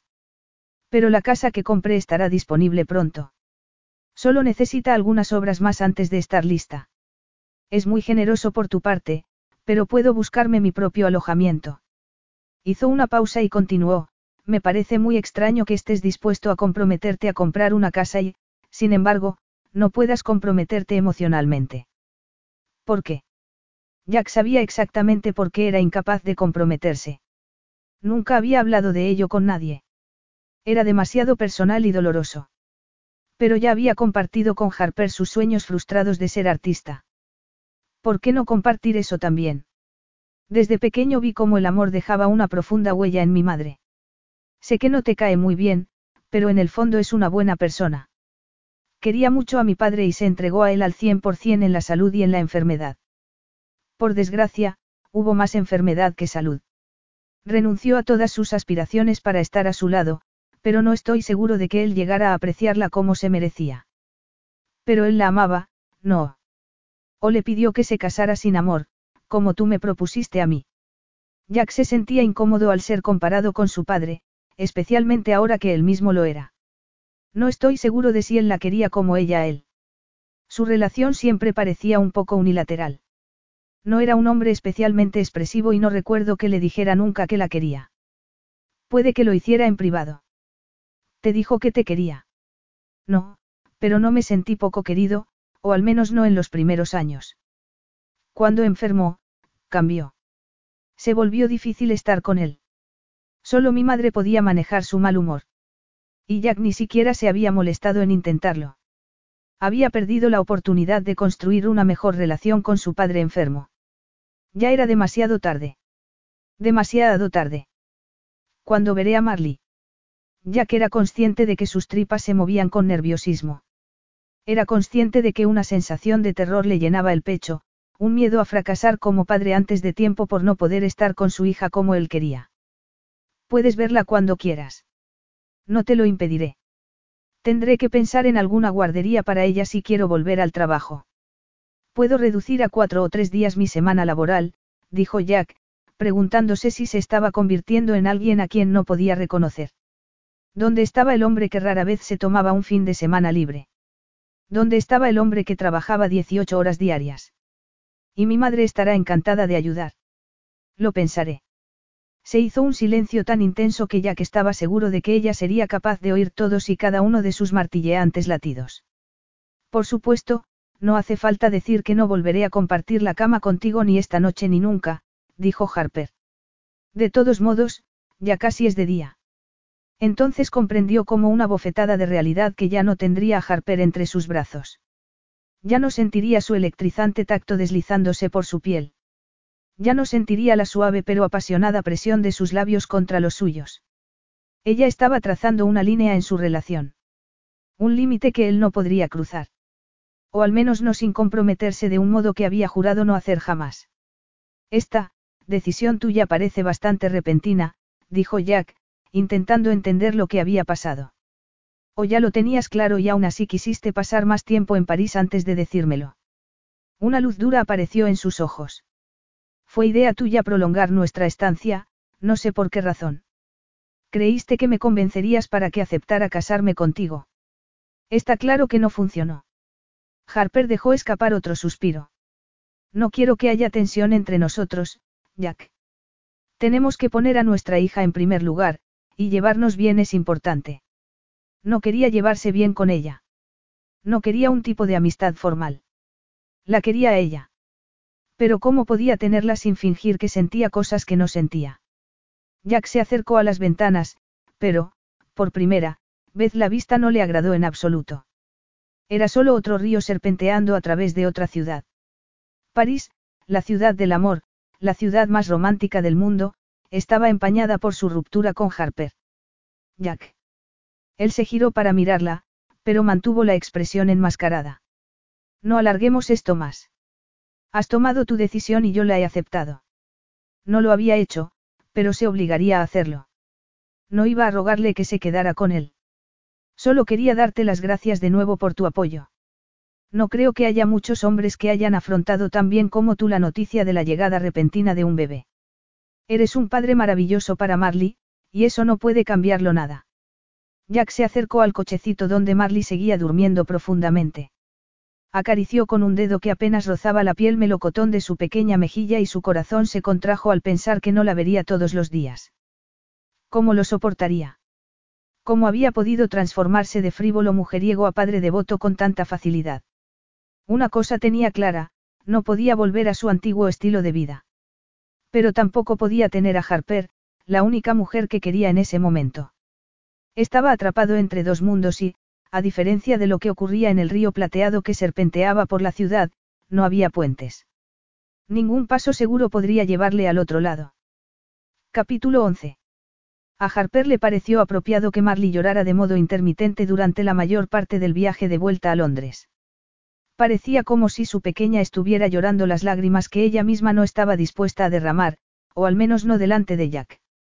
Había desnudado su alma ante él la noche anterior y no había obtenido los resultados que esperaba. Durante el vuelo, Jack permaneció en silencio. Ayudó a calmar a Marley, lo cual fue una bendición, porque a Harper le resultaba difícil controlar aquellos llantos lastimeros cuando su propio corazón se rompía. Finalmente, el infernal viaje había terminado y Marley estaba dormida en su capazo mientras Jack la llevaba al interior del piso de Harper. Había hecho que su personal transportara los enseres del bebé desde la suite de su hotel hasta el piso de ella antes de que llegaran a casa. Incluso había organizado la entrega de alimentos frescos para que ella no tuviera que recorrer las tiendas con un bebé de corta edad. Era otro recordatorio del poder y la eficacia de Jack, podía hacer cosas en medio día que a otras personas les llevaría una semana, si no más. Era evidente que estaba enfadado por su decisión final. Él lo disimulaba bien con una solícita educación y una fría cortesía, pero ella lo percibía igualmente. Tenía el ceño fruncido, la boca apretada y los ojos habían perdido su brillo. Era su orgullo masculino el que estaba herido, pero tendría que aguantarse. Estaba acostumbrado a salirse con la suya, pero ella no podía aceptar un matrimonio sin amor. ¿Cómo podía ser la madre que quería ser si mantenía una relación sin amor con el padre de su bebé? Marley se merecía algo mejor, Harper se merecía algo mejor, incluso Jack. Harper observó cómo Jack estudiaba el piso con ojo crítico. Eran imaginaciones suyas o las grietas de la pintura se habían agrandado en las últimas semanas. Y el grifo que goteaba en la cocina acaso no era más ruidoso que antes. Y la alfombra estaba tan pelada y sin lustre. Como no se había dado cuenta antes. Pero el trabajo siempre había sido su prioridad. Pasaba más tiempo en la oficina que en casa, por lo que aquel era tan solo un lugar donde pasar la noche. Sé lo que estás pensando, dijo Harper, mordiéndose el labio inferior. Jack dejó de inspeccionar la habitación. No tienes ni idea de lo que estoy pensando. Su tono era amargo y su expresión dura como la piedra. Levantó la barbilla, negándose a entrar en una guerra sin cuartel con él. No voy a pelear contigo. Tenemos que ser amigos. Su labio superior se curvó. ¿Quieres que te bese en la mejilla o que te dé la mano cada vez que nos veamos? ¿En serio? Después de lo que hemos pasado juntos. Sus ojos azul oscuro brillaron como un relámpago. Harper sintió como un fuerte rubor se apoderaba de sus mejillas. Podía sentir su atracción magnética incluso ahora, pero sabía que tenía que resistirse. Tenía que reprimir su deseo por él como fuera.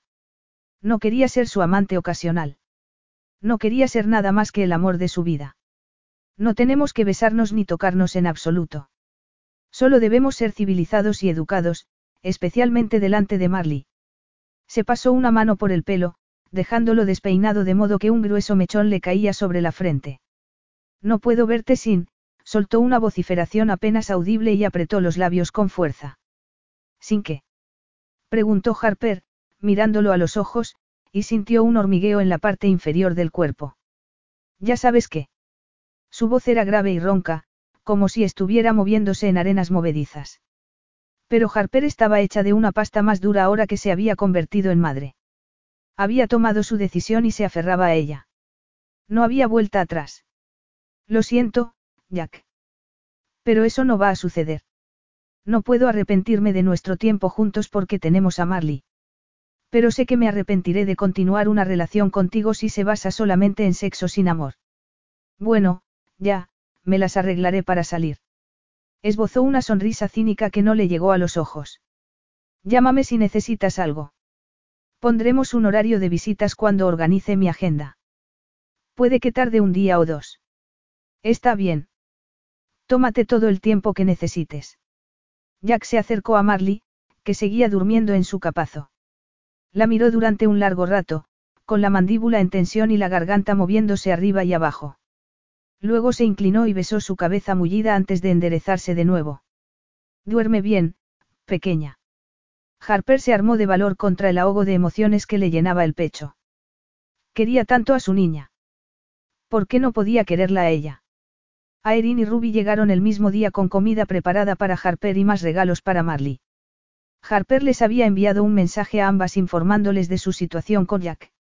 Necesitaba el apoyo de sus amigas en ese momento, no era como si tuviera una madre o un padre a quien acudir en busca de apoyo emocional y cariño. Pero también era consciente del trabajo extra que les había dado a sus amigas con su embarazo críptico. Faltaban pocas semanas para la boda de Ruby, y Harper siempre había planeado ser la encargada de las fotografías. ¿Cómo podía ayudar a su amiga y a la vez ser una buena madre? Parecía un malabarismo imposible de resolver. Aerin abrazó a Harper en cuanto entró por la puerta. Siento mucho que las cosas no funcionaran entre Jack y tú. Debes de estar devastada. Y algo más, suspiró Harper. Pero tengo que ser fuerte. Ahora tengo que pensar en Marley. Si Jack no es capaz de amar, ¿Qué puedo hacer yo? ¿Le has dicho que le quieres? Preguntó Ruby. Sí, porque recuerdo haberte dicho que hiciste bien en no decirle a Lucas que le querías cuando rompiste con él. Pero cuando volvisteis a estar juntos, me di cuenta de que estaba equivocada. Tenía que decírselo a Jack. Ya no tenía sentido seguir aguantándome. Tenía que decírselo para seguir adelante. ¿Estás segura de que no te quiere? Insistió Ruby. A Lucas le costó superar sus problemas. Tal vez Jack necesita un poco de tiempo para procesar las cosas. ¿Pero cuánto tiempo? Dijo Harper. No quiero malgastar mi vida esperando a que se enamore de mí. ¿Y si no puede amar así? A la quiere, pero no parece abierto a la idea del amor romántico. Creo que estás haciendo lo correcto, opinó Erin. No me gustaría estar con un hombre que no me amara, que no fuera la pareja perfecta para mí. Jack no es perfecto, pero se acerca bastante, dijo Harper. Y se ha tomado la paternidad muy bien. Le dice a Marley que la quiere. Preguntó Ruby. Harper frunció el ceño mientras pensaba en ello. No creo haberle oído decir esas palabras, pero basta con verle con ella para darse cuenta de que la quiere. Mirad, os enseñaré las fotos que le hice con ella. Sacó la cámara de la bolsa y recorrió rápidamente las instantáneas hasta llegar a las que había hecho en los jardines del Palacio de Luxemburgo. Al ver las fotos, sintió una oleada de tristeza que amenazó con desbordarla. Ya que era un padre tan cariñoso. ¿Por qué no podía ser también un marido cariñoso? Oh, qué bonitas. Dijo a Erin con emoción. Parece absolutamente enamorado. Desde luego que sí, confirmó Ruby con aire pensativo. Harper apagó la cámara, la volvió a meter en la bolsa y cerró la cremallera. Ojalá pudiera guardar sus sentimientos con la misma facilidad. Fuera de su vista, fuera de su mente, fuera de su alcance. Ojalá. Jack había planeado tomarse más tiempo libre en el trabajo para poder estar con Marley, pero la suerte quiso que las cosas se torcieran con la adquisición de un hotel en Bruselas. No había nadie más a quien pudiera enviar en su lugar con tan poca antelación. Hacer la maleta y viajar de una semana a otra nunca había sido un problema. Siempre había disfrutado del cambio de aires y de la excitación que le producía pensar en nuevas conquistas amorosas. Pero ahora se le revolvían las tripas al pensar en acostarse con alguien que no fuera Harper. No podía imaginarse volviendo a sentir deseo por nadie más. Tanto le había cambiado la paternidad. Tanto le había cambiado Harper. La suite de su hotel en Londres era un lugar frío que solo le causaba añoranza. Casi se alegraba de dejarla para ir a Bruselas, pero sabía que al final tendría que volver y enfrentarse al vacío del ático. Estaba repleto de muebles de lujo y mobiliario de primera calidad, tenía unas vistas imponentes de Londres y contaba con personal que atendía todos sus caprichos. Pero lo que habría dado por oír a su hija revolverse mientras dormía. Su personal había seguido sus instrucciones al pie de la letra. Ya no había rastro de Harper ni de Marley en su suite, ni sonajeros, ni ositos de peluche con lazos rosas, ni unicornios que tocaran canciones de cuna. Nada que le recordara lo mucho que había cambiado su vida. El teléfono de Jack sonó justo cuando estaba cerrando su bolsa de viaje. Miró la pantalla y vio que era su madre. Aún no le había comunicado la decisión de Harper de no casarse con él. No había querido decirlo en voz alta porque le dolía demasiado. Hola, mamá, voy corriendo al aeropuerto. La adquisición de Bruselas tiene algunos asuntos que resolver. ¿Qué pasa? Nada, cariño, solo me preguntaba si podía pasar a ver a Marley. Tendrás que preguntarle a Harper. Puedes ponérmela. Un dolor salvaje se apoderó de él. De momento, no. Dejó escapar un suspiro áspero. Ha regresado a su piso. ¿Por qué? Ha decidido que no quiere casarse conmigo. Pero esa chica se ha vuelto loca. La indignación en el tono de su madre le habría hecho gracia cualquier otro día, pero ese día no. ¿Quieres que hable con ella? No creo que ayude. Espero que no me ponga dificultades para ver a Marley. La voz de su madre era ahora menos indignada y más desesperada. Una desesperación con la que podía identificarse. Pero no era solo a Marley a quien quería ver cada día. También a Harper. Jack apoyó el teléfono contra el hombro y la mandíbula mientras cerraba la cremallera de su bolsa de viaje. No creo que haga eso. Quiere lo mejor para Marley. Pero si quiere lo mejor para Marley, ¿por qué no se casa contigo? ¿Por qué quiere que esté enamorado de ella y no puedo hacerlo? Se hizo un extraño silencio. Extraño porque su madre rara vez o nunca dejaba espacio para un silencio. No puedes o no quieres. Jack volvió a sujetar el teléfono con la mano. Nunca he estado enamorado y no tengo intención de empezar ahora. Me parece un juego de perdedores. Al final solo consigues salir herido. ¿Qué tonterías dices, hijo? exclamó en un suspiro. ¿Y no te duele ahora? No especialmente. Era una mentira descarada, pero no quería que su madre se preocupara por él. O que interfiriera y empeorara las cosas. Jack, sé que la relación con tu padre te afectó, empezó su madre en un tono que él nunca le había oído. Pero era un buen hombre, un hombre decente que amaba a su familia. Probablemente no recuerdes los buenos momentos, eras muy pequeño. El diagnóstico de la enfermedad le destrozó por completo. La perspectiva de estar discapacitado le aterrorizaba y le encerraba en sí mismo. Literalmente cambió de la noche a la mañana. Él no era así. Y luché por volver a conectar con el hombre del que me enamoré. A Jack se le había hecho un nudo en la garganta que le dificultaba hablar. Y volviste a conectar con él. Su madre dio un largo suspiro. Lamentablemente, No. Pero viví con esperanza hasta su último aliento, porque eso es lo que hace el verdadero amor. Nunca pierdes la esperanza. Jack colgó el teléfono unos minutos después y frunció el ceño al pensar en lo que le había contado su madre. Había renunciado a su carrera y a los mejores años de su vida para cuidar a un hombre gruñón y difícil que una vez la había amado, pero que nunca se lo había demostrado de forma significativa desde entonces, hasta el día de su muerte. En todo caso, solo confirmaba su postura de resistirse a enamorarse. Sentir verdadero amor por alguien le parecía una forma bastante dolorosa de vivir. Y ahora mismo, podía prescindir de más dolor. Una semana después, Harper estaba en su despacho sentada frente al ordenador intentando editar las fotos de París, pero Marley no paraba de quejarse en el cochecito a pesar de que le habían dado de comer y la habían cambiado. Así que en eso consistían los malabarismos de los que hablaban las madres trabajadoras. Las incesantes exigencias de un bebé pequeño y las apremiantes exigencias de los plazos. Jack seguía en Bruselas para ocuparse de la adquisición de un hotel. Habían hablado un par de veces por teléfono y él había parecido educado pero distante en su trato. Pero cuando ella puso la opción de videollamada para que viera a Marley, su cara se iluminó, recordándole por qué se había enamorado de él. ¿Quién podría resistirse a esa sonrisa? A esos ojos azul oscuro. Ese toque sensual. Pero no, no debía pensar en su contacto. No ahora. Ni otra vez. Probablemente ya se había acostado con otra mujer. Quizá con más de una. Se le revolvió el estómago al pensarlo, los celos la atravesaron como una flecha envenenada. Buah, Buah, buah, lloró Marley desde el cochecito. Aerin asomó la cabeza por la puerta.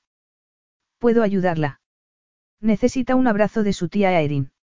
Harper se levantó y estiró la espalda rígida. ¿Te importa? Solo necesito media hora para trabajar en estas fotos. Aerin entró en la habitación y abrazó a Marley. No se me ocurre nada que pudiera gustarme más. Sonrió al bebé. ¿Cómo está la chiquirritina más linda de Londres? Marley agitó sus pequeñas manos en el aire y Aerin agarró una y besó cada uno de sus deditos. Estoy deseando tener hijos algún día. Dio un suspiro sincero y miró a Harper. ¿Puedo hablarte de algo? Sé que estás ocupada, pero... Harper apartó la silla del escritorio. De todas formas, había perdido el entusiasmo por el proyecto de París. Había perdido el entusiasmo por muchas cosas desde que había terminado con Jack. Claro que puedes. ¿Qué pasa? Aerin se sentó en una de las sillas de terciopelo frente al escritorio de Harper y acunó a Marley contra su pecho. Sabes que siempre me reúno con las chicas con las que fui al colegio justo antes de Navidad. Pues una de ellas se va a vivir a Australia con su marido, así que adelantamos el encuentro al mes que viene. Sí, lo recuerdo, pero no dijiste que no te había gustado ir los dos últimos años. Aerin miró a Marley, que se estaba quedando dormida. Soy la última de nuestro grupo que no está casada ni tiene una relación estable. Volvió a mirar a Harper. No soporto ser la única soltera. Todo el mundo me pregunta si salgo con alguien. Me siento como una paria. El próximo cumpleaños cumplo 30. ¿Qué voy a hacer? Entonces no vayas. ¿Por qué te torturas? Tengo que ir, insistió Aerin. Siempre hemos tenido una asistencia perfecta desde que dejamos la escuela. No habrá asistencia perfecta el año que viene a menos que tu amiga vuelva volando de Australia. No, por eso no quiero estropear el encuentro de este año, nuestro último año de estar todos juntos. Entonces, supongo que tienes que encontrar un compañero a toda prisa. Aerin volvió a mirar al bebé y suspiró. Sí. ¿Tienes a alguien en mente? No. Aerin tenía una lista con ocho puntos que debía cumplir su compañero ideal, pero, por lo que Harper sabía, no existía el hombre perfecto. Entonces, ¿qué vas a hacer? Pagar a alguien para que vaya contigo. Aerin levantó la cabeza y sus ojos grises se abrieron de par en par. ¿Quieres decir, un acompañante masculino? Susurró la palabra en tono de sorpresa. No, no un acompañante, sino alguien que podría ser un suplente. ¿Quieres decir que debo convencer a alguien para que se haga pasar por mi pareja? Son solo un par de horas, y seguro que así todo el mundo dejaría de hablar de tu soltería. Apuesto a que conoces a alguien que lo haría por ti. ¿Qué tal uno de los amigos de tu hermano? El abogado de moda, Drake Captorn. Un vivo rubor se deslizó por las mejillas de Aerin. Oh, nunca podría pedírselo. Entonces tendrás que ir solo a la puesta al día y enfrentarte a los violines. Aerin hizo un gesto de horror y cambió de tema. ¿Sabes algo de Jack? Sí, llama todos los días. ¿Cómo están las cosas entre vosotros? Igual. Lo mismo. Aerin volvió a suspirar. Sigo pensando que hiciste lo correcto. Sé que Ruby no está de acuerdo conmigo, pero tienes que estar segura de que te quiere. ¿Cómo podrías construir un futuro con algo que no sea amor verdadero? Exactamente, ¿cómo? Jack recorrió la casa que había comprado antes de que Harper pusiera fin a su relación. La habían pintado y enmoquetado de nuevo y el diseñador de interiores estaba buscando los muebles y las cortinas apropiados. La casa aún necesitaba un poco de trabajo, pero estaba tomando forma. Lástima que, después de todo, no la necesitara. O debería quedársela para que Marley tuviera un lugar donde crecer y no un hotel. Pero la casa era demasiado grande para un padre soltero y una hija única. Un padre soltero. Aquellas palabras fueron un auténtico mazazo. Había planeado casarse con Harper, pero ella se había negado a aceptar su oferta. Había estado tan seguro de que ella encajaría en sus planes, pero Harper no era el tipo de persona a la que se pudiera obligar a hacer lo que no quería, lo cual era una de las muchas cosas que admiraba de ella. Que le hacían difícil pasar el día sin pensar en ella, sin echarla de menos, sin desearla. Y las noches eran peores, mucho peores. Se había dado la vuelta en la cama varias veces para alcanzarla, solo para sentir el golpe aplastante de darse cuenta de que el otro lado de su cama estaba vacío. Harper se había ido y no iba a volver.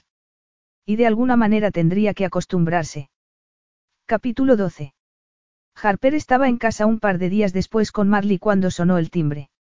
No esperaba que Jack volviera hasta el fin de semana y sabía que Aerin y Ruby tenían otros compromisos. La pobre Ruby incluso había mencionado posponer su propia boda para poder seguir con todo. Ella y Aerin habían asumido mucho trabajo extra debido a su baja por maternidad, algo que la preocupaba profundamente. La llegada de Marley no solo la había sorprendido a ella, sino también a sus socias y amigas. Pero ¿cómo podía dejar a su bebé al cuidado de extraños para volver al trabajo? ¿Y acaso quería volver a trabajar a jornada completa? Le estaba gustando ser madre, mucho más de lo que nunca había esperado. No siempre era fácil, Marley tenía cólicos de vez en cuando y era más difícil acostumbrarla a la rutina de lo que decían los libros sobre bebés y los blogs de crianza. Pero a Harper le encantaba verla crecer y su corazón se derretía cada vez que Marley le sonreía. Era tan parecida a Jack, con esos grandes ojos azules y el pelo negro como la tinta. Harper sostuvo Marley en uno de sus brazos y comprobó el monitor de seguridad que Jack había insistido en instalar hacía unos días. La madre de Jack estaba fuera con una cesta. Harper abrió la puerta, a pesar de que no necesitaba una visita sorpresa en ese momento, especialmente una tan crítica y prejuiciosa como Liz Livingstone. Eran las cuatro de la tarde y Harper no se había duchado, pues Marley había necesitado plena atención casi todo el día. No sé si te interrumpo, sé que debes de estar ocupada con el pequeño, dijo Liz. Harper se encogió de hombros como si no le importara. No pasa nada. Entra. Siento que la casa esté hecha un desastre. Marley no ha dormido bien en todo el día y, tuvo que detenerse antes de que sus emociones la dominaran. Lo último que quería era echarse a llorar delante de la madre de Jack. ¿Estás bien, cariño? El suave tono maternal de Liz solo hizo más difícil para Harper mantener el control. Deja que la sostenga. Puso la cesta en el suelo y agarró al bebé. Harper entregó a Marley a su abuela, con los ojos empañados y la barbilla temblándole. Estoy bien. Solo un poco cansada. Liz se balanceó de un lado a otro, acariciando suavemente con la mano la espalda de Marley de forma rítmica. Claro que estarás cansada. Cuidar de un bebé tú sola es un trabajo duro. Y la falta de sueño te afecta mucho. Recuerdo que la mayoría de los días estaba destrozada emocionalmente hasta que conseguí que Jack entrara en una rutina. Era un bebé difícil. Liz esbozó una sonrisa melancólica y miró al bebé que tenía en brazos. La verdad es que no. Para ser sincera, yo era el problema. Quería ser la mejor madre del mundo. Me puse expectativas poco realistas. Suspiró y continuó en tono reflexivo, echaba de menos mi trabajo, pero me sentía culpable por ello. Pensaba que debería haber sido más feliz siendo madre a tiempo completo, como mi propia madre y mi suegra. Pero me aburría mucho la mayor parte del tiempo. Por supuesto, no podía hablar de ello con nadie. Todas mis amigas parecían felices estando en casa todo el día con un bebé, pero yo casi me vuelvo loca. Creo que yo tengo el mismo problema, dijo Harper, sin darse cuenta hasta ese momento. No estoy acostumbrada a pasar tanto tiempo en casa. Suelo estar muy ocupada con la fotografía, sino haciendo fotos, editando y formateando y consultando con los clientes. Quiero ser una buena madre, pero también quiero seguir con mi carrera, y no sé cómo gestionar ambas cosas. Las lágrimas empezaron a brotar de sus ojos y sus hombros temblaron por el esfuerzo de intentar mantener el control.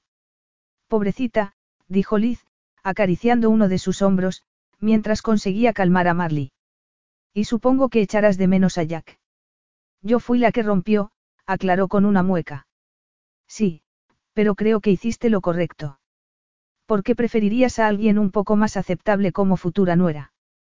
Harper no pudo eliminar el tono cortante de su voz. Liz soltó un fuerte suspiro. Probablemente me lo merezco.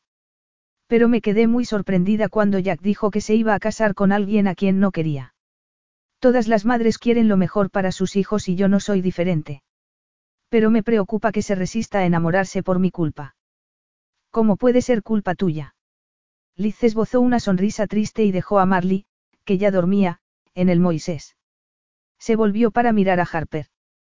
Quería mucho al padre de Jack y fuimos felices al principio, pero luego enfermó y, bueno, perdí al hombre del que me enamoré. Lo cuidé durante años, siempre con la esperanza de que volviera a mí, pero no lo hizo. Creo que Jack estaba profundamente afectado por eso. Le hizo sentir que yo había dado demasiado de mí y no recibí nada a cambio. Pero yo no lo veo así. Amaba a mi marido y me tomé en serio mis votos matrimoniales, en la salud y en la enfermedad, en la riqueza y en la pobreza, hasta que la muerte nos separó, la voz le tembló en la última frase, pero continuó estoicamente, si amas a alguien con todo tu corazón y toda tu alma, lo amas para siempre. Puede que haya perdido al hombre que amaba a causa de la enfermedad, pero no lo he perdido a él, no realmente. Aún conservo esos preciosos recuerdos de nuestros primeros años. Nadie podrá arrebatármelo jamás. Harper no se molestó en ocultar sus emociones. Las lágrimas rodaron por sus mejillas y se acercó para abrazar a la mujer mayor. Los brazos de Liz la rodearon y la abrazaron como lo haría una madre con una hija adulta. Si quieres así a mi hijo, entonces eres la persona perfecta para él. Harper se zafó del abrazo de la mujer mayor e intentó sonreír, pero no lo consiguió. Quiero hacer lo mejor por Marley, pero no puedo casarme con Jack si él no me quiere. No puedo. Y no deberías, dijo Liz. Mereces que te quieran, todo el mundo lo merece. Ojalá pudiera decirte que Jack va a cambiar, pero no quiero darte falsas esperanzas. Es una buena persona, un hombre leal y trabajador que ha sacrificado mucho por su familia. Le has bendecido con una hija preciosa. Quizá amando a Marley aprenda a abrirte su corazón. Tal vez. Liz le dio otro cálido abrazo y luego la soltó y sonrió. Deja que te ayude con Marley. Puedo hacer de canguro mientras trabajas. Creo que podría ser mejor abuela que madre. Harper le devolvió la sonrisa. Me encantaría. Será agradable para Marley pasar tiempo contigo. Y me ayudará a no sentirme tan culpable por defraudar a mis socias durante nuestra temporada de más trabajo. La llegada de Marley nos sorprendió tanto a ellas como a Jack y a mí. Bueno, entonces está decidido. Liz recogió la cesta del suelo. Te traje algo de comida y un osito de peluche que Jack solía tener cuando era bebé. Espero que no te importe. Lo lavé y le cosí ojos nuevos. Por supuesto que no me importa, dijo Harper, y cuando se lo entregó, exclamó, qué cosa más bonita. Era un viejo oso de peluche hecho jirones y con una sola oreja. Me temo que nuestro perro Chester dejó sordo al pobre Ted cuando era un cachorro. Pero no me atrevía a tirarlo. Hizo una mueca de autosuficiencia y añadió, soy un poco sentimental en ese sentido. Harper estrechó al peluche contra su pecho. No hay nada malo en ser sentimental. Bueno, entonces, mejor te dejo en paz. ¿Por qué no te quedas y compartes la comida conmigo? Preguntó Harper. ¿Estás segura? Por supuesto, pero si pudieras cuidar de Marley mientras me doy una ducha rápida primero, te estaría muy agradecida. Me encantaría hacerlo, dijo Liz con una amplia sonrisa. Jack resolvió por fin el problema con el hotel de Bruselas, y ya había llegado al aeropuerto cuando vio que su vuelo tenía un retraso de dos horas. Se quejó por no haber utilizado un jet privado, pero intentaba aportar su granito de arena al medio ambiente.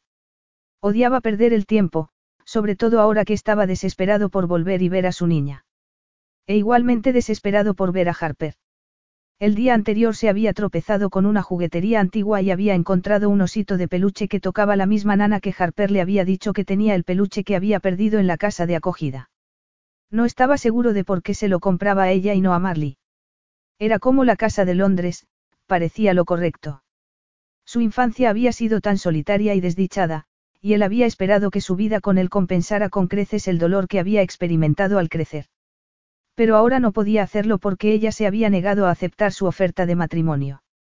Jack decidió que esperar en un aeropuerto abarrotado en el que solo se veían parejas y familias jóvenes era una verdadera tortura. Nunca se había fijado en los niños en cochecitos o en los bebés en bolsas delanteras cuando estaba de viaje, pero ahora los veía por todas partes, lo que le producía una profunda punzada en el corazón. Y luego estaban las parejas enamoradas que paseaban agarradas de la mano o se saludaban con profundo afecto. Incluso había una pareja de ancianos que caminaban abrazados, el anciano vigilando que su frágil esposa no tropezara con el equipaje mientras avanzaban por la cola hasta el mostrador de facturación. Jack no había podido dejar de pensar en la conversación que había mantenido con su madre hacía unos días. El amor siempre le había parecido un ejercicio terriblemente doloroso, del que no quería formar parte. Había demasiados sacrificios que hacer, demasiada libertad que perder, demasiada angustia si el amor no era correspondido o se veía empañado por la enfermedad, como en el caso de su padre. El deterioro cognitivo que llevaba aparejada la enfermedad del Parkinson se había llevado al hombre que la madre de Jack había amado y, sin embargo, ella había seguido queriéndole y cuidándole hasta su muerte. Y aún le quería. ¿Cómo sería ser amado así? Ser amado tan profundamente que siempre supieras que esa persona estaría a tu lado hasta el final. Jack miró a la pareja de ancianos que ya habían facturado y que se dirigían al control de seguridad. La anciana sonrió a su marido y el anciano le devolvió la sonrisa. Sus rostros estaban marcados por la edad y sus cuerpos no eran tan vitales como probablemente lo habían sido en su juventud, pero el amor que sentían el uno por el otro era evidente. Un amor que les llevaría a través de los años del invierno de su matrimonio y más allá, más allá de lo desconocido. Jack se dio cuenta entonces de que, quisieras a quien quisieras, corrías el riesgo de perderlo algún día. La edad, la enfermedad, la tragedia, no había forma de escapar al dolor de la pérdida a menos que no se amara en primer lugar. Pero ¿qué clase de vida sería esa? Tu vida. Las palabras cayeron en su cabeza y no pudo sacarlas. Se había resistido a sentir lo que aquella pareja de ancianos sentía el uno por el otro. Se había resistido a sentir lo que sentían aquellas jóvenes parejas que caminaban agarradas de la mano. Se había resistido a sentir lo que su madre sentía por su padre. Se había resistido a su verdadero yo, a su verdadera naturaleza. Pero la llegada de Harper a su vida lo había cambiado todo. Desde su primera noche juntos, algo había cambiado en él, y sin embargo se había negado a afrontarlo hasta ahora. Estaba enamorado de ella. Profundamente enamorado por primera vez en su vida. Por eso le había aterrorizado tanto, por eso se había negado a reconocerlo. Harper le había dicho que le quería y él no le había correspondido. No le había dicho esas palabras a nadie en su vida. Ni a su padre ni a su madre. Y para su eterna vergüenza, ni siquiera a su pequeña. ¿En qué clase de hombre lo convertía eso? Un hombre asustado. Un hombre que huía del miedo. Miedo a la pérdida, miedo a ser herido, miedo a experimentar dolor emocional. Pero eso estaba a punto de cambiar. Si al menos pudiera tomar un vuelo de vuelta a Londres. Harper estaba en su piso redactando un anuncio para buscar un asistente que la ayudara con su carga de trabajo.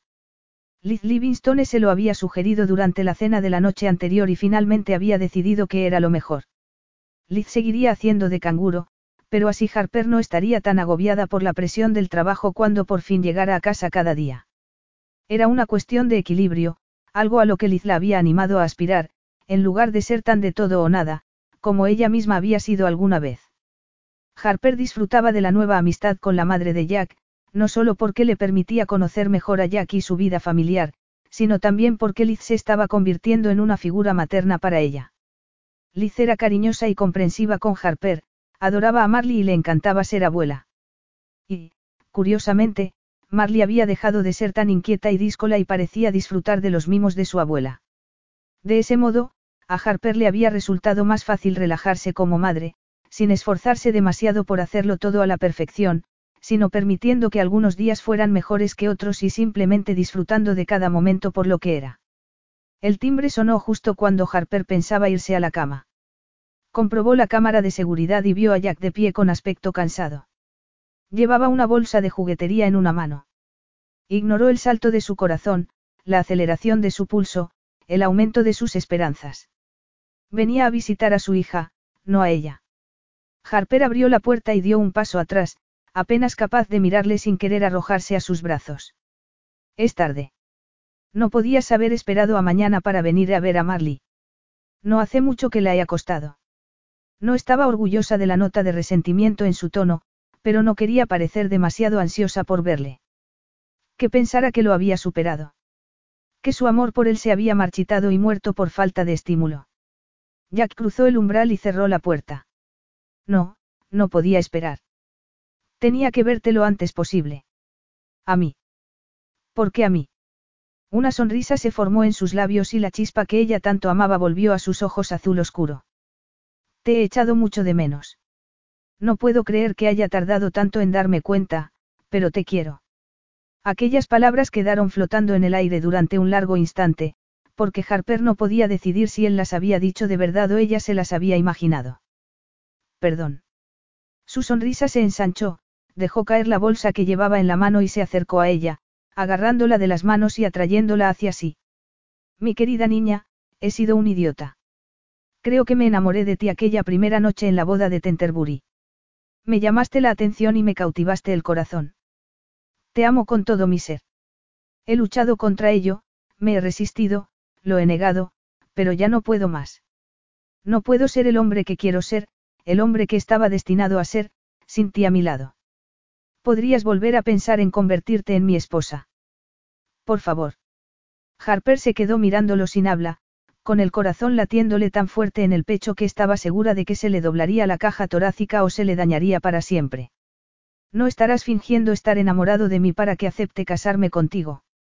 No, cariño. Todos estos meses he fingido no estar enamorado de ti, dijo Jack. Fingiendo ante ti, fingiendo ante mi madre, pero, lo más tonto de todo, fingiendo ante mí mismo. Siempre he pensado que amar a alguien era algo peligroso. Vi a mi madre amar a mi padre y siempre me pareció unilateral. Pero ella no se arrepiente de nada. Se entregó por completo desde el momento en que se conocieron y nunca dejó de quererle, ni siquiera cuando su enfermedad le cambió. Quiero que me quieran así. Quiero amar así. Yo te quiero así. Harper le rodeó el cuello con los brazos y levantó la cara para que la besara. Bésame, Jack. Convénceme de que esto está pasando de verdad. Jack colocó su boca sobre la de ella y la besó profundamente, abrazándola tan cerca que ella podía sentir cada dureza de su cuerpo. Unos minutos después, sin aliento, se apartó para mirarla con tanto amor brillando en sus ojos que la dejó sin aliento. Nadie me ha hecho sentir como tú. No se trata solo de tener a Marley. Me habría enamorado de ti aunque ella no hubiera aparecido como lo hizo. Es por eso que no podía salir con nadie más. No quería sentir el tacto de nadie más por si me hacía olvidar el tuyo. Supongo que por eso mi madre nunca ha salido con nadie desde que murió mi padre. Quiero que envejezcamos juntos, que criemos a nuestra pequeña familia. Afrontaremos juntos lo que tengamos que afrontar. No hay garantías de que no nos toque la tragedia o la enfermedad, pero prometo estar a tu lado pase lo que pase. Jack, no hay nada que me gustase más que ser tu esposa y compañera de vida, dijo Harper. Conocerte aquella noche en la boda puso mi mundo patas arriba, no solo por quedarme embarazada, porque ni siquiera me había dado cuenta de que eso había ocurrido. Sino también porque sabía que, si me permitía enamorarme de ti, me estaría abriendo a un desengaño seguro. Eras un playboy de manual, y yo era una profesional que no quería complicaciones en la vida, ya había tenido bastantes en mi infancia. Pero me enamoré de ti de todos modos. No pude evitarlo. Jack volvió a besarla con fuerza, su boca tan tierna y apasionada a la vez que hacía que la sangre le corriera por las venas. Despegó los labios de los suyos y la miró con ojos brillantes. Estando en el aeropuerto, vi pasar a muchas parejas y familias enamoradas, mayores y jóvenes. Me hizo pensar por qué evitaba el amor.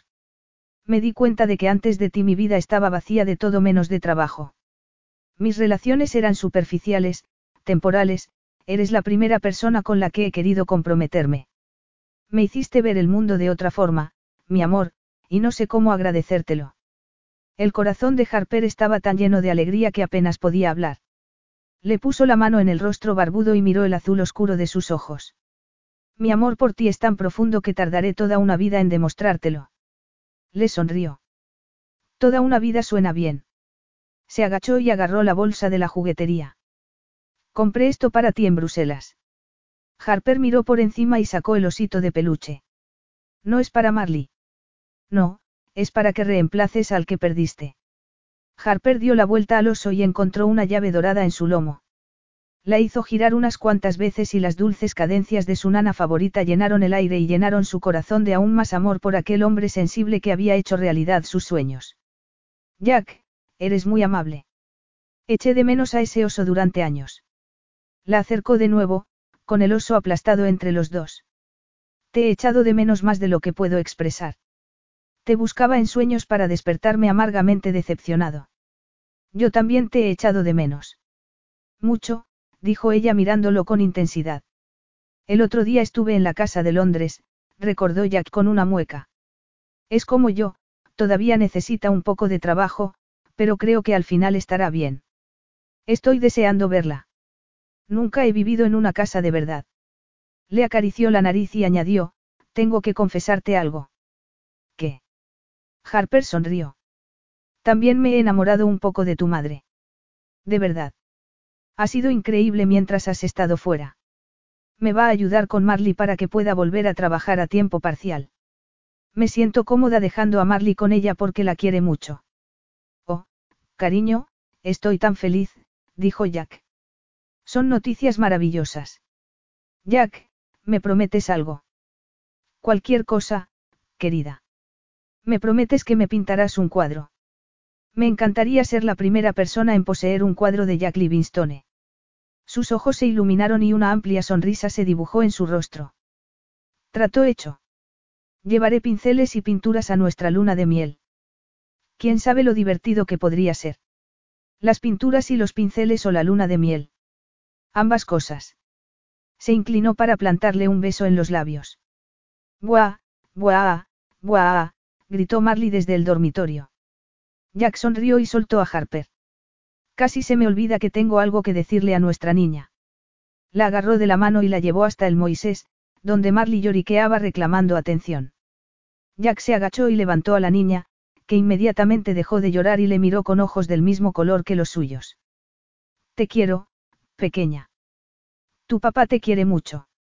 Sonrió a Harper, y añadió, y también quiero a tu preciosa mamá, más de lo que se puede expresar con palabras. Fin.